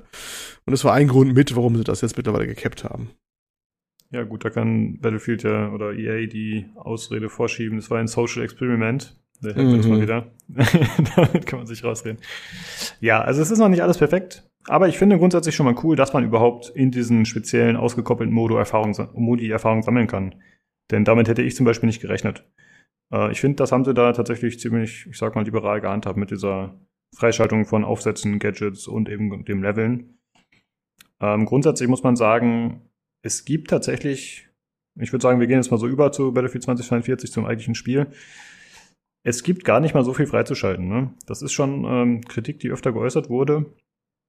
Es gibt irgendwie, also grundsätzlich vielleicht mal gesagt, jeder von den acht Spezialisten kann jede Ausrüstung nutzen und jede Waffe nutzen. Früher war das immer eingeschränkt Mhm. auf die Klassen. Das war so das Oldschool-System, dass eben äh, ja, Squads aus Soldaten bestehen mussten, die sich ein bisschen ergänzen, optimalerweise, dass halt einer Munition geben kann, der andere ist gut gegen Fahrzeuge, der andere ist ein Medic und so weiter und so fort. Und das ist jetzt hier nicht mehr notwendig. Also diese Spezialisten, das ist sozusagen der Held, den man spielt, der hat eine eigene Fähigkeit. Das kann zum Beispiel äh, dieser Typ, den ich sp- spiele, auf, der hat den Enterhaken, der kann sich dann irgendwo hochziehen auf Vorsprünge. Dann gibt's eine Tante, die kann heilen und die hat zusätzlich noch so eine äh, die Fähigkeit, Leute früher aufzuheben als Medic, also schneller und mit mehr HP. Äh, oder es gibt einen, der kann ein Turret hinstellen, also so ein automatisches Geschütz und solche Sachen. Und zusätzlich hat dann halt jeder seine Hauptwaffe, äh, Zweitwaffe und dann noch irgend zwei Gadgets, die er dabei hat, also zum Beispiel eine Munitionskiste und was weiß ich, Granaten. Genau, Wurfwaffen sind das andere, ja. Und zusätzlich haben die Spezialisten noch so passive Fähigkeiten. Und ja, wie viele Waffen gibt's Leute? Hat das jemand im Kopf? Ich glaube, das sind so 22 oder so hieß das insgesamt. Irgendwie Es sind so auf alle Fälle, äh, alle Fälle wenig. Du hast pro ähm, Klasse der Waffe, wenn du jetzt äh, siehst, äh, Sturmgewehr, ähm, Kurzwaffe oder Sniper, sind es immer so drei Stück, drei, vier Stück maximal. Also es sind, insgesamt sind es momentan nicht viele, verglichen mit dem großen Sammelsurium, was andere Serien bieten. Das ist also sehr, sehr überschaubar tatsächlich. Und halt ein paar Attachments dann pro Waffe, aber auch gar nicht mal so viel. Hm, genau. Also es war in der Vergangenheit deutlich äh, exzessiver, sag ich mal. Und ich habe erst gedacht, so ja, ist ja nicht so schlimm, denn immerhin kann ja jetzt jeder alles benutzen. In der Vergangenheit gab es dann halt vielleicht zehn Sturmgewehre, aber die durfte auch nur der Assault benutzen. Nur tatsächlich, äh, bei der Menge, die da geboten ist, und manche Waffengattungen sind aktuell auch leider balancing-technisch nicht so gut aufgehoben, äh, ist man da doch relativ eingeschränkt. Was ein bisschen schade ist, dass der Umfang da so gering ist tatsächlich. Wie war das denn bei Battlefield 5 jetzt zuletzt? Äh, ich habe jetzt die Zahlen ehrlich gesagt nicht im Kopf, da hätte man sich jetzt vorbereiten müssen. Es waren mehr, glaube ich, durchaus mehr. Aber ich weiß auch nicht, wie viel Laufe der Zeit dazugekommen sind. Ne? Das ist ja, das Problem ist ja bei der ganzen Geschichte immer, bei der ganzen Franchise, das waren ja immer Titel, die haben sich auch entwickelt. Das wird hier auch passieren. Also das ist natürlich immer so eine gefährliche Sache, das Ding jetzt zu vergleichen mit einem Titel, der irgendwann fertig ausentwickelt war, nach einem Jahr oder so. Das dauert bei dem manchmal wirklich so lange. Ne? Deswegen ist das so, müsstest ja dann vergleichen, wie war es denn bei Titel oder bei Teil 4 oder 5 zu Anfang? Das ist ja eigentlich der Knackpunkt, ne? Wo man es jetzt vergleichen müsste. Ja, das ist, äh, ja, das habe ich jetzt leider nicht im Kopf. Also es gab Aber- in den anderen Teilen deutlich, deutlich mehr Waffen auch zu Beginn. Also Battlefield 5 zum Beispiel hatte 30. Ich glaube, Battlefield 4 davor hatte über 40 Waffen, die du freispielen konntest von Anfang an. Und äh, da kamen dann später noch äh, fünf oder sechs dazu. Also das ist tatsächlich das Battlefield seit äh, zehn Jahren, das die wenigste Anzahl an Anfangswaffen hat. Ja. Ich frage mich allerdings, ob das so ein Problem ist. Ich habe mich nämlich damals schon bei vier damals schon ertappt. Schlussendlich bin ich bei einer Waffe rausgekommen, die es von Anfang an schon gab und ich am Anfang auch freigeschaltet hatte. Und äh, die anderen waren so zwar dem Schwerpunkt da mal besser, mal da besser. Dann wurden die neu gebalanced, mal wurde eine genervt oder so. Aber das waren gar nicht so viele, die ich praktisch im Einsatz hatte. Ne? Also das, also ungefähr war mir so die Hälfte von den Dingern eigentlich ziemlich egal, die es dann so gab. Aber ja, es ist ein zweischneidiges Schwert. Also Man will immer was Auswahl haben und das ist so ein breites Sammelsurium an Dingern ist. Aber manche sind sich auch so ähnlich, dass du sagst, naja, mit der Hälfte könntest du auch leben. Jetzt hast du die Hälfte, ist aber auch nicht recht, so nach dem Motto, ne? Weil dir halt einfach die Anzahl fehlt. Ich glaube halt nicht, dass es darum zwingend geht, ob du, ob du Ausfall oder was deine persönliche Präferenz dran, drauf hast, sondern Battlefield hat einfach den Anspruch, das episch größte Spiel mit den epi- episch größten Schlachten aller Zeiten zu sein. Und dann mit einer lächerlichen Anzahl von 22 Waffen zu kommen, insgesamt, ist halt einfach nicht, ist halt einfach nicht im Rahmen dessen, was du von einem Spiel, was auf der anderen Seite 128 Mann Server ähm, und unglaublich epische Schlachten und ich verwende das Wort episch tatsächlich mit Absicht, äh, episch oft, ähm, was es dann, was es dann darstellen will. Also das ist einfach, ist einfach nicht, nicht im Verhältnis zu dem, was Battlefield sein will, wenn du mit so einer lächerlich geringen Anzahl von Waffen kommst. Das hat nicht mal was damit zu tun, ob ich die jetzt spielen will oder nicht, sondern alleine, dass ich die Möglichkeit nicht habe, ähm, lässt schon sich meine Stirn episch in Falten legen. Ja, Ja, vor allem viel Aufwand ist es ja eigentlich. Also es, es sind halt, ich will jetzt nicht sagen Einstellungen in der INI-Datei, aber es ist ja auch nicht weit davon entfernt irgendwie. Also die Leute machen das jetzt auch nicht erst seit gestern irgendwie so Waffen unterschiedlich irgendwie austarieren. Ähm, bei Battlefield One, was ich damals gespielt habe, dieses erstes Weltkriegsding, da war es halt so, da gab es halt irgendwie, weiß ich, zehn Waffen und du hast halt irgendwie so, weiß ich, zwei genommen, weil das eine war halt so ein Repetierding, das andere hat halt schneller geschossen, du konntest dich halt entscheiden und nimmst eins von beiden und die anderen waren halt deutlich schlechter und die hast du halt einfach ignoriert dann.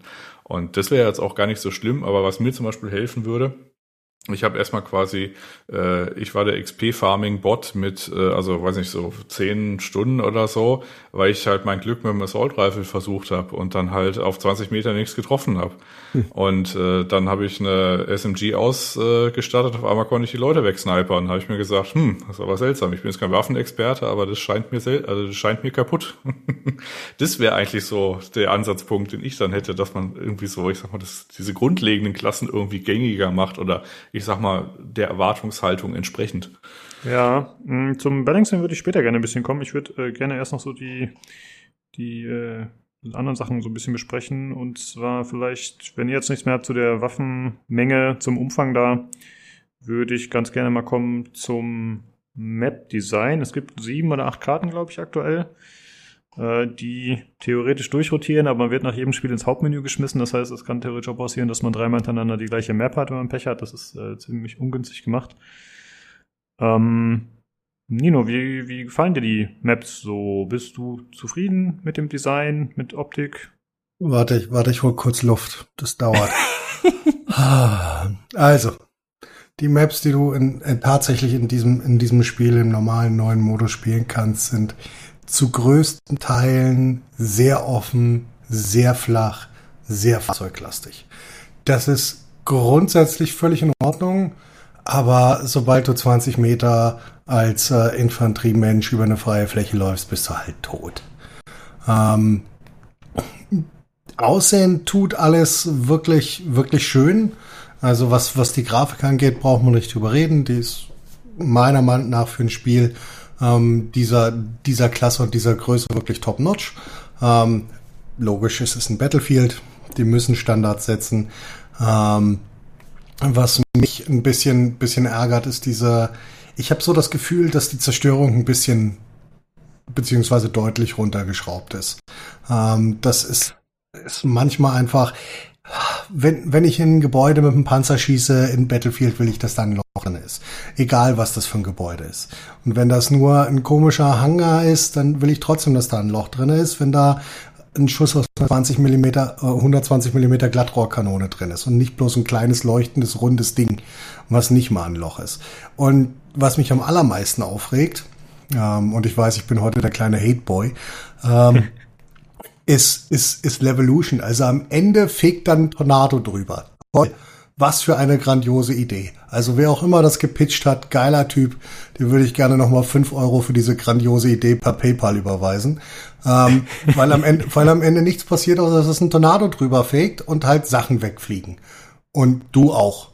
Und das war's. Und das ist die, das haben wir ja schon in der Beta gesehen, das ist dreimal spaßig, wenn du mit deinem Wingsuit oder äh, Fallschirm durch äh, den Tornado fliegst und danach interessiert es einfach keinen mehr auf der Map weil der nur mit einer Wahrscheinlichkeit von 30 Prozent da lang fegt, wo es relevant ist, also an den Punkten und den Rest einfach irgendwo anders rumdümpelt und ich freue mich, ah, blitzt, regnet, schön. Ja, und das war's.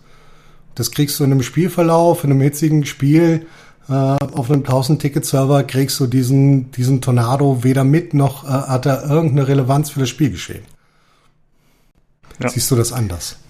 Ähm, nee, ich finde, das ist ein äh, lustiges Gimmick, dieser Tornado, aber den gibt's auf jeder Map in irgendeiner Form. Also der muss nicht immer auftauchen, aber er taucht häufig auf. Äh, dann ist es halt mal ein Sandsturm oder ein Orkan oder was auch immer. Aber im Grunde ist es natürlich immer die gleiche Mechanik. Ja, es gibt eine fette Windhose, man kann in die Luft geschleudert werden, man kann, äh, keine Ahnung, mit dem Fallschirm da ein bisschen rumfliegen. Ist ganz witzig, aber ist jetzt nicht so, dass es äh, spielerisch besonders viel ändert. Und ähm, im, im, bezogen auf den Umfang der tollen Levolution-Geschichte. Das gibt's ja seit Battlefield 3, glaube ich, wurde da groß beworben und gab's dann immer mal wieder. Ich weiß nicht, ob es in jedem Teil war, ich glaube nicht. Vier, glaube ich, ähm, war's. Erst einmal vier. Genau, in vier gab's das auch mit dieser Flut und so. In vier war es, glaube ich, auch relativ äh, umfangreich teilweise und hat tatsächlich auch zu Gameplay-technischen Änderungen geführt. Das ist hier, würde ich sagen, nicht so sehr gegeben. Äh, das prominenteste Beispiel ist wahrscheinlich die Rakete, die man aus der Beta schon kennt, von der Map Orbital. Die äh, Rakete kann starten, die Rakete kann explodieren oder sie kann stehen bleiben. Das sind, glaube ich, die drei Sachen, die passieren können. Äh, das sieht äh, tatsächlich teilweise imposant aus. Ich habe gestern so ein Video gesehen, wie der Tornado auf die startende Rakete getroffen ist und sie explodiert ist. Und dabei war es halt Regen, Blitz, Gewitter. Und äh, der Spieler ist halt mit diesem Wingsuit da durchgeflogen. Also es sah super cool aus. Aber es hat halt einfach spielerisch so gut wie keine Auswirkung. Ja, das ist Wumpe, was mit der Rakete da Mhm. explodiert. Sieht halt nett aus. Du hast es gerade gesagt, du hast ein Video dazu gesehen. Ich habe es noch nie leibhaftig, ich bin oft auf Orbiter gewesen, überhaupt leibhaftig erlebt, dass das Ding irgendwie sinnhaft irgendwas gemacht hätte. Irgendwie, weißt du? Bei ähm, Battlefield 4 war es so, da gab es diese Illusion-Evente, da gab es diese, das Schiff ist auf diese äh, Inseln darauf gefahren, hat was platt gemacht. Es gab in dieser Shanghai-Map, glaube ich, war es eine Hochrauf, was immer zusammengebrochen ist. Das war auch nachher nur noch eine Wiederholung, da hat man es gewusst, was da passiert. Aber es hat tatsächlich was äh, aktiv auf der Map geändert, weil dann, wenn das Hochhaus weg war, dann hast du dann ein Trümmerfeld gehabt in der Mitte, was umkämpft war und sowas. Ne? Also du hast quasi, ein Teil der Map wurde ausgetauscht eigentlich de facto. Ne? Und bei anderen war es auch ewig, wenn das Schiff rauf war, dann hat sich halt was geändert auf der Map. Äh, das war durchaus von Bedeutung. Und zwar tut es da damals auch schon, war das nicht unumstritten, weil im Endeffekt war das jetzt auch nicht so Donner. Aber es war irgendwie fast bedeutsamer, fand ich, als was jetzt passiert. Jetzt ist das eigentlich nur noch ein Gimmick, mehr oder minder. Der auch noch Ja. selten zutrifft, weil jetzt ist die Map auch noch so groß, dass es so gefühlt bei dir oftmals gar nicht einschlägt. Man, wahrscheinlich, wenn die meisten das in ihrem Leben nur mal per, per Video sehen, was da eigentlich passiert und nicht in der Praxis. Ja, gut, so, so krass ist es nicht. Also ich habe die Rakete auch schon selbst explodieren sehen. Äh, das kommt schon relativ häufig vor. Ich glaube, sie haben es auch nach der Beta oder vor kurzem nochmal erhöht, die Chance, dass es irgendwie passiert, glaube ich. Die Spieler können das auch forcieren, theoretisch, glaube ich. Äh, man kann die Rakete also zum Explodieren bringen, indem man darauf schießt. Ich glaube, da muss eine gewisse äh, eine Threshold, also eine Schadensmenge überschritten werden, damit das passiert. Äh, ja, aber es ist halt echt nicht so bedeutsam. Und es gibt tatsächlich, es gibt auch noch mehr Levolution-Sachen. Äh, das war mir nicht bekannt, habe ich in meinen Runden noch nicht festgestellt, beziehungsweise nicht bewusst. Äh, aber ich hatte so ein Video gefunden, das habe ich mal für euch verlinkt hier im Channel. Da sieht man noch mal auf Ja, ich habe es anderen, auch gerade schon gesehen, ja. genau, da sieht man auf anderen Maps noch mal ein paar Events. Und ja, das sind halt so kleine Sachen, die sind nett, aber es sind halt wirklich nur Gimmicks. Also dann gibt's halt so eine Rakete mit so, äh, ach sorry, so eine Map mit so einem äh, Schiffsfriedhof. Da kann man dann halt so Seilwinden betätigen, dann wird von so einem kaputten Tanker irgendwie die Seite aufgerissen, dann gibt's halt einen neuen Eingang. Oder es äh, fallen irgendwie vom Dach, fällt halt äh, eine Antenne runter und so. Theoretisch kann ein Spieler davon erschlagen werden oder so. Oder das liegt dann halt als äh, Müll da im Weg und äh, kann man sich nicht mehr so gut durchbewegen. Aber das ist jetzt alles nicht, nicht spielentscheidend. Also es ist halt ein Gimmick. Ähm, aber ich finde auch, Ja, Ich sehe auch gerade, dass in der Ice Map als Levolution diese dusseligen Gastanks, also die habe ich noch in jeder Map explodieren sehen. ja, das stimmt, ja. Äh, wobei, nee, auf der Eismap sind es nochmal andere. Das sind äh, nicht die, die einen vereisen, wenn du das meinst. Das nee, passiert. nee, diese runden Dinger Mhm, da, mhm. da bei den A-Punkten. Ja. Ja, ja, die explodieren ja irgendwann, Mhm. weil die Leute die kaputt schießen und dann verbrennt man, wenn man blöderweise draufsteht oder daneben. Genau. Ich, Ja. äh, ich finde das auch eine Auslegung dieses Levolutions. Ob man das jetzt wirklich mit da reinnehmen will, ist halt die Frage. Ne? Wenn man auf ein rotes Fass schießt, dann explodiert das auch. Ist das schon Levolution? Ja, nein, keine Ahnung. Kann man drüber diskutieren. Äh, ja, also die meisten Events sind leider nicht so imposant. Aber ich habe auch ein bisschen drüber nachgedacht. Fandet ihr denn, dass es in der Vergangenheit relevanter war? Also es gab, ich weiß, es gab dieses Hochhaus, Nino, auf der Map, äh, Shanghai, glaube ich, ne, das eingestürzt ist, oder? Ja, Da sagte ich ja vorhin gerade, ja. Ja, das war Es gab das Schiff äh, auf den, äh, auf den Inseln, wie heißen diese da? Diese umstrittenen Inseln zwischen China und Russland oder was das war. Da, kommt, da ist ein Schiff dann quasi raufgeknallt auf die Insel, hat sich so reingefressen einmal in die Gebäude. Das gab's. Mhm. Ne? Stimmt. Ja. Äh, das, war so ein, ganz was cool. von so ein Ding. Ja, genau. Das war manchmal auch ganz cool. Ich erinnere mich an einen lebhaften Moment, wo da ich gerade in dem Gebäude drin war. Mir ist das quasi vor der Nase so einmal durchgefahren. So haarscharf. Das äh, habe ich nur Erinnerungen dran. Ja, das war's dann eigentlich so. so ein paar andere gab's auch, aber das. Ja, es gab noch so- Caspian Border, das war ziemlich äh, irrelevant, würde ich sagen. Da fällt halt dieser Turm am Ende um, dieser Antennenturm. Äh, ich weiß noch, es gab doch diese eine Close Quarters Map, glaube ich, war das, wo das Wasser gestiegen ist. Das fand ich war schon eine spielerische Änderung, Ja. die interessant war. Genau, das war im vierten Teil, glaube ich, ne? Ja, Das war im vierten. Das haben wir auch mal irgendwann nachts gespielt. Da war ich mal in Ja. einem anderen Team äh, Also ich bin dann nachgejoint, da war ich in einem, in einem anderen Team als Martin und Philipp und dann habe ich so lange, habe ich 20 Minuten äh, dafür investiert, um die beide äh, hintereinander niederzumachen. Dann konnte ich dann umjoinen, das war ganz gut. ähm, ich überlege gerade, in Battlefield One ist es eigentlich immer ein Zeppelin gewesen, der abstürzte. Ich kann mich gar nicht an irgendwas anderes erinnern. Ja, aber Irgendwann selbst das- Zeppelin abgestürzt. Ja, aber selbst da hattest du dann halt das große Zeppelin-Wrack. Weißt du, das war dann schon, war schon eine Veränderung der Map. Ja. Und das hast du jetzt, also wie gesagt, dass hier irgendwelche Schilder bei Kaleidoskop runterfallen. Also das ist, ich, ich, ich weiß halt nicht, ob man das wirklich dann auch so bezeichnen kann oder das, ob das mit Absicht einfach keinen großen Impact hat. Da liegen dann halt Schilder unten. Das ist, ich Ja. weiß es einfach nicht. Ich würde Also würd da gerne, würde da gerne einfach ein bisschen, bi- bisschen mehr sehen. Auch dass die, also ich bin, bin auch ganz ehrlich, wenn ich, äh, wenn ich, wenn ich Battlefield spiele, erwarte ich, dass äh, die Map am Anfang schön bebaut ist und danach flach. Ich erwarte eigentlich, dass das alles irgendwie auch nur im Ansatz ähm, einigermaßen in einem Maß zerstörbar ist, dass ich die, die, die Map ebenerdig gestalten kann. Das wäre Jo, meine das- Erwartungshaltung Und gewesen. das fehlt denen total. Das fehlt denen total in diesem Teil. Es gibt halt ein paar Gebäude, da Mhm. kannst du maximal halt gefühlt mal ein Loch einschießen. Ich weiß nicht, bei anderen Karte brecht da was zusammen, super klein, aber das war's. Aber dass das richtig so grundlegend, dass alles, eine gute, es muss ja nicht mal alles zerstörbar sein, Mhm. aber, aber bitte schön, dass so umkämpfte, typisch umkämpfte Region. Da erwarte ich ja dann eigentlich, dass man da was hinstellt, was zerstörbar ist, damit das auch wie Sinn macht, auch irgendwie, ne? Und das, stattdessen Ja. kannst du maximal ein Loch rein, in manchen, in manchen Ecken ein Loch reinschießen, das war's dann auch. Manchmal, manchmal auch nur. Ja, ich sinniere da gerade so wieder ein bisschen drüber nach, aber ähm, ob das jetzt irgendwie, also ich kann das schon verstehen, wieso das nicht so ist, wegen, weiß ich, Spieldesign und Balancing und bla bla. Aber andererseits ist jetzt nicht unbedingt ein E-Sport-Titel. Also im Grunde Battlefield, also zumindest mal in 1942, der hat noch einfach, die haben jetzt eh schon angefangen, alte Maps irgendwie reinzuballern. Hätten sie auch einfach irgendwelche, irgendwelche Flaggen irgendwo hinsetzen können und ja, hier erobert die äh, Conquest, viel Spaß, ne? Äh, Wäre auch alles okay gewesen irgendwie. Also ist jetzt nicht so, dass es, dass es nicht krasse Probleme beim Balancing gab von irgendeinem Hochhaus, was irgendwie schwer einzunehmen ist oder irgendwas. Und dann weiß ich jetzt nicht, ob man quasi einfach diese, ich sag mal, Gedankenexperimente mit, okay, wir machen das jetzt halt einfach so, dass halt diese Dinge gehen und diese und jene, ähm, ob das irgendwie diesem Spielerlebnis irgendwie so, äh, so- also halt, das ist so, also das ist so schlecht gewesen. Ja, ich glaube, weiß ich jetzt Den ist einfach die, ich glaube einfach, Ist jetzt kein jetzt die CS:GO. Zeit ausgegangen. Ich glaube, dir ist einfach die Zeit ausgegangen, da, ähm, Zerstörung mit reinzunehmen und trotzdem alles zu balancen. Weil ich, habe jedes von vorne bis hinten das Gefühl, sie hatten keine Zeit mehr. Viele Sachen zu machen. Das setzt sich bei Ja. vielen Sachen vor, äh, durch. Also es wirkt in vieler Hinsicht derartig unfertig. Wir haben noch nicht mal über die UI gesprochen, Nutzeroberfläche oder sowas, ne? Die wirkt wie ein, gefühlt wie ein Prototyp oder sowas, ne? Was, was sie sich da verbrochen haben teilweise. Und, und, und, und. Es wirkt alles so, so, so dreiviertel fertig. Ne? Und das äh, Mhm. vom Konzept her schon alleine. Dass die Dinger noch nie fertig waren, das kennen wir auch technisch. Das ist, das ist oftmals so. Aber das wirkt auch so, es hat man nicht mal das Prinzip und auch die grundlegende Levelstruktur so richtig zu Ende gehabt, sondern es war ein- eine Deadline und dann hat man schon mal verschoben, aber jetzt muss auch wirklich raus, das Ding so langsam. Und das finde ich schon, dass sich das irgendwie zeigt in manchen Ecken. Ich finde zum Beispiel, dass die Map hier, wie heißt sie, die in der Arktis, ne? Die Schneemap da. Breakthrough. Ja, die, die ist ähm, auch ganz komisch designt. Das ist zum Beispiel hier oben an der Kante. Das ist so ein Sniper-Hotspot und der hat so einen guten Überblick über alle Punkte unten, die dann sind. Das ist die Hölle, ne? Da hätte ich, da hätte ich schon lange entschärft, dass man das nicht so eine Reichweite der, der Scharfschützen oben hat. Weil die sitzen da oben, wenn du mal als Spotter da hingehst und die spottest, die sitzen da oben au, aufgereiht wie, wie, wie die Hühner da oben und schießen alles tot, was unten rumläuft. Und du kannst ja da oben ganz viele Sniper da oben. Kannst, jeder kann ein Sniper-Outfit sich ja zulegen, oder?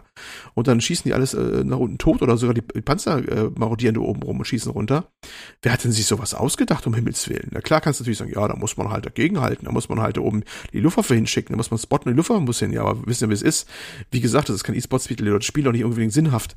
Da, eigentlich musst du dafür sorgen, dass die, die Map so gestaltet ist, dass sich eklatante Schwachpunkte, ein paar einzelne wird es immer geben, aber so eklatante Schwachpunkte nicht bilden. Und das ist so ein totales Fehler sein, die eine Map in der Ecke, finde ich zum Beispiel. Und das äh, hätte mit ein bisschen Schliff hätte das nicht passieren dürfen. Ja, sehe ich tatsächlich auch so. Also, äh, du hast gerade schon angesprochen, es gibt auch noch viele andere Baustellen, aber ich finde, bei vielen Dingen fragt man sich so, habt ihr denn die Vorgänger nicht gespielt? Weil ich bin jetzt jemand, der zuletzt Battlefield 4 gespielt hat und ich finde, da waren viele besten Sachen besser gemacht. Auch das Map-Design, auch die Jo. Zerstörung. äh, das wirkte runder und jetzt werden hier so viele komische Sachen, so Fehler begangen, von denen ich dachte, dass sie in der Vergangenheit erkannt und ausgemerzt geworden wären. Und dann spielt man das Spiel und dann merkt man, okay, das ist ja wieder da, so dieses Problem. Und also ich feiere das Spiel wirklich, ne? Also ich habe schon 40 Stunden gespielt, also ich habe wirklich Spaß damit.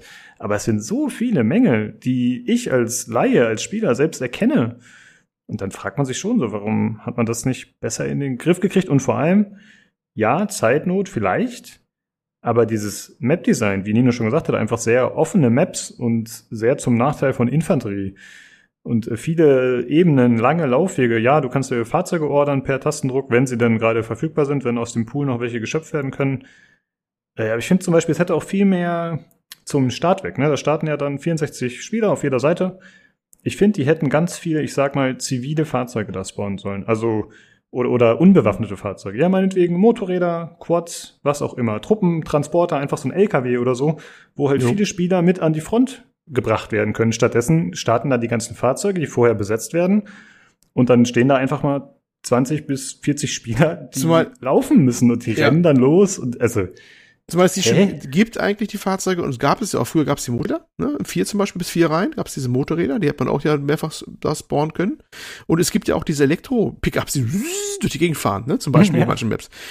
Wo hat man von denen nicht mal reingestreut, dass man wenigstens Weg Wegwerffahrzeuge für den ersten initialen Push hast, was siehst du? Ne? Ja. Die werden halt alle einmal losgerauscht und nachher sind die halt tot, die Dinger. Das ist auch alles okay, braucht auch keiner, kannst du abstellen in der Ecke oder sind halt dann weg oder auch nicht, ist auch wurscht, aber du hast zumindest den ersten Push schon mal abgedeckt, wo die Leute dann mhm. alle losreisen müssen. Ne? Das verstehe ich halt auch nicht, dass dann halt manchmal so, mhm. naja, gut, du kannst sagen, wenn, ähm, wenn alle konsequent spielen und jedes Squad äh, achtet drauf, irgendeiner wird immer ein Fahrzeug kriegen und das spawnen können, dann kommen alle irgendwie hin. Aber wir wissen doch, wie es ist. Oftmals spielst du mit Randoms. Was machen Randoms? Die, der eine spawnt sich sein Fahrzeug, oder schnappt sich das erste Fahrzeug, steigt alleine ein und fährt gen Horizont. Ne? Auch wenn es überhaupt keinen Sinn macht, weil er, weil er bei dem Beispiel beim Hovercraft selber gar kein Geschütz bedienen kann oder sowas, alleine, wenn er fährt. Ne? Aber mhm. die Leute sind halt, die Leute sind da Bratzen, ne? Und, und, ähm, ja. und, und das, das ist so auch so ein Ding, habt ihr das, habt ihr, ihr müsst doch wissen, wie das gespielt wird. Ne? Und ich habe den Eindruck, ich glaube ich, das ist, ich weiß nicht, ob sich das deckt so mit internen Berichten.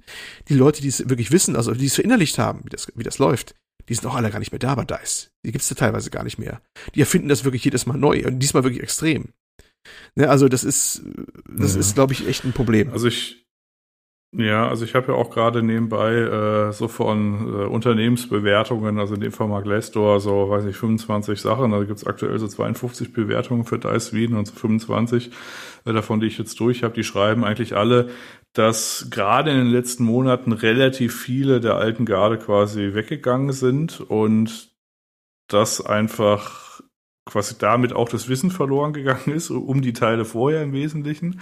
Und dass halt im Grunde das Management kritisiert wird, dass halt irgendwas vorgesetzt wird, was halt irgendwie nicht funktioniert oder irgendwie mehr Geld bringt und dann musst du noch Battle Pass. Also im Grunde ist es einfach frustrierte Rezensionen von äh, ja teilweise eh, ehemaligen, teilweise nicht ehemaligen, die halt sagen, ähm, wie wahrscheinlich in vielen anderen Firmen auch, äh, ich will jetzt nicht sagen, dass früher alles besser war, aber zumindest mal zielgerichteter oder zumindest mal nicht äh, mit irgendeiner, äh, weiß nicht, Zielvorgabe, die halt nicht zu erfüllen ist, die sich vielleicht in der Excel-Tabelle irgendwie gut rechnet oder mhm. so, wo man aber dem Excel-Typen halt sagen muss, ja, nee, aber es funktioniert nicht und es würde anders funktionieren, dann wäre deine Excel-Tabelle auch wieder gut, aber da fehlt der Vektor bei dir. Also wir müssen es anders machen. Ja.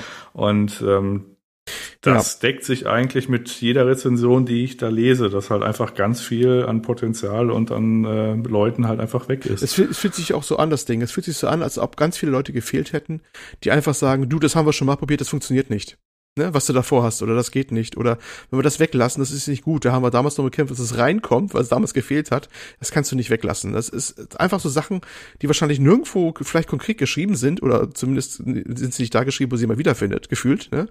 Der einfach rumrennt und die Lebenskultur dann einfach präsentiert und das einfach weiß und an den richtigen Stellen was zu sagen hat und manche Sachen abbiegen kann rechtzeitig und gefühlt haben die Leute alle gefehlt, die das noch sagen konnten.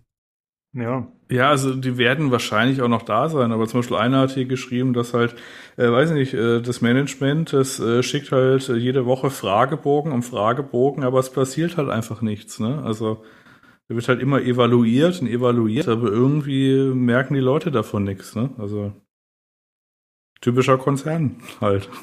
Ja. Ja, das kannst du aber auch bei kleineren haben, sobald eine Unternehmensberatung andrückt oder so. Na gut, ist ein anderes Thema, aber das ist, ja. Also Ja. es ist der Fokus irgendwie verloren gegangen und wahrscheinlich die Seele und das, das spiegelt sich so ein bisschen in diesem Produkt wieder. Ich, ich muss auch sagen, ich habe auch schon einige Stunden in kurzer Zeit draufgeballert. Ich sag ja immer so halb ironisch, äh, dass das Grundgameplay, das ist immer so spaßig, das kriegt selbst DICE nicht kaputt, selbst wenn sie sich anstrengen. Ne? Ähm, Mhm. aber man merkt, dass es halt unfertig ist. Ich habe die, die, die Hoffnung, dass sie ähm, viel äh, noch machen werden, wenn sie jetzt schlau sind, dass sie noch einiges heile machen werden und anders machen werden. Aber das ist halt ein Versprechen für die Zukunft, wie du so schön sagtest. Ne? Man weiß es Ja. halt nicht. Ne? Äh, das sind so einige Sachen. Ich weiß Also, nicht. was ich- ja, mach es mal, ja. Ja, also was ich damit halt nur sagen wollte, ich wollte halt nur die Diskussion abkürzen äh, auf der Spurensuche nach, wieso es halt ist, wie es ist, weil ähm, Dinge passieren. Ne? Und also ich glaube, das können wir uns sparen. Also wir können halt erstmal beschreiben, wie das Spiel ist, aber halt die Spurensuche, das äh, ist halt ein bisschen fruchtlos alles. Wir können halt erstmal äh, gucken, okay, wo, also was ist uns denn aufgefallen und äh, was würden wir uns wünschen, was es irgendwie besser ist. Wieso und weshalb, das ist ja eher das Glaskugel äh, äh, Ja, Leserei ja. und halt äh, so einen kleinen Glimpse haben wir jetzt ja bekommen. Ja, also ich meine, es, in meinen Augen ist es halt vermeidbar gewesen, wenn man mal gesagt hätte, okay, jeder, der hier an Battlefield mitarbeitet, spielt einfach mal die letzten fünf Teile jeweils zehn Stunden. So, keine Ahnung, halt irgend sowas, ja, einfach um mal ein Dafür ist bisschen. doch keine Zeit, eigene Produkte zu spielen. Ja, Dafür ist doch nie ja, Zeit. das weißt du, wie es ist? Ja, die müssen crunchen, stimmt. Ja, okay. Ähm, ich ich glaube, damit sind wir eigentlich schon ganz gut auf die Gameplay-Sachen eingegangen. Ich würde nur noch mal ganz kurz von euch hören, vielleicht, äh, vielleicht von dir mal, Olli. Wie findest du denn die Spezialisten als jemand, der schon länger Battlefield gespielt hat? Mich stören sie jetzt nicht so sehr, muss ich sagen. Ich finde jetzt auch nicht, dass sie dem Spiel besonders viel geben, aber mich stört diese Aufweichung und diese, also im Grunde kann ja jeder aktuell alles. Also man braucht das Squadplay nicht mehr so sehr. Je, Teammates, also Squadmates können sich auch wiederbeleben. Das heißt, man braucht keinen speziellen Medic dafür. Äh, ich finde es eigentlich ganz angenehm. Wie findest du's? Problematisch. Mhm. Weil ähm, an die Spezialisten ja nicht mehr unbedingt bestimmte Fähigkeiten jetzt unbedingt ge äh, geknüpft sind, die man für einen Squad eigentlich braucht. Äh, früher hast du gewusst, du hast einen Sanitäter und äh, du brauchst dann einen Engineer vielleicht noch, wenn man mal ein Fahrzeug besetzen will und äh, dein Assault, ne? Und vielleicht ist noch ganz gut, wenn du einen Spotter hast, also als Sniper, der spotten kann oder irgendwie sowas, der gut zumindest daran ist. So, und wenn du jetzt, äh, gut, wenn du jetzt äh, eben mit einem ein, ein Team warst, mit einem Squad, was du kennst, mit dem du Voice bist, ne, dann spielst du eh anders, da kannst du dich absprechen, wer macht heute Sunny, ja, du, okay, alles klar. Und bei Randoms hast du halt dann manchmal, das war ein bisschen Glück und Hit und Miss, aber hat man manchmal die, die Klasse ausgefüllt, die gerade fehlte. Und da hat man gedacht, ja, vielleicht ganz gut, wenn ich jetzt einen Sunny mache, weil kann, kann ich auch gut Punkte sammeln, weil kann ich die wieder aufstellen, die Leute. Ne? Gut, jetzt ist das alles aufgeweicht. Du siehst ja auch in der Squad-Übersicht nur, äh, welche Spe Specialists drin sind. Ne? Es gibt ja keine Klassen mehr. Und die Specialists sind nur so Halbklassen. Die gute Falk, Maria Falk, ist zum Beispiel der klassische Sunny eigentlich im Prinzip. Die kann halt Leute von der Ferne heilen mit so einer komischen, exotischen Sunny-Gun, sag ich immer so. Die kann die von der Ferne heilspritzen, die Leute. Ganz tolle Geschichte. Und dann kann er wieder aufstellen. Das kommt am ehesten noch, noch, noch nah, dass du sagen kannst, okay, ist cool, wenn wir die im Squad haben, weil die hat halt äh, sehr gute Fähigkeiten, Leute zu heilen auch. Das ist okay. Kann man sagen, es ist der de facto Sunny. Bei anderen ist es schon schwieriger. Ne? Du hast keinen de facto Engineer oder so. Das gibt's nicht mehr. Sniper kann auch jeder sein. Du kannst völlig bescheuerte Kombinationen bauen teilweise. Ähm, die auch nicht völlig sinnvoll sind. Ich habe auch schon mal eine Falk gemacht, also eine Maria Falk, also die Sanitäterin, mit Snipergewehr. Das war aber ein bisschen blöde Kombination, weil ähm, sie hatte nicht diese äh, Aufklärungsfähigkeit wie Kasper. Kasper kann zum Beispiel mit so einer Drohne aufklären und hatte halt als, als passiven Trade drin, äh, dass er merkt, wenn einer in der Nähe zu ihm kommt und solche Sachen. Ne? Also optimal eigentlich für einen Sniper, also so Fähigkeiten. Ähm, das ist dann äh, bei ihr eigentlich dann sinnlos und dann baust du so eine sinnlose Klasse zusammen. Das siehst du aber von außen nicht, wenn du jetzt Squad Leader bist, wer da bei dir eigentlich da drin ist und, und was er eigentlich kann. Ne? Weil das kann er sich selber zusammenbauen. Und deswegen ist das derartig aufgeweicht, dass es ähm, schwierig ist. Also du kannst nicht mehr von garantiert von ausgehen, dass der eine Mitspieler das und das kann. Weil er das, äh, du kennst ja sein Load auch nicht unbedingt oder zumindest kannst du nicht auf den ersten Blick erkennen, was er hat. Und insofern ist das schon schwierig, dass sie das alles auf die Specialists gemacht, äh, gemünzt haben. Und dann sind manche Specialists, finde ich, auch grenzwertig von der Nutzbarkeit her. Also dass sie eigentlich fast teilweise, naja, also ihr, ihr, was sie bringen, sind, finde ich, teilweise stark unterschiedlich. Der gute Boris zum Beispiel mit seinem Geschütz, der ist, ähm, die ist einer mein, mein, mein Liebling fast, weil der macht wirklich Sinn. Ähm, hat ja so ein Geschütz, das kann er aufstellen, das klärt auch Gegner auf, wenn es dann in die Richtung guckt, das geht immer so hin und her, das schwenkt immer so um glaub, 180 Grad Winkel von links nach rechts, wenn du es aufstellst. Und wenn er was dann erkennt, dann äh, markiert er das, das so ein Ziel auch. Und das ist ultra praktisch natürlich, ne? Das Ding was gleich unter Feuer, du siehst das auch und hast natürlich einen riesen Vorteil.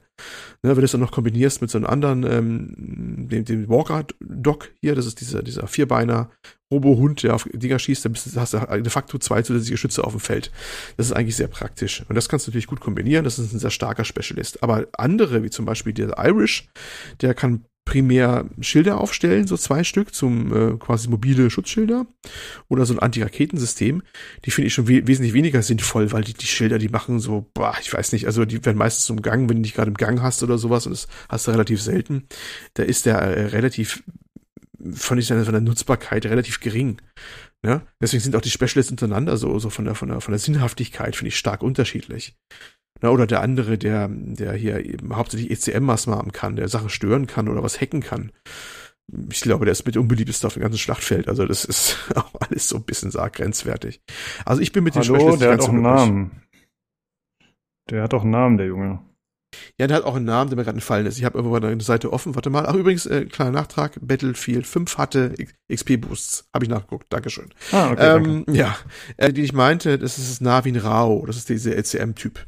Der, der ECM Ach so heißt der. Ja, Okay. ja, Navin Rao. Wusste ich auch nicht. Das ist schön, dass du mich aber Äh, also sagst, dass die- ich das äh, gewagt habe zu vergessen. Äh, ja, ja, ich kann das, ja. Der Nee, ist, ich wollte äh, nur verdeutlichen, wie, wie äh, charismatisch und etabliert diese Charaktere sind. Also die ja, bei Boris gehen wusste einem, ich Bei Boris wusste ich Ja, also, okay. Ja. Gut, klar, Ja, die man du- öfter spielt, die Und kennt den man, mit aber ich dem find- Haken, den meinst, der mit dem Haken, der Hm. sich hochziehen kann, den du ganz cool findest. Das ist nicht Hm. meiner so unbedingt, aber den findest du ja ganz cool. Das ist McKay. Das ist Webster Genau. McKay. Das ist der mit dem, dem Haken. Okay, der macht vielleicht auch noch Sinn.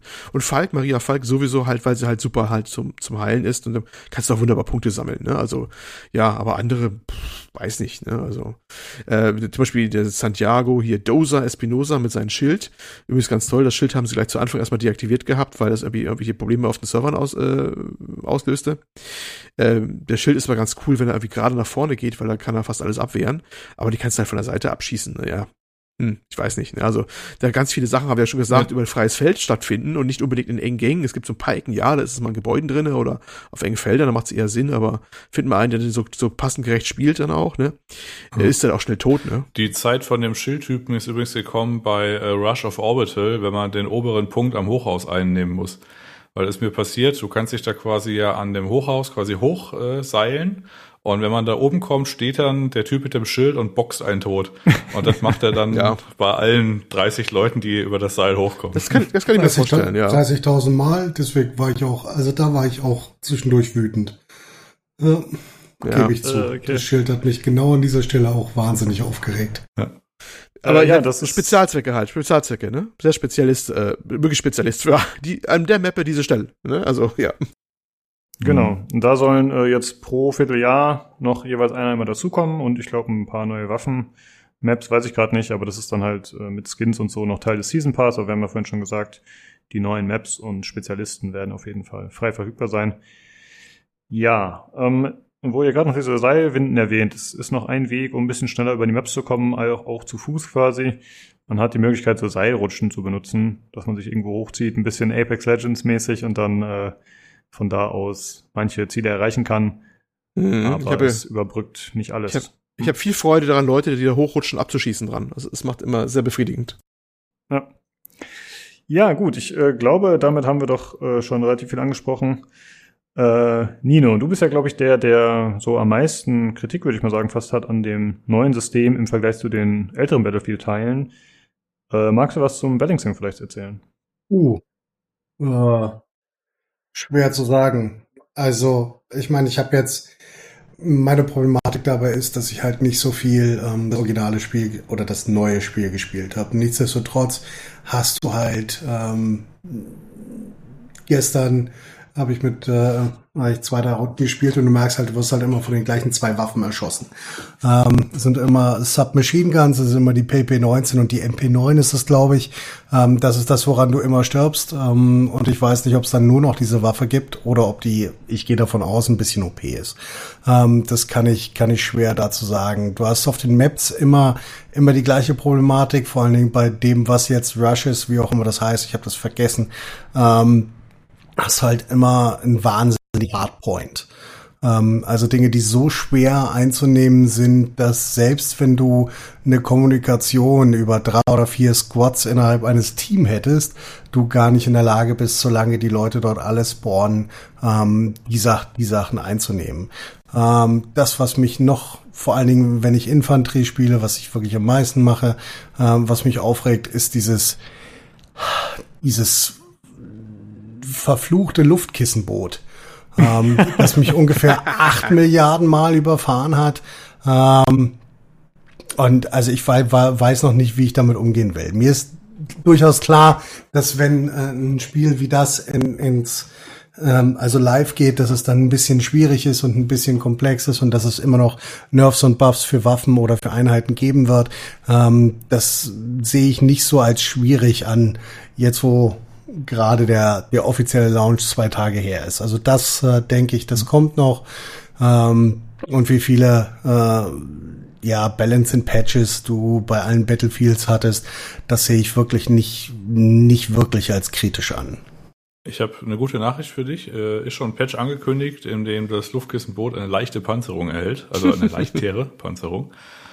Und ähm, bezogen auf diese Spielerzahl ist es, finde ich zumindest primär bei diesem Rush Breakthrough Modus ein Problem, dass du 128 Spieler hast, weil da knubbeln sich halt echt auf diesen zwei Punkten halt extrem viele Spieler. Das ist einfach ein kompletter Clusterfuck. Das ist, hat auch nichts mit Taktik zu tun, das ist einfach Glück, ob Dinge passieren oder Dinge nicht passieren. Ähm, zum Beispiel dieses Hochhaus-Gedöns bei Orbital, das ist tatsächlich, ich habe die Map nur einmal gespielt, aber das ist tatsächlich irgendwie, aus irgendeinem Grund ist der Punkt dann gefallen. Was da genau passiert ist, man weiß es nicht, aber irgendwie hat es geklappt. Aber in der Regel ist es so, dass der Punkt nicht fällt und äh, dann verlieren halt die Angreifer. Ähm, bei Conquest, äh, also dieses äh, verschiedene Punkte auf der Karte erobern, da breitet oder da zerrt, also da entzerrt sich das so ein bisschen. Ähm, da fällt das nicht so auf, aber ich finde gerade bei Breakthrough, dieses mit den zwei Punkten, wo sich das alles knubbelt, das ist einfach ein riesiges Chaos. Also du, du rennst da einfach weiter auf diesen Fleischwolf zu. äh, du denkst auch gar nicht drüber nach, ob das jetzt irgendwie taktisch Sinn ergibt, sondern du hoffst einfach nur, dass es irgendwie ausreicht und du irgendwie mit deinen Leichenhaufen eine kritische Masse erreichst. Ja, das war bei früher manchen Sachen auch schon bei Metro zum Beispiel oder so, hat man genau das Gleiche gehabt. Das war immer der berühmte Fleischwolf. Da hast du immer gehofft, äh, dass die eine Seite irgendwie geschlossen auf Toilette geben musste, dass du den Punkt überrennen konntest. Ne? und zwar gab es da keine Chance. Ne? Also das ist immer so. Und der Einzige, der war richtig äh, XP-mäßig reich geworden ist, das waren immer die Sunnis, die im Hintergrund die Leute immer aufgestellt haben, wie blöd. Ne? Also das war so der Klassiker. Ja, ja, ja also aber Metro war, Metro war mit seiner Schlauchmäßigkeit auch darauf ausgelegt, genau das zu tun. Dass du zwei sich verschiebende Fronten hast an den, an jedem Punkt. Also das den Vergleich lasse ich nicht ganz gelten zwischen Metro und den semi-offenen, massiven, großen Maps, die wir aktuell haben. Ähm, das ist ein anderes Konzept, was eine Map angeht. Das äh, weise ich energisch zurück. okay, ja, ich kann Oha. den Vergleich verstehen, aber klar, es war anders aufgebaut. Also ich, die Masse an Spielern, wie Anders schon gesagt hat, das führt halt einfach dazu, dass es irgendwie, ja, Fleischwolf ist schon das richtige Wort. Und ja, die brannten halt gegeneinander und also ich habe auch das Gefühl, dass man im Vergleich zu älteren Teilen, vielleicht liegt es auch an meinem äh, Skill, der nachgelassen hat, dass man viel häufiger tradet. Also dass man einen killt, stirbt, einen killt, stirbt, immer im Wechsel.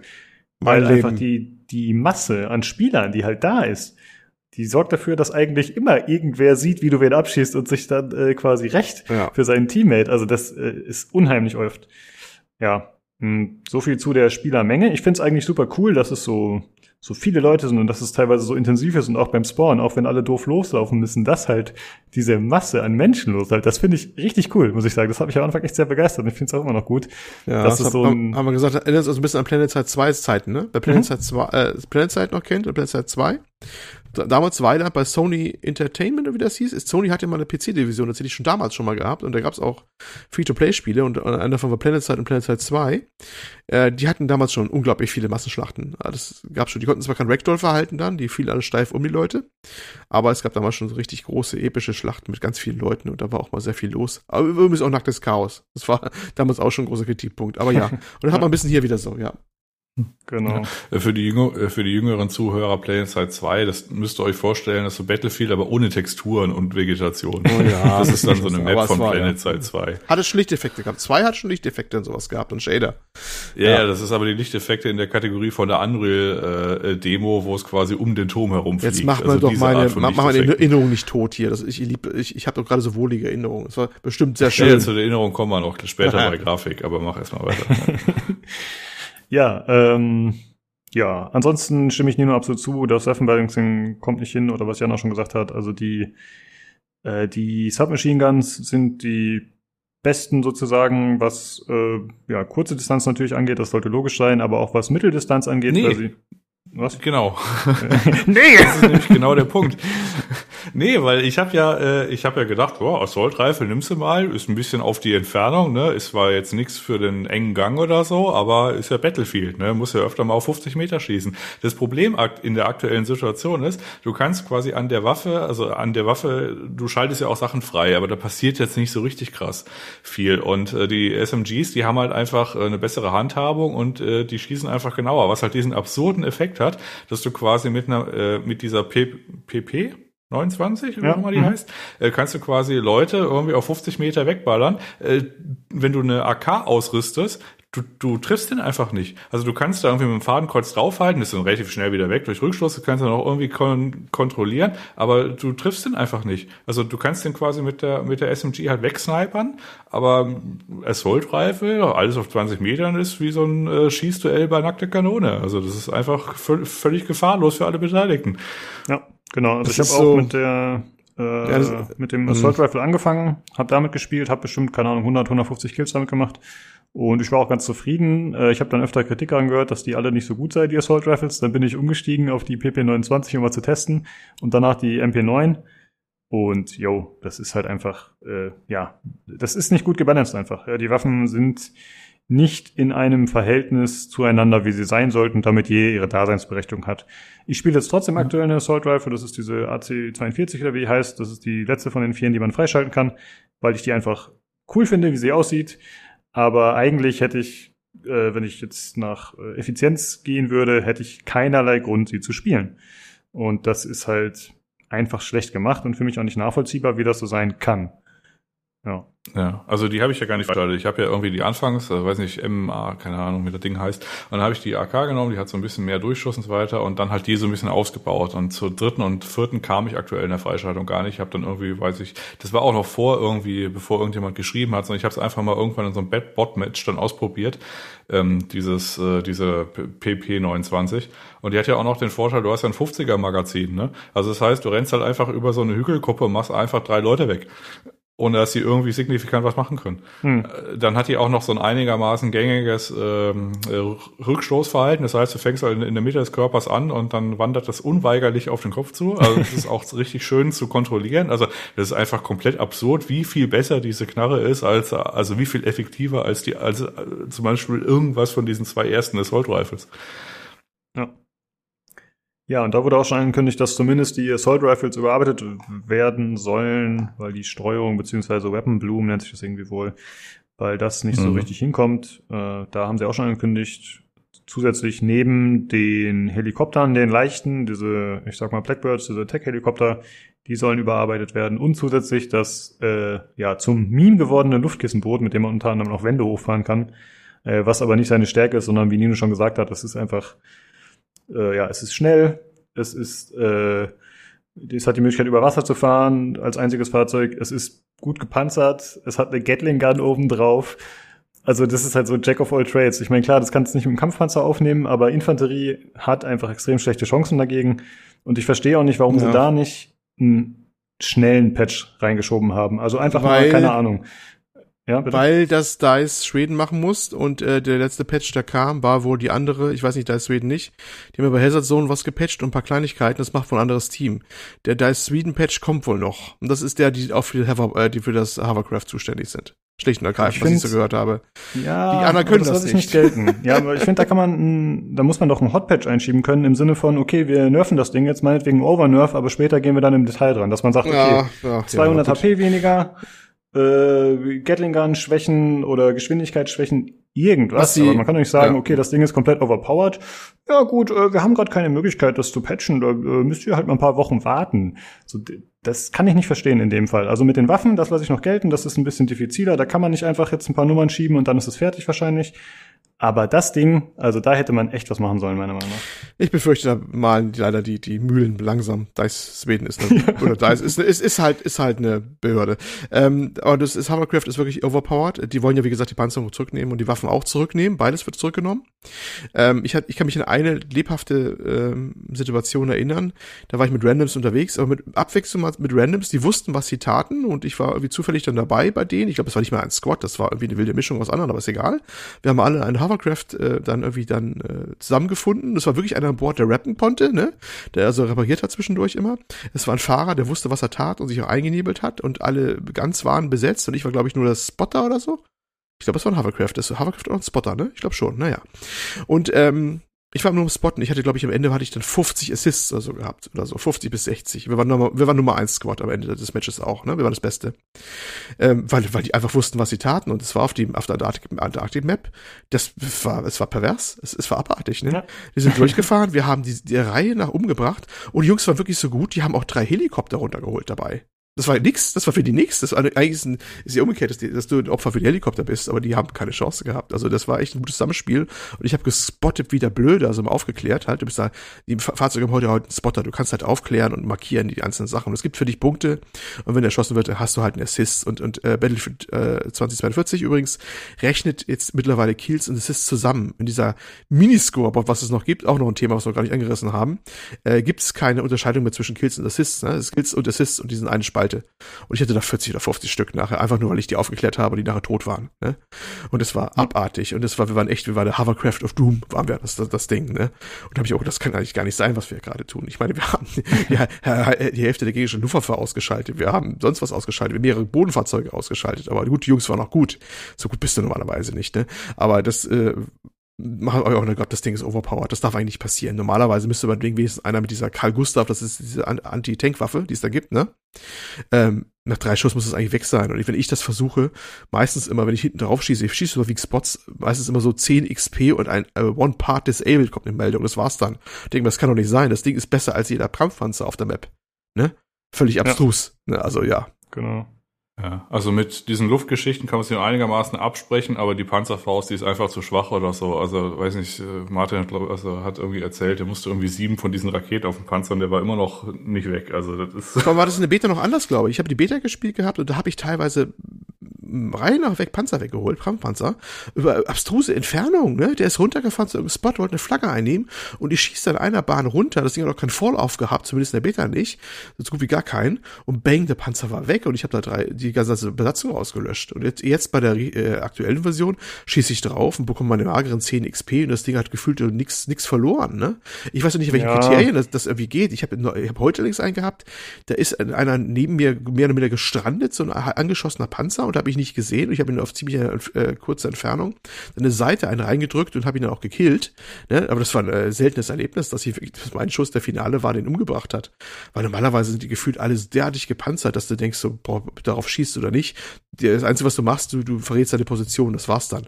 Na, wenn ich konzentriert irgendwie drei Leute gleichzeitig mit der Karl Gustav schießen, äh, ist es eigentlich schon zum Scheitern verurteilt gefühlt.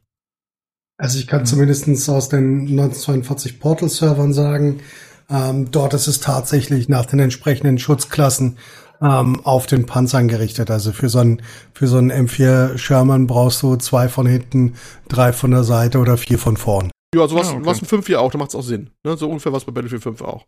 Da war's nachvollziehbar. Aber hier ist es irgendwie nicht mehr nachvollziehbar. Ja, das habe ich jetzt öfter gehört, aber da muss ich sagen, will ich jetzt nicht äh, den Hörern sagen, es ist auf jeden Fall so oder so. Das müsste man, wenn mal testen. Das haben wir jetzt natürlich nicht gemacht, aber ich habe, ne, man weiß jetzt nicht, wer hat da welches Heilungsgadget, wer hat da vielleicht ein bisschen repariert oder von welcher Seite hat er vorher schon Schaden bekommen. Deswegen finde ich das ein bisschen schwierig äh, zu beurteilen. Ich kann nur sagen, ich spiele öfter mit C5, dem legitimierten Nachfolger von C4, also Sprengstoff. Und äh, den kann man halt an Panzer dran pappen und so kann ich auch öfter mal irgendwie Kampfpanzer ausschalten mit 3 C5. Aber das dumme Luftgift im Boot, ja, da komme ich natürlich nicht dran. Ist halt zu schnell. Äh, ansonsten würde ich das wahrscheinlich auch. Ja, es sei denn, also das Luftkissen-Boot ist ja nicht nur schnell, sondern es ist auch unkontrollierbar. Das heißt, du hast immer noch die, äh, die gewisse Chance, dass es sich gerade neben dir verhakt. Stimmt, ja. ja. Ach ja, es ist einfach super. Ja, das ist gerne. Ja, ich weiß nicht, wie, wie findet ihr das denn, weil das Olli gerade angesprochen hat mit dieser äh, Abrechnungsgeschichte. Also ich vermisse so ein gewisses Scoreboard irgendwie schon ein bisschen. Also dass man halt weiß, okay, also man bekommt ja irgendwie mit, okay, das Team war so und so viel, so und so viel der Platz von so und so viel. Aber am geilsten finde ich ja dann diese interne Teamabrechnung. Und das ist ja quasi wie, äh, weiß ich, mo modernen Unternehmen oder so. Auch für den letzten Dulli gibt's noch irgendwie einen Preis. Ne? Also ich, äh, weiß ich, ich war dann irgendwie, weil ich bin irgendwie nachgejoint, weil ich irgendwie einen Crash hatte. Und dann habe ich halt logischerweise nichts mehr gerissen. Ne? Und dann habe ich dann Preis bekommen für, ich habe zwei Dinge geworfen. Ja, ja, ja. Ja, hervorragend. Eine gute Leistung, die du abgeliefert Das hast. kann man auch so vor. Ich komme, ich komme, ich, so- ich komme so vor wie bei betreuten Battlefield-Spielen. Ne? Also das ist so, genau, ich weiß genau, dass ich einfach mies, mies einfach war. Es, es, es lief nichts zusammen. Das, du triffst nichts, ist alles scheiße, du spawnst, du bist tot, überhaupt alles ist doof. Und dann selbst am Ende bekommst du noch irgendwie eine Spalte, da wo dir oben mitgeteilt wird, oben da den, diesen drei, vier Sachen für Squad, wo du irgendwas im Besten warst und wenn du einmal einen wieder aufgestellt hast, also geheilt hast oder sowas, ne? wo du hast du gut gemacht, Junge, ne? so, so ein Thatcher auf, auf, auf, auf Köpfchen so drauf, das ist immer toll. Ja, ich. Ja, oder irgendwie, weiß nicht, äh, konnte 50 Meter am Stück laufen, ohne umzufallen. oder Einmal so, hatten ne? Bots, genau, die Bots haben doch so Nummern, ne? Wir haben noch gar nicht gesprochen. Es wird ja mit Bots aufgefüllt, wenn keine Spieler da sind.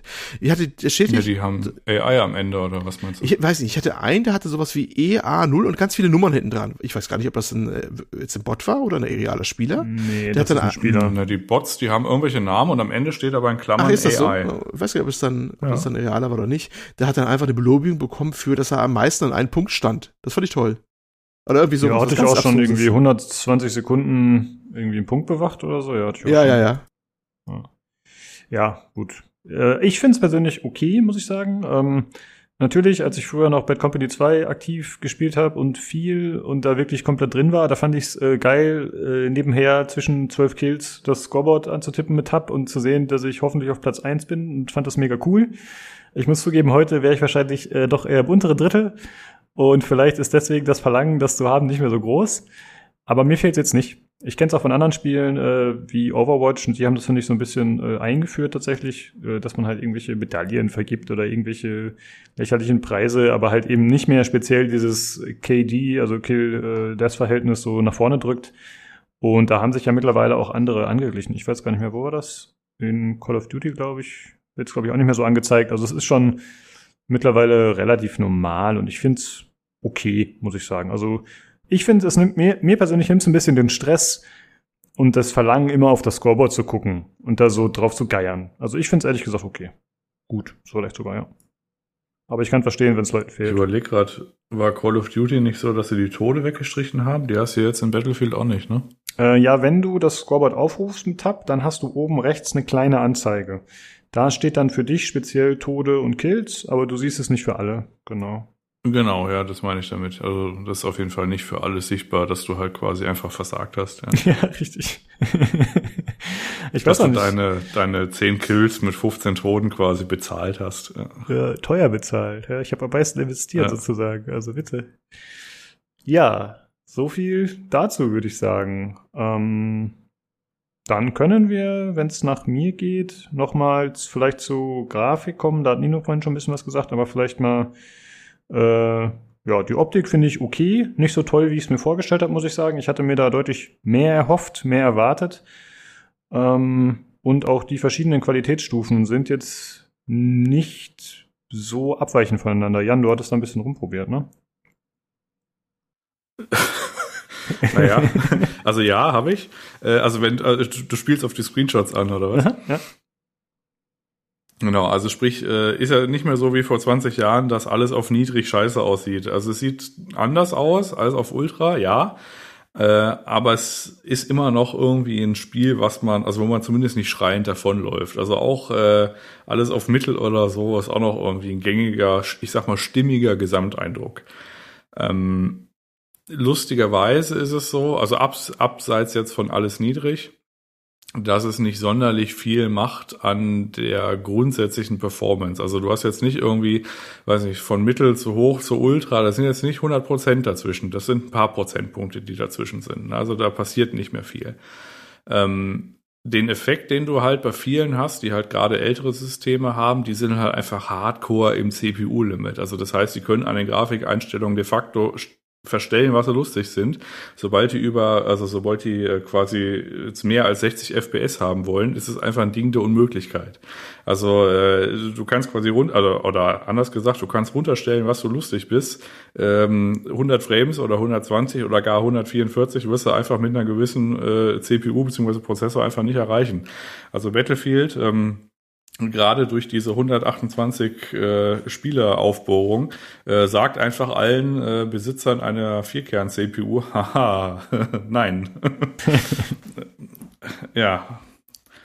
Also ich habe jetzt auch spaßeshalber äh, den Download-Server von äh, EA noch ein bisschen gequält und mir tatsächlich noch mal Battlefield 5 und Battlefield äh, 1 runtergeladen und mal geguckt, wie das aussieht wenn man das nochmal startet und sich tatsächlich mal im Live-Betrieb ansieht, dann ist es schon ein Unterschied. Normalerweise tendiert man ja immer dazu, wenn man so ein neues Spiel hat, 2042 äh, und dann, ja, sieht schon gut aus, aber vielleicht doch ein bisschen kahl an der Stelle. Aber ich sag mal sowas wie Orbital, das Gras, das ist schon, das ist schon äh, äh fluffig, also und äh, sieht saftig aus und wird vom Wind umspielt und natürlich fällt es nach hinten hin ein bisschen ab, aber es ist schon insofern, gerade wenn es so ein bisschen stürmt, ein stimmiger Gesamteindruck. Wenn man dann irgendwie so in der Erinnerung denkt man, ja, aber Battlefield One sah doch genauso aus. Nee, sah es nicht.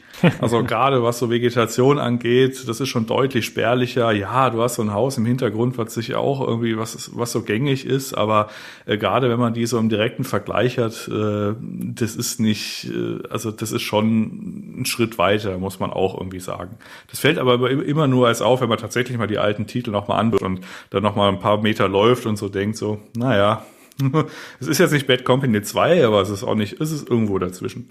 Hm. Und ja gut, und den einen Punkt, den hatte ich ja gerade schon gesagt, also es ist halt einfach äh, krasser CPU-Fresser, das Spiel. Und ähm, ja, daran knabbern halt relativ viele Leute. Aber ja, ja okay. Also äh, ich stimme dir insofern zu, dass es tatsächlich optisch teilweise ziemlich gut ist, also gerade mit Bewuchs und so, das sieht teilweise sehr nett aus. Bei mir ist noch eingefallen, das hat jetzt nicht speziell mit der Grafikqualität zu tun, aber designtechnisch, es gibt halt unheimlich viele triste Gebäude. Ja, kann ich meinetwegen so ein bisschen akzeptieren im Jahr 2042, wo alles korpomäßig schon orientiert ist oder so vielleicht, aber das ist äh, teilweise ein bisschen uninspiriert. Jo, das äh, ist sogar teilweise echt kritisch. Ich weiß, die ersten paar Minuten vor dem Spiel, da hast du dieses Tutorial-Level, ne, gegen KI-Bots. Mhm. Und das ist ja in dieser, in diesem Wüstenlevel, also das ist diese, von der Stadt, die eigentlich von der Wüste so überschwemmt wurde, mehr oder minder sozusagen, also sehr viel. Und ich weiß nicht, ob da was anderes kaputt war, ob da vielleicht die Textur noch geladen oder äh, sie aufgebaut haben oder was gecached hat. Oder es gibt zum Beispiel auch bei Spielen, dass die ersten fünf Minuten irgendwie das Ding auch alles intern anlegt, ne, oder sowas. Das sah so kahl aus. Ich war echt kurz davor, das ganze Ding zurückzugeben. Ohne Scheiß, es sah wirklich ganz schlimm aus. So, so PlayStation 3 Niveau gefühlt. Später wurde es dann besser, aber ich, ich kann bis heute nicht genau sagen, was da passiert ist. Und es war, ähm, In welcher Map war das? Ähm, die da, wo, ja, das Powerglass, Hourglass und ich glaube, das ist die, wo diese Arena in der Mitte ist, ne? Und das sah wirklich genau, sehr, ja. sehr, sehr kahl aus. Sehr, sehr kahl. Also wirklich. Ach, die Wüstenmap mit diesen Hochhäusern. Ja, ja die sind, äh, ja, die sind ein bisschen kahl von außen, sagen wir es mal so, ja. Und die war so wirklich erst am Anfang sehr, sehr schlimm aus. Also, keine Ahnung, ob es vielleicht auch eine Wahrnehmung war, aber das war echt wie kaputt am Anfang. Also, vielleicht kamen da mehrere Faktoren zusammen. Ja. Und dann kommen auch diese, diese also Glitches also noch weiß, zusammen. Du hast ja auch diese komischen Glitches noch, die darf man auch nicht vergessen. Zum Beispiel, ich weiß nicht, ob ihr das auch habt, dass Personen, die weit entfernt laufen, die haben keine Animationsphasen mehr. Die haben so eine stehende, ja. da, da bewegen sich die Beine nicht mehr und die gleiten so über die Map und es ist noch klar sichtbar in der Entfernung. Und denkst du so, was ist ja, da also kaputt? Also die haben, ne? äh, die so, haben ja. keine T-Pose, sondern äh, das äh, ist so, als wenn man quasi im Sprung ist und man ja, wird im Sprung eingefroren und dann bewegt sich einfach nur so ein Bitmap, mehr oder weniger. Ganz kurios. Und das kam alles zusammen diesen Augenblick. Mhm. Ne? Gut, das andere wird nachher besser, aber das bleibt immer so, dass du Leute hast, die in äh, Entfernung im, äh, in eingefrorener Haltung über die Map gleiten. Und denke ich mir auch, wie ist das denn passiert? Mhm. Kennt aber das so gelassen also das ist, glaube ich, das ist, glaube ich, die Einstellung, die hast du ganz unten in den Grafik-Settings. Die wird, glaube ich, auch immer mittangiert, wenn man tatsächlich eine der Voreinstellungen nimmt. Ähm, das äh, ist irgendwie sowas mit Animationen, Gedöns für äh, Leute, äh, Limit, bla bla. Wenn man das dann quasi alles äh, über die Vorstellung auf Mittel, dann wird das auch auf Mittel und dann beginnt dieser Effekt verhältnismäßig früh. Hm, ah, dann könnte ich okay. das mal wieder hochstellen. Das ist ich wollte gerade sagen, ich habe ne? hab das noch nie gesehen. okay. Ja, du bist ja auch mit einem äh, super duper System. Ja. Na gut, okay, meinst du auch gut. Ja, deine CPU kann sagen, halt auch. Du kannst halt auch alles auf Ultra stellen, was das Nein. angeht. Das ist nicht ja. so schlimm. Doch, kannst du. ja, ich hatte erst auf Ultra, aber ja, nach Jans Vergleichsbildern bin ich mittlerweile auf, äh, nee, von hoch bin ich auf Mittel zurückgegangen. Weil ich mir gedacht habe, ne, ist ja irgendwie, warum sollte ich das nehmen? Ja. Ja, ich meine jetzt nur dieses letzte Setting. Mhm. Also halt nicht so eins dieser Voreinstellungen nehmen, sondern tatsächlich meine, also im gewissen Bereich wird das mitgenommen, dieses untere Setting mit den Animationen, äh, dass man das einfach personalisiert macht und dann, ich persönlich würde sagen, so, äh, wenn man mal in diese Empfehlungsgeschichte geht, äh, wenn man jetzt nicht ein krasses System hat und weiß, dass man ein krasses System hat und vielleicht noch ein paar Frames sucht oder so, und jetzt nicht irgendwie ohnehin im CPU-Limit liegt, also man kann es ja zumindest mal versuchen mit den Grafikeinstellungen, dann die ersten zwei Textursachen, die kann man irgendwie auf hoch lassen oder von mir aus auf Ultra.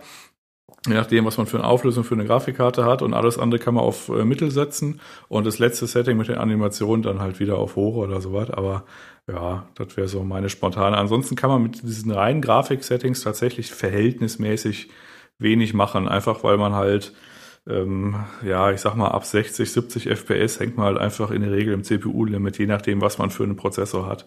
Wenn der halt jetzt nicht irgendwie ein paar mehr Kerne hat oder ein paar, ein paar äh, also halt erst, äh, also quasi kürzlich erst oder halt noch nicht so, also wenn man eine neue CPU hat.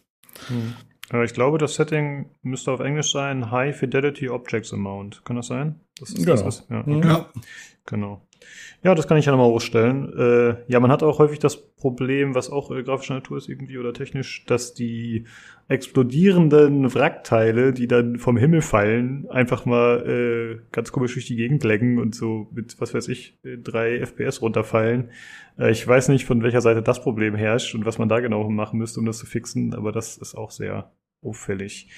Ähm, hm, das hatte ich tatsächlich noch nicht gesehen, nee? aber. Oh. Das habe ich häufig ja. tatsächlich. Also, dass einfach die Wrackteile mehr oder weniger in Zeitlupe runterregnen.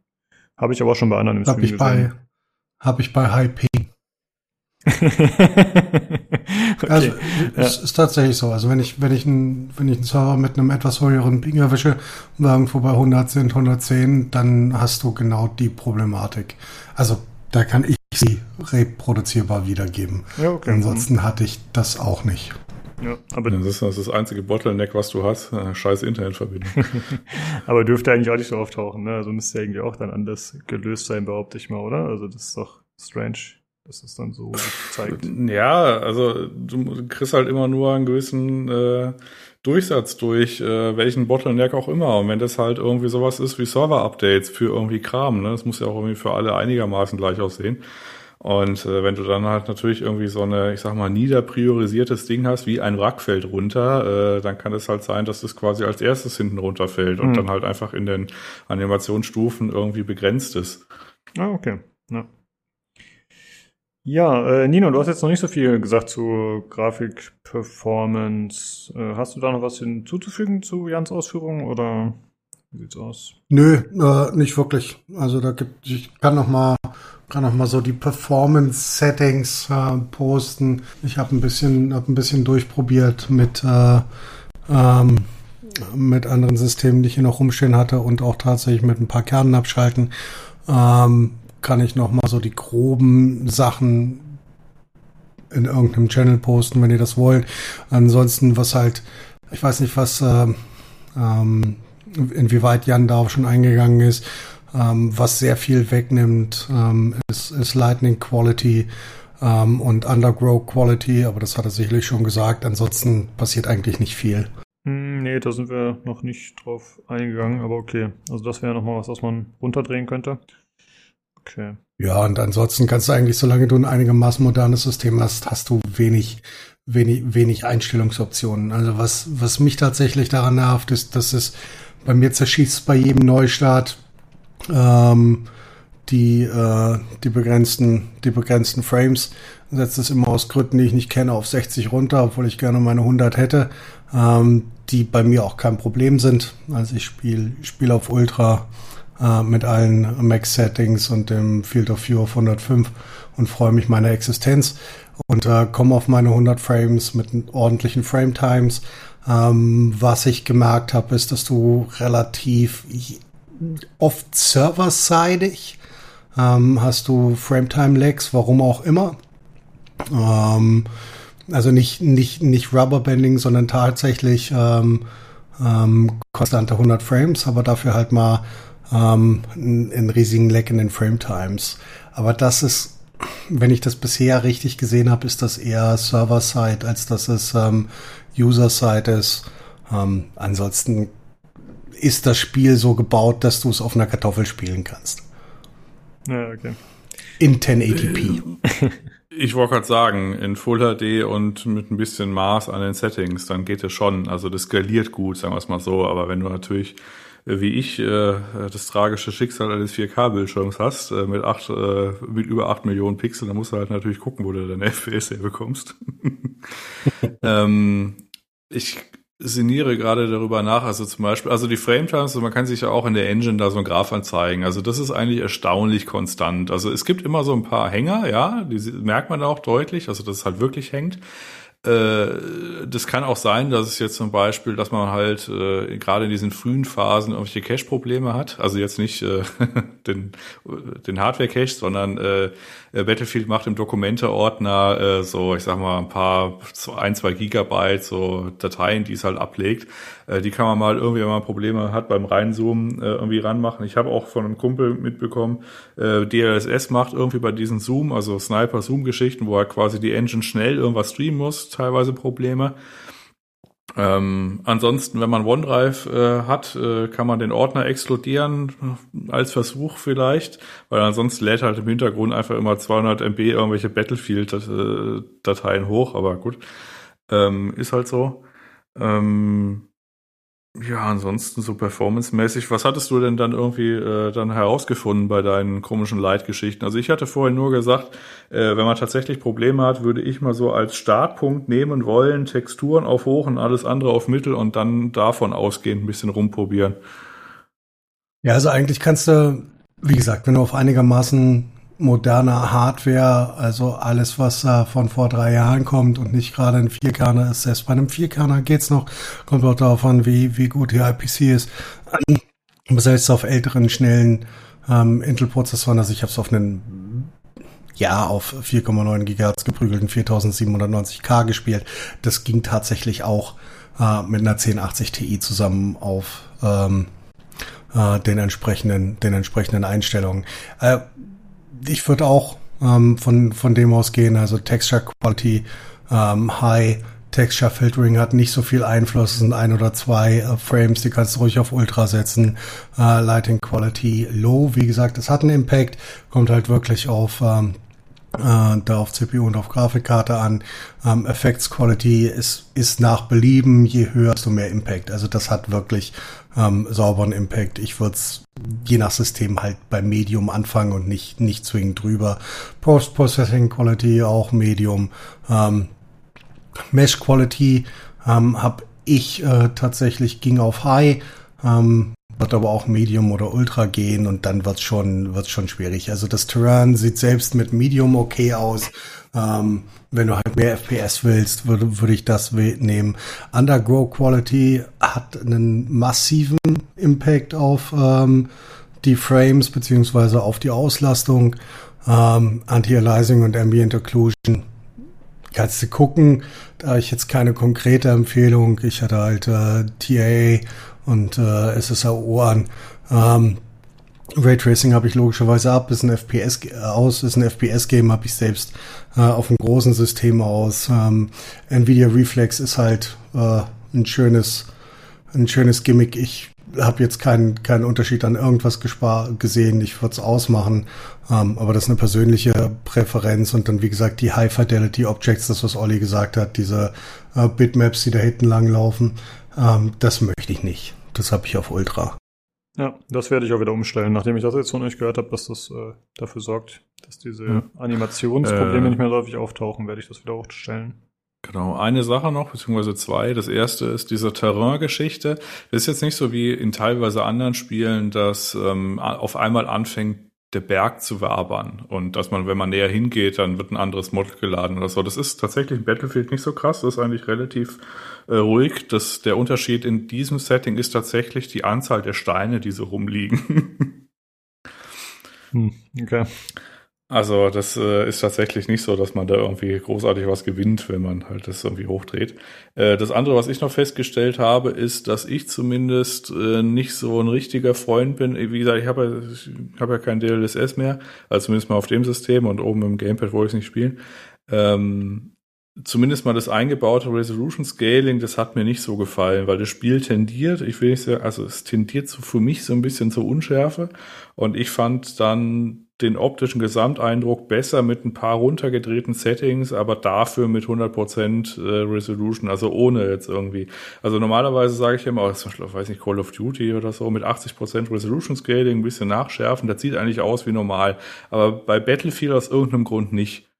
Ich weiß jetzt nicht, woran es liegt. Vielleicht fällt einem das mehr auf, weil Battlefield gerade ähm, so ein Spiel ist, wo man halt gerne in die Ferne guckt und irgendwie auf irgendwelche, weiß nicht, Kräne oder so und dann fällt einem das so auf, aber ähm, ja, das war jetzt so meine äh, Beobachtung, dass das irgendwie mir nicht so gefällt wie in anderen Spielen. In anderen Spielen sage ich das, ja, ist okay. Auch gerade wenn es auf dem Fernseher spielt, ist nicht so weit, so ein bisschen weiter weg ist, äh, dass du da irgendwie ein Resolution Scaling von 80 Prozent hast oder DLSS Quality oder wie auch immer, was ja nochmal deutlich besser ist.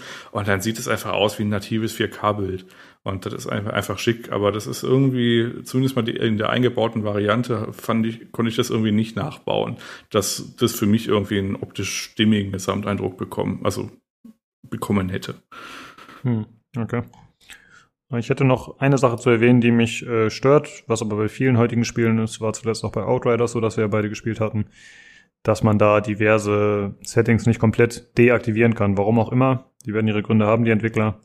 Aber das hätte ich mir tatsächlich gewünscht, dass man zum Beispiel, ich glaube, Post-Processing kann man, glaube ich, nur auf Low stellen. Ich glaube, deaktivieren ist nicht möglich. Finde ich ein bisschen schade, aber gut, ist halt so. Es sieht ja trotzdem nett aus. Ja, also meiner Meinung nach haben wir jetzt hier Grafik und Performance und so abgehakt, wenn ihr nicht noch irgendwas dazu habt. Okay. Mhm. Nö, Nö, nicht wirklich. alles ich klar. weiß nicht, Nino. Ja, Ich bin, ich bin, ich bin durch. Ja, es, es wird. Irgendwelche Testreihen noch oder so? Ja. er holt so eine Pergamentrolle raus, flippt die so auf. Ja, okay, äh, dann würde ich sagen, kommen wir noch äh, zu einem leidigen Thema, äh, Bugs und, ach nee, Sound haben wir noch vorher. Äh, der Sound, ich fand ihn anfangs sehr gut, bis dann irgendwer mich darauf äh, hingewiesen hat, ey, der ist aber ziemlich äh, gemaffelt, also äh, sehr gedämpft. Und seitdem ist es mir dann auch aufgefallen, ich wusste, gebe ich weiter, wollte ich so aufmerksam. Und äh, Schritte orten, obwohl Schritte sehr laut sind oder weil Schritte sehr laut sind, ist es äh, unheimlich schwierig, sie zu orten. Also das ist leider nicht gut und ich finde dafür, dass Battlefield eigentlich immer spätestens seit Bad Company 2, glaube ich, so als äh, ja, mit diesen Warbands, also Kriegsbänder, diese, diese Soundeinstellungen, dass die immer dafür galten, dass sie halt so einen bombastischen und gut ausgepegelten Sound bringen. Das gelingt leider in diesem Teil nicht, was sehr schade ist. Ich hätte auch gedacht, das ist was, wo man drauf aufbauen kann. Also zum Thema, ganz kurz zum Thema Sound. Du hast verschiedene Optionen, die du einstellen kannst. Und du hast, ich bin, bin normalerweise der unglaubliche, äh, der unglaubliche Kriegs, Kriegsbänder-Fan. Aber der ist tatsächlich, du hörst dich an wie in einer gedämpften Käseglocke, in der du da sitzt.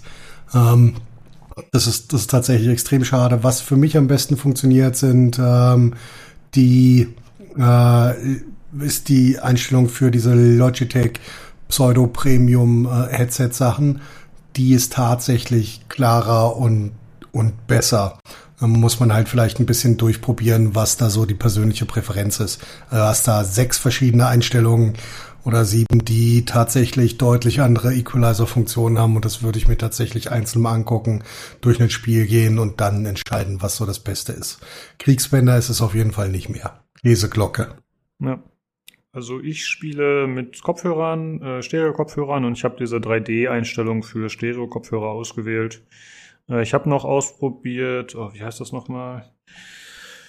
Ah, kleinen Moment. Äh, Dolby Access, da gibt's ja Dolby for Headphones. Das ist ja so ein, ja, so ein Programm, was man sich draufziehen kann, was äh, irgendwie einen Zehner kostet oder so, was dann auch in eben für so einen 3D-Sound, für so einen simulierten sorgen soll. Damit habe ich es auch ausprobiert, also ein Spiel auf Stereo gestellt und dann Dolby for Headphones genutzt. War leider noch schlechter, also war nicht brauchbar. Ja, ich bleibe jetzt erstmal bei dieser 3D-Einstellung. Okay, soviel zum Sound. Ich glaube, mehr gibt es auch nicht groß zu sagen. Dann ja. äh, würde ich sagen, kommen wir, ja, kommen wir mal, finde ich, für mich zum Sorgenkind, äh, Steuerung und UI. Olli, ich weiß nicht, wie fit du bist. Wir haben schon mittlerweile relativ spät. Wir sitzen ja doch schon lange hier dran. Ja. Äh, hast du Lust, was zu erzählen zum UI und zur Steuerung und so?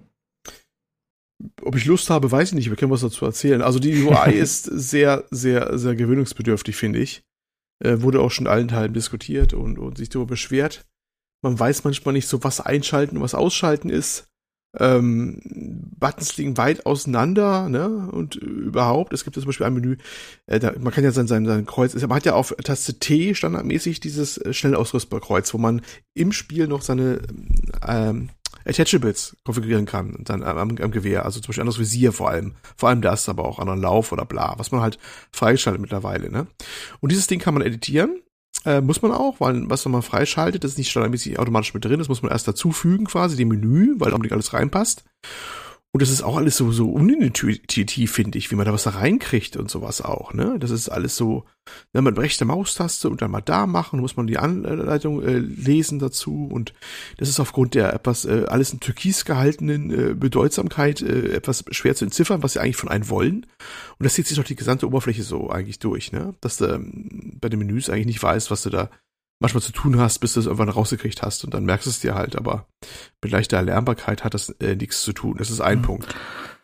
Und der andere Punkt ist halt. Also ja, vielleicht da mal kurz einhaken. Ja. Äh, also allein die Tatsache, dass wir uns quasi im Voice-Chat erstmal über zehn Stunden lang erklären mussten, wo man jetzt genau seine Waffen findet, ja. äh, die man dann, die man dann ausbauen ja, muss, das ja. sagt eigentlich schon alles. Und auch die Tatsache, dass irgendwie nach einem Tag irgendjemand auf Reddit ein besseres UI postet, ist halt auch die andere Wahrheit der Geschichte, also die andere Seite.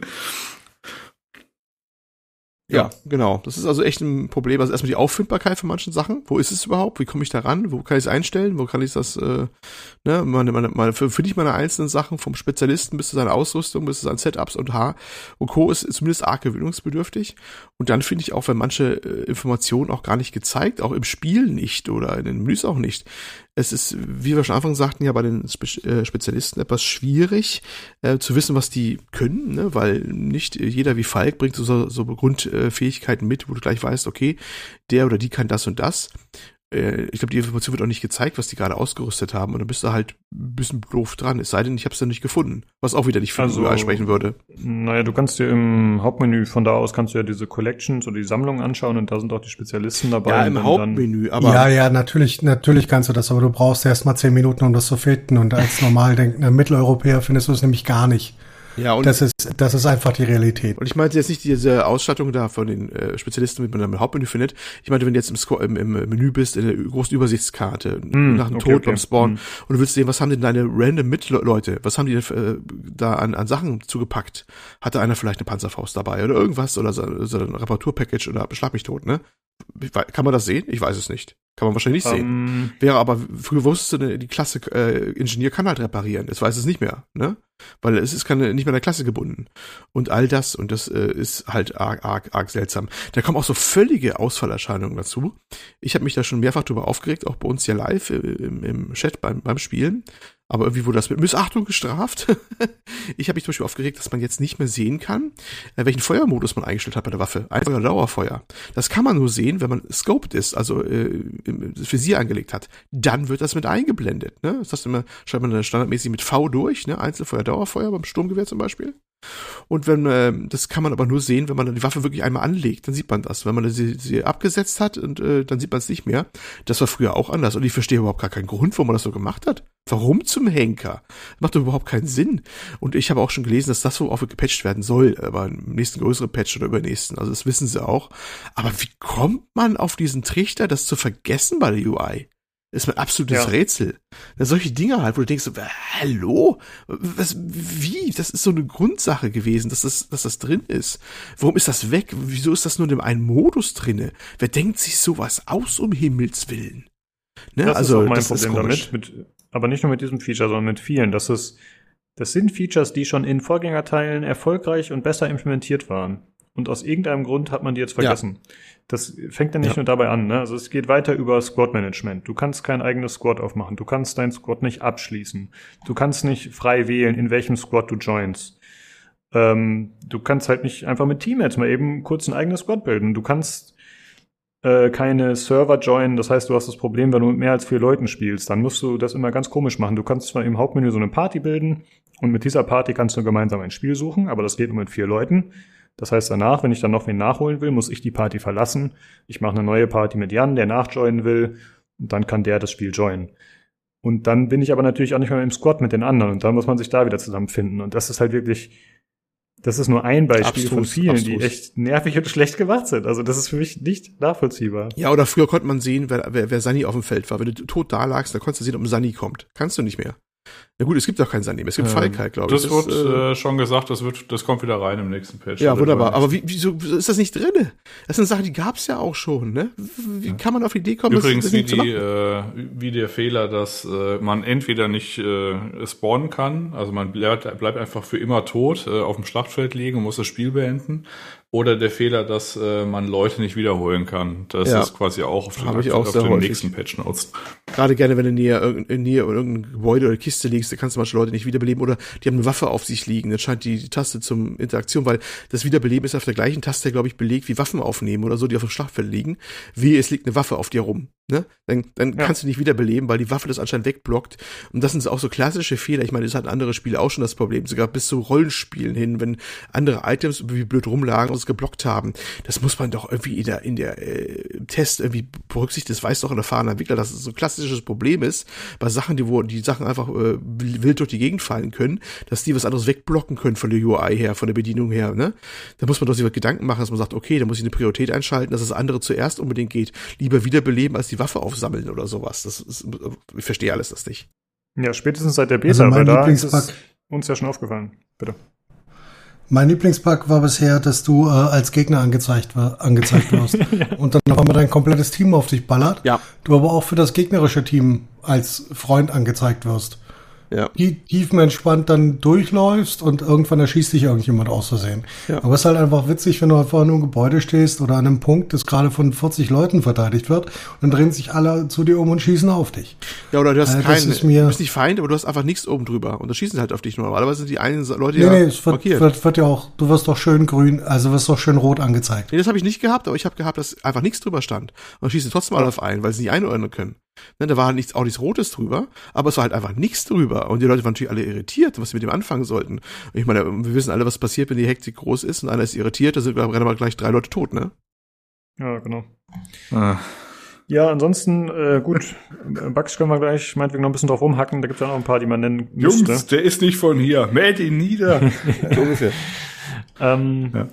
Es, es gibt hier so einen äh, User bei Steam, der hat ein Review geschrieben, not recommended, wie irgendwie, ich glaube, 80% aller Reviews das gegeben haben. Äh, der hat netterweise mal aufgeführt, was es so gibt oder nicht mehr gibt, dass es vorher gab in den Vorgängerteilen oder was schlechter gemacht wurde. Und das ist schon eine erschreckend lange Liste. Und da würde ich mich auch größtenteils anschließen. Ähm, das Ganze hatte der Corizo äh, bei uns im Forum äh, im Discord gepostet. Äh, können wir auf jeden Fall gerne mal verlinken, dass man das nochmal sieht, da kann, weil wir können jetzt nicht alles erwähnen. Ich würde aber gerne eine Sache noch nennen, weil ich hier gerade so drüber scrolle, die ich sehe. Ähm, generell die Punkte, das, die Punktevergabe wurde stark geändert. Also normalerweise war es ja so, wenn du zum Beispiel in Battlefield 4, darauf kann ich mich jetzt nur beziehen, wenn du gemeinsam mit einem anderen Spieler einen Gegner erledigt hast oder ein Fahrzeug, dann hast du anteilig Punkte für die Schadenshöhe, die du gemacht hast, bekommen. Das gibt es jetzt nicht mehr. Also du kriegst jetzt, wenn du einen Assist hast, 50 Punkte. Äh, oder wenn du einen Kill machst, glaube ich auch. Bin ich mir gar nicht ganz sicher. Und diese ganzen Geschichten wie Squad Healing oder generell Squad Aktionen, die bringen gar keine großartigen Bonuspunkte mehr. Äh, alles wurde irgendwie ein bisschen äh, runtergedampft und ich finde gerade so Bonuspunkte, äh, die belohnen einen ja dafür, dass man eben so Teamaktionen bringt. Und das wird dann auch wieder so ein bisschen ausgehebelt. Ja, da kommt wieder diese Individualität und jeder kann alles rein, dass es halt gar nicht mehr so attraktiv ist, gemeinsam zusammenzuarbeiten. Äh, ja, das ist schade, finde ich. Und auch diese äh, Field Upgrades, die es gab für Squad in Battlefield 4, die fand ich ziemlich cool eigentlich. Dass, äh, wenn du einen guten Run hast, konntest du halt so extra Upgrades für das äh, Squad auswählen. Zum Beispiel mehr, äh, was war das? Zum Beispiel mehr Explosives oder so. Gewisse Upgrades. Das war eigentlich ganz cool. Ja. Ja. das wollte ich nur mal gesagt haben. ja, ja, warum nicht? Ja, ich scroll gerade so diese Liste durch. Ähm, wie gesagt, ich habe ja nicht so viele Vorgängerteile gespielt. Ähm, ja gut, dieses Broken, das ist halt wahrscheinlich auch wieder, das muss man halt dann halt patchen, dass es halt nicht mehr broken ist. Diese Rubberbanding-Geschichte, die hatte ich gerade in den ersten Wochen oder am Launch Day halt verhältnismäßig oft. Äh, wenn halt 20 Leute auf dem Platz sind, äh, dann läuft man halt 10 Meter und dann läuft man die gleichen 10 Meter halt nochmal und dann nochmal und so weiter. Ne? Also naja, ähm, ja. Ansonsten, das, was mich am meisten gestört hat, eigentlich von diesen Sachen, die nicht mehr drin sind, das ist diese Squad-Geschichte, dass man halt einfach in leere Squad gehen kann, jemand joint nach oder so. Das ist halt so ein Clusterfuck ist, wenn man nicht gerade in der Party mit vier ist und man geht dann rein. Gerade in einem Spiel, wo es auf einmal ein Limit von 128 geht, ne, hat man vielleicht auch mehr als vier Leute in der Launchwoche. Ne? Vielleicht möchte man zusammenspielen in zwei Squads, ne? Wäre ja. denkbar. Also das hat mich am meisten eigentlich gestört, diese, diese, dieses Squad-Zunageln, dass man einfach nur so eine rote äh, Karte geben kann. Ich möchte mein Squad ändern, aber auch nicht aussuchen, welches Squad man geht und so. Das ist alles so ein bisschen. Äh. Genau. Ja. Ja, äh, habt ihr sonst noch irgendwas in der Richtung anzumerken? Wie gesagt, wir verlinken das sonst, äh, da kann man sich nochmal alles durchlesen. Habt ihr da noch irgendwas, was euch speziell geärgert hat oder aufgefallen ist? Hm. Naja, ich sag mal so, vielleicht als Fazit nochmal generell, ähm, es wird ja gar nicht zur Katastrophe und so weiter gesprochen, aber das ist mir so der heutigen Zeit, glaube ich, auch geschuldet, wo nichts mehr unter Katastrophe geht. Ne? Ähm, ich fand die Wertung mit dieser, ich glaube, ich glaube, PC Games hat eine 7 vergeben, ne? Lass uns eine 6 oder 7 vergeben von mir aus es ist eine Basis da, man kann schon was draus machen, so ist es ja noch nicht. Ich weiß nicht, ob sie die Anfangsmaps noch mal besser hinkriegen, das habe ich auch nur Zweifel hin und manche Systeme. Aber ich bin mal gespannt, wie das Ding so ein halben Jahr aussieht. Das möchte ich mal so als Fazit bringen. Weil wie sonst habe ich auch schon viele Stunden rein. Es macht irgendwie nur Spaß, ne? Es ist, es ist ein Battlefield. Aber es ist halt äh, einiges an Arbeit zu tun. Damit kann man es einfach zusammenfassen, finde ich. Ja, ja gut, dann, ach dann, komm, dann lassen wir die Bugs hinten rüberfallen. Also es gibt ein paar, die sind Game-Breaking für einzelne Spieler und es gibt viele, die sind äh, nervig bis lustig. Also das ist schon okay. Die werden auch mit der Zeit gefixt, denke ich. Äh, ich glaube auch, dass ein Großteil des UI und so noch verbessert werden wird. Ich glaube, das höchst größte Problem wird das Map-Design sein, weil da werden sie nicht mehr viel anpassen, auch über die Jahre nicht, denke ich. Äh, bei neuen Maps werden sie vielleicht daraus gelernt haben und das besser machen. Ähm, nur ich finde, man kann das Spiel aktuell nicht empfehlen in dem Zustand. Ich habe sehr viel Spaß damit. Ich habe schon vier Stunden, 40 Stunden gespielt. Ich werde es wahrscheinlich nach dem Podcast hier gleich noch zocken. Ich finde es äh, spaßig, aber eigentlich, wenn man ehrlich ist, dafür dem äh, Publisher und Entwickler dafür kein Geld geben für so ein Ding. Also, nee, das ist unfertig und, und gut. Vor allem im Hinblick auf die Vorgänger, muss man dazu sagen. Wenn man jetzt sagt, ich steige da komplett neu ein, für mich ist das alles eine neue Welt, ich habe noch nie ein Battlefield gespielt, dann würde ich sagen, kann man da eher mit leben, weil man halt die Legacy der Serie sozusagen nicht kennt und wie das früher funktioniert hat. Äh, aber eigentlich ist es unzureichend und ich finde eine 7 von 10. Man geht ja von so einer Wertungsskala los, die von 4 bis 10 vielleicht existiert. Also normalerweise gibt es ja nichts Niedriges mehr heutzutage. Ja, dann ist eine 7 wahrscheinlich okay. Ja, kann man vielleicht so machen. Nino, wie sieht's aus? Hast du noch irgendein Fazit? Ja, da war meine Stimme weg, hervorragend. Genauso wie meine Lust, Battlefield zu spielen. Ähm, nein, Spaß beiseite. Also ich finde ein, ein, ein Q sind die, sind die Portal Modes. Der Rest ist für mich aktuell aufgrund der genannten Dinge einfach, ja, nicht, nicht relevant als was, was mir unglaublich viel Spaß machen würde. Und der Rest ist halt eher Nostalgie geschuldet als, als allem anderen. Ich bin mir sicher, es wird ein ordentliches Spiel werden, früher oder später. Ähm, Olli hatte das mit der, mit der heutigen Zeit, dass nichts unter Katastrophe geht, begründet. Ähm, ich sehe das halt ein bisschen anders. Also wenn ich, wenn ich in der Ultimate Edition 110 Euro für ein Spiel bezahle, dann möchte ich, dass das sauber programmiert ist, so hart das klingt. Ähm, also ich hatte habe für Spiele deutlich weniger Geld bezahlt, die, die mir genauso viel Spaß gebracht haben und ähm, deutlich weniger buggy sind. Und äh, die, also da ist nichts ein kleiner Player. Das ist jetzt ne, nicht eine Hinterhofklitsche, ähm, ähm, sondern das ist einfach ein riesiger, ein riesiger Konzern, der dahinter steht. Und da darf eigentlich sowas nicht passieren. Und selbst wenn sowas passiert, dann muss halt schneller äh, schneller ein Patch kommen, schneller ein Day One Patch kommen, schneller ein Balancing Patch kommen, ähm, schneller ein Patch kommen, der Quality of Life verbessert, was alleine das Quad-Join, das hattest du erwähnt, das regt mich auf in einer Art und Weise, wenn ich sehe, es spielen vier Leute äh, Battlefield, dann habe ich schon schon keinen Bock mehr, weil ich weiß, dann muss irgendjemand für mich rausgehen. Ich muss dem hinterher joinen und dann haben wir zwei Leute in dem Squad, drei Leute im dem Squad, können uns nicht irgendwie ausbalancieren und dass wir in der nächsten Runde auf den gleichen Server kommen, ist auch wieder eine völlig andere Frage. Und das okay. sind halt Dinge, die mich, die mich wirklich ärgern, muss ich tatsächlich zugeben. Ach so, ich wollte euch noch was fragen, äh, speziell Nino und Olli. Ihr habt ja beide Battlefield 4, so wenn ich das richtig verstanden habe, zum Start gespielt. Und Battlefield 4 ist ja so der legendär schlechte Buggy-Start, der auch lange gebraucht hat, glaube ich, um das wirklich alles zu fixen. Und ja, da redet man heute noch von. Das kennt selbst ich, obwohl ich das Spiel dann irgendwann gratis bei Origin abgegriffen habe. Jetzt würde mich mal interessieren, ist der Start hier schlechter, Nino, als bei Battlefield 4 oder weniger schlecht? Das kann ich dir nicht aus einer, aus einer reellen Perspektive sagen. Hm. Das, ähm, ich habe halt Battlefield 4 so oder so gespielt in der Mangelung an Alternativen. Jetzt ist äh, Battlefield 2042 ist halt eine Side-Note-Test, die ich eventuell spiele, wenn ich keinen Bock auf EFT habe. Ähm, ja, okay. Das kann ich dir nicht sauber beantworten. So, ich fand, ähm, was ich damals deutlich weniger angry war auf die Dinge, die bei Battlefield 4 abgegangen sind. Ja. Olli, wie sieht's bei dir aus? Oh, schwer rückblickend, schwer zu sagen. Ich bin der Meinung, dass äh, technisch Battlefield 4 noch kaputter war, weil das war wirklich kaputt. Das ist ja teilweise laufend abgestürzt und da kamen Patches raus, die haben mehrere Sachen kaputt gemacht, wenn sie eine Sache heil gemacht haben. Und es hat lange, lange, lange gedauert, bis das in einem Zustand war. Äh, und äh, man hat später gesagt, naja, man ist, äh, ich glaube, Battlefront kam später raus, das Star Wars-Dingen, ne? Das also das, dieses mhm. Reinkarnation von Battlefront. Und das war ja relativ smoother Launch. Und viele haben gesagt, ja, deswegen ist es smooth, weil Battlefield 4 die ganze Vorlage äh, gemacht hat. Die haben das gleiche Engine dafür benutzt, den Stand damals von der, weil die dann alles dann an, an Kings und, und Probleme raus hatten, so aus dem Ding. Ne?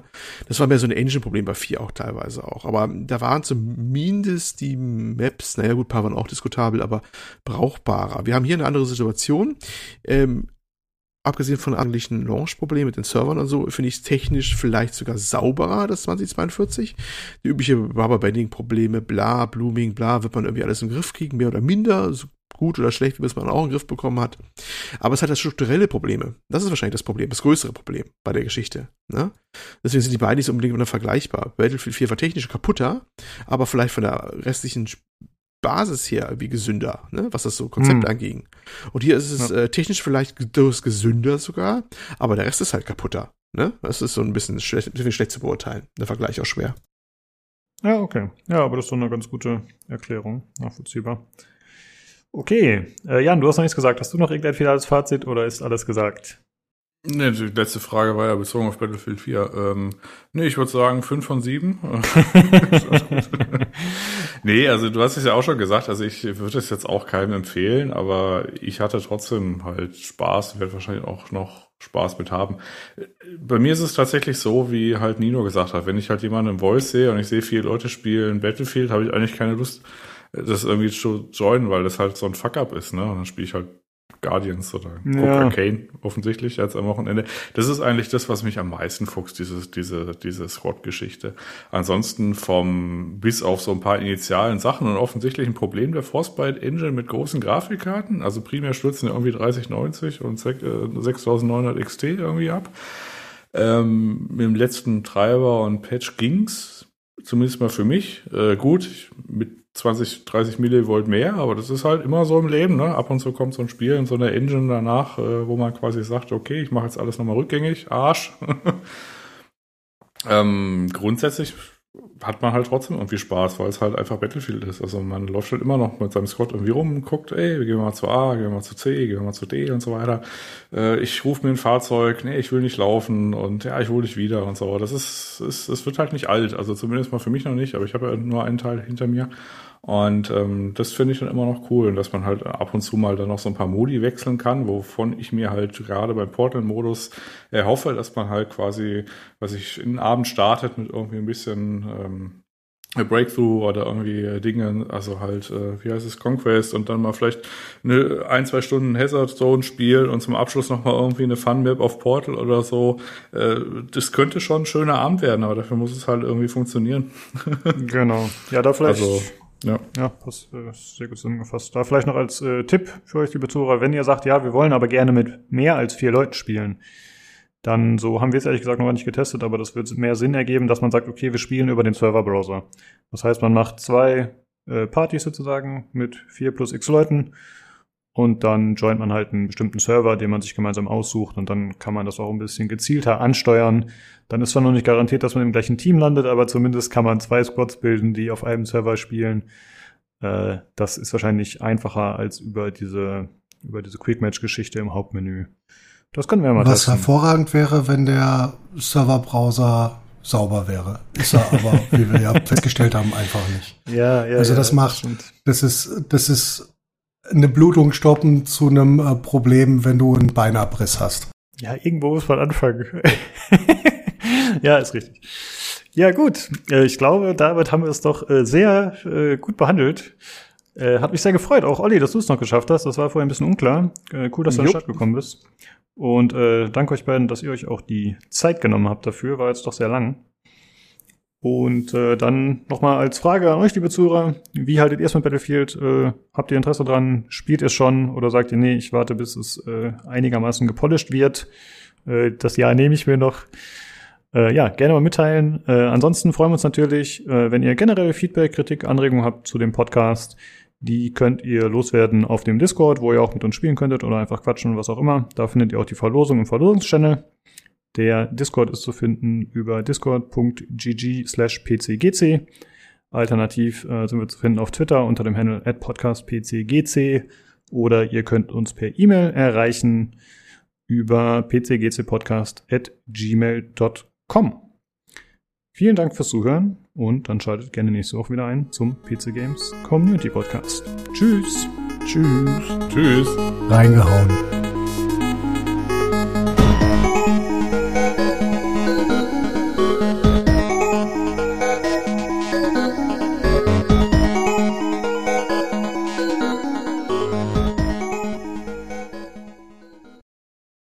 Der sieht ein bisschen aus, als wenn er sich mit dem Mixer rasiert, ehrlich gesagt. Der Bartwuchs für einen über 30-Jährigen ist auch eine Problematik, der da vorherrscht. Aber ich will das nicht bewerten. Ja, ja, gut, du hast ja, du hast ja mächtiges Barthaar. Also ich weiß ja, äh, bei mir ist das schlimm und auch mit äh, Wallen im Haupthaar ist auch nicht mehr weit her. Deswegen gibt's halt bei mir 0,8 Millimeter und 2 Millimeter. Dann ist es nur einigermaßen okay. Aber das sieht ja aus wie, weiß ich, so ein Gewöll, was eine Katze auswirkt. Oh. oh, scheiße. Ja, ich könnte kommt nicht in die Outtakes. wachsen lassen. ja, wir können ja den Namen piepen, dann ist ja alles gut. Ja, beep. Mir ist auch schon öfter aufgefallen, dass äh, Männer, die so einen langen Bart haben, dass die dann auch gerne immer bewusst damit spielen. Und den auch Ja. mal kämmen. Hast du auch so einen Kamm, den du mal rausholst, Nino? Nee, ich benutze tatsächlich eine Rundbürste, um ihn äh, frühs gerade zu föhnen.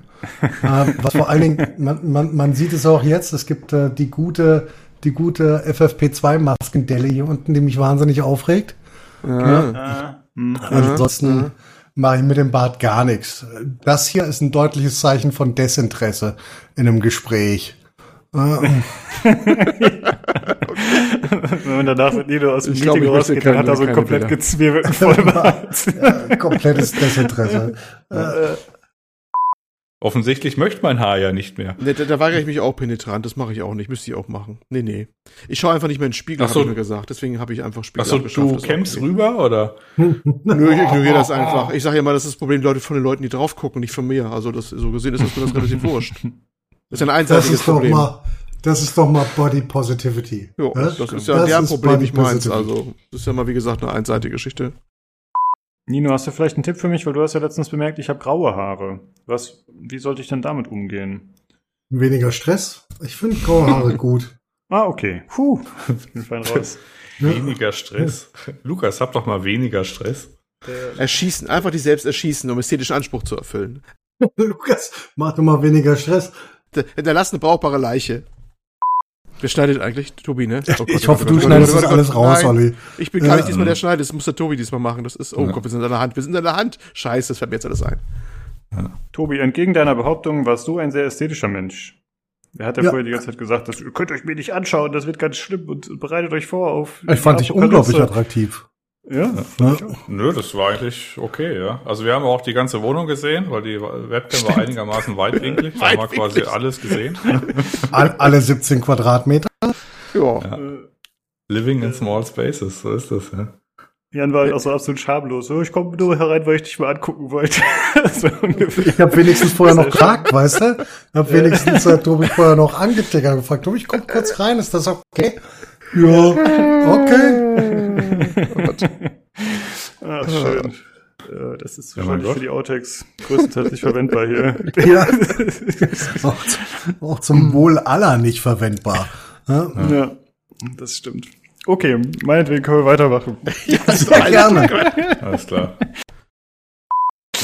Also ich habe jetzt auch schon meine Yoga-Hose an und mein Yoga-Oberteil und ich bin jetzt quasi äh, bereit. Das Einzige, ich habe auch letztens schon drüber, drüber nachgedacht. Also ich habe jetzt eigentlich nur diese Yoga-Sachen, ähm, damit ich halt einfach rumfläzen kann. Ne? Also es ist jetzt quasi ein Monat vor Weihnachten und die nächsten zwei Monate habe ich eigentlich vor, also die einzige Übung, die mein Körper machen wird, ist die aufgehende Hefeteig. Ich finde, das ist ein Ziel. Das ist gut. Ja, das ist sehr schön, ja. Ich finde gut, dass du einfach ein Ziel hast. ja, Warte mal, ja, also das muss ist, man äh, auch manchmal haben im Leben. Ja. Ja, ja. Also ich habe mich auch über die letzten halb Jahre Homeoffice an Gummibundhosen gewöhnt, egal in welcher Form. Ich war froh, wenn ich Ja. Hosen anhatte, also. Ich wollte gerade sagen, also äh, ja ich hatte letztens eine Hose an, weil ich noch irgendwo hin musste und meine Mutter, also wir haben das Büro zusammen, dann auch direkt, oh, du bist so schick, ich so, weil ich eine Hose an habe. Weil ich die Hose an. Was ist heute das hab los, Feiertag? äh, Hast du Hose an? Ja, das habe ich dann in so eine interne äh, Gruppe gepostet und da kam dann direkt auch, äh, auch irgendwie ein Kumpel, der meinte, er müsste sich auch mal rechtfertigen, wenn er eine Hose anzieht, wo er denn noch hin will. Ah. Du bist so schick, hast eine Hose an. Das ist, mein Gott, der Zerfall der Menschheit hat er doch schnell aus was angenommen. nee, das ist seit dem Tod von Lagerfeld, ist das so. Ja, Ja, ja, er war der Letzte, der zwischen uns und die Jogginghose stand mit seiner Aussage. Jetzt ist er tot, jetzt ist alles egal. Ich bin in letzter Zeit sehr auf Chicken Nuggets. Ich habe auch seit einem Monat keinen Sport gemacht. Ich habe. Ausreden, gute. Mein Ort Ah, du bist auch, Ich konnte keinen Am Sport Auffetten, machen, ich genau. muss Chicken Nuggets essen. Es ist halt, schließt das andere aus. aber Nee, Oh, Lukas, wir können so viele äh, Yoga-Übungen gemeinsam machen. Wie gesagt, der aufgehende Hefeteig. stimmt, wir haben ja die Kamera, dann macht Olli seine auch an, dann machen wir einfach gemeinsam ein paar Übungen. Ja. Ja, ich mache meine Kamera an, dann sagen alle wieder, oder die macht die Kamera wieder aus und dann ist alles gut. Ne? Und ich den Oh, ästhetischen Anspruch, weil ich den ästhetischen Anspruch der Leute Nee, nicht nee. Das ist dann auch ganz Nee, toll. nee, wenn Olli, ja genau, uh, Auswahl. nee, wenn Olli seine Kamera anmacht, das ist äh, wie wenn der Nazi die Bundeslade öffnet. Ah, Würde wer was öffnet? wird schön. Nazi die Der Nazi die Bundeslade. Bundeslade. genau. Oh. Das ist alles, ah. Stimmt, wir haben auch, genau, wir haben auch, da bist du auch mitschuld, oder? Wir haben, äh, nee, Nino, Ja. wir haben auch zwischendrin eine Pause gemacht, wo wir ordentlich noch äh, die Pause verlängert haben. Ich weiß nicht, ob ich daran schuld bin, aber ich habe mitgemacht. Mit. Du hast Ja, uns ja. Ich würde jetzt grundsätzlich Schuld ausschließen, Beihilfe, ja. ja. Beihilfe zur Verschleppung. Ja, okay. Zwischen, zwischen Bartracht und Hefeteig sind wir gestrandet. Also bitteschön, ja? Und schön. So, wollen wir hier vielleicht noch mal über Battlefield sprechen oder driften Ja, wir ja. weiter weiß auch Nein! Ja, nicht. Wo ist denn hier der Leader of the Pack? Pack doch mal das Lieder, äh, lied doch mal das Pack, du Lieder. Okay, du. ich pack euch jetzt mal so. Also, Ähm, seid ihr soweit?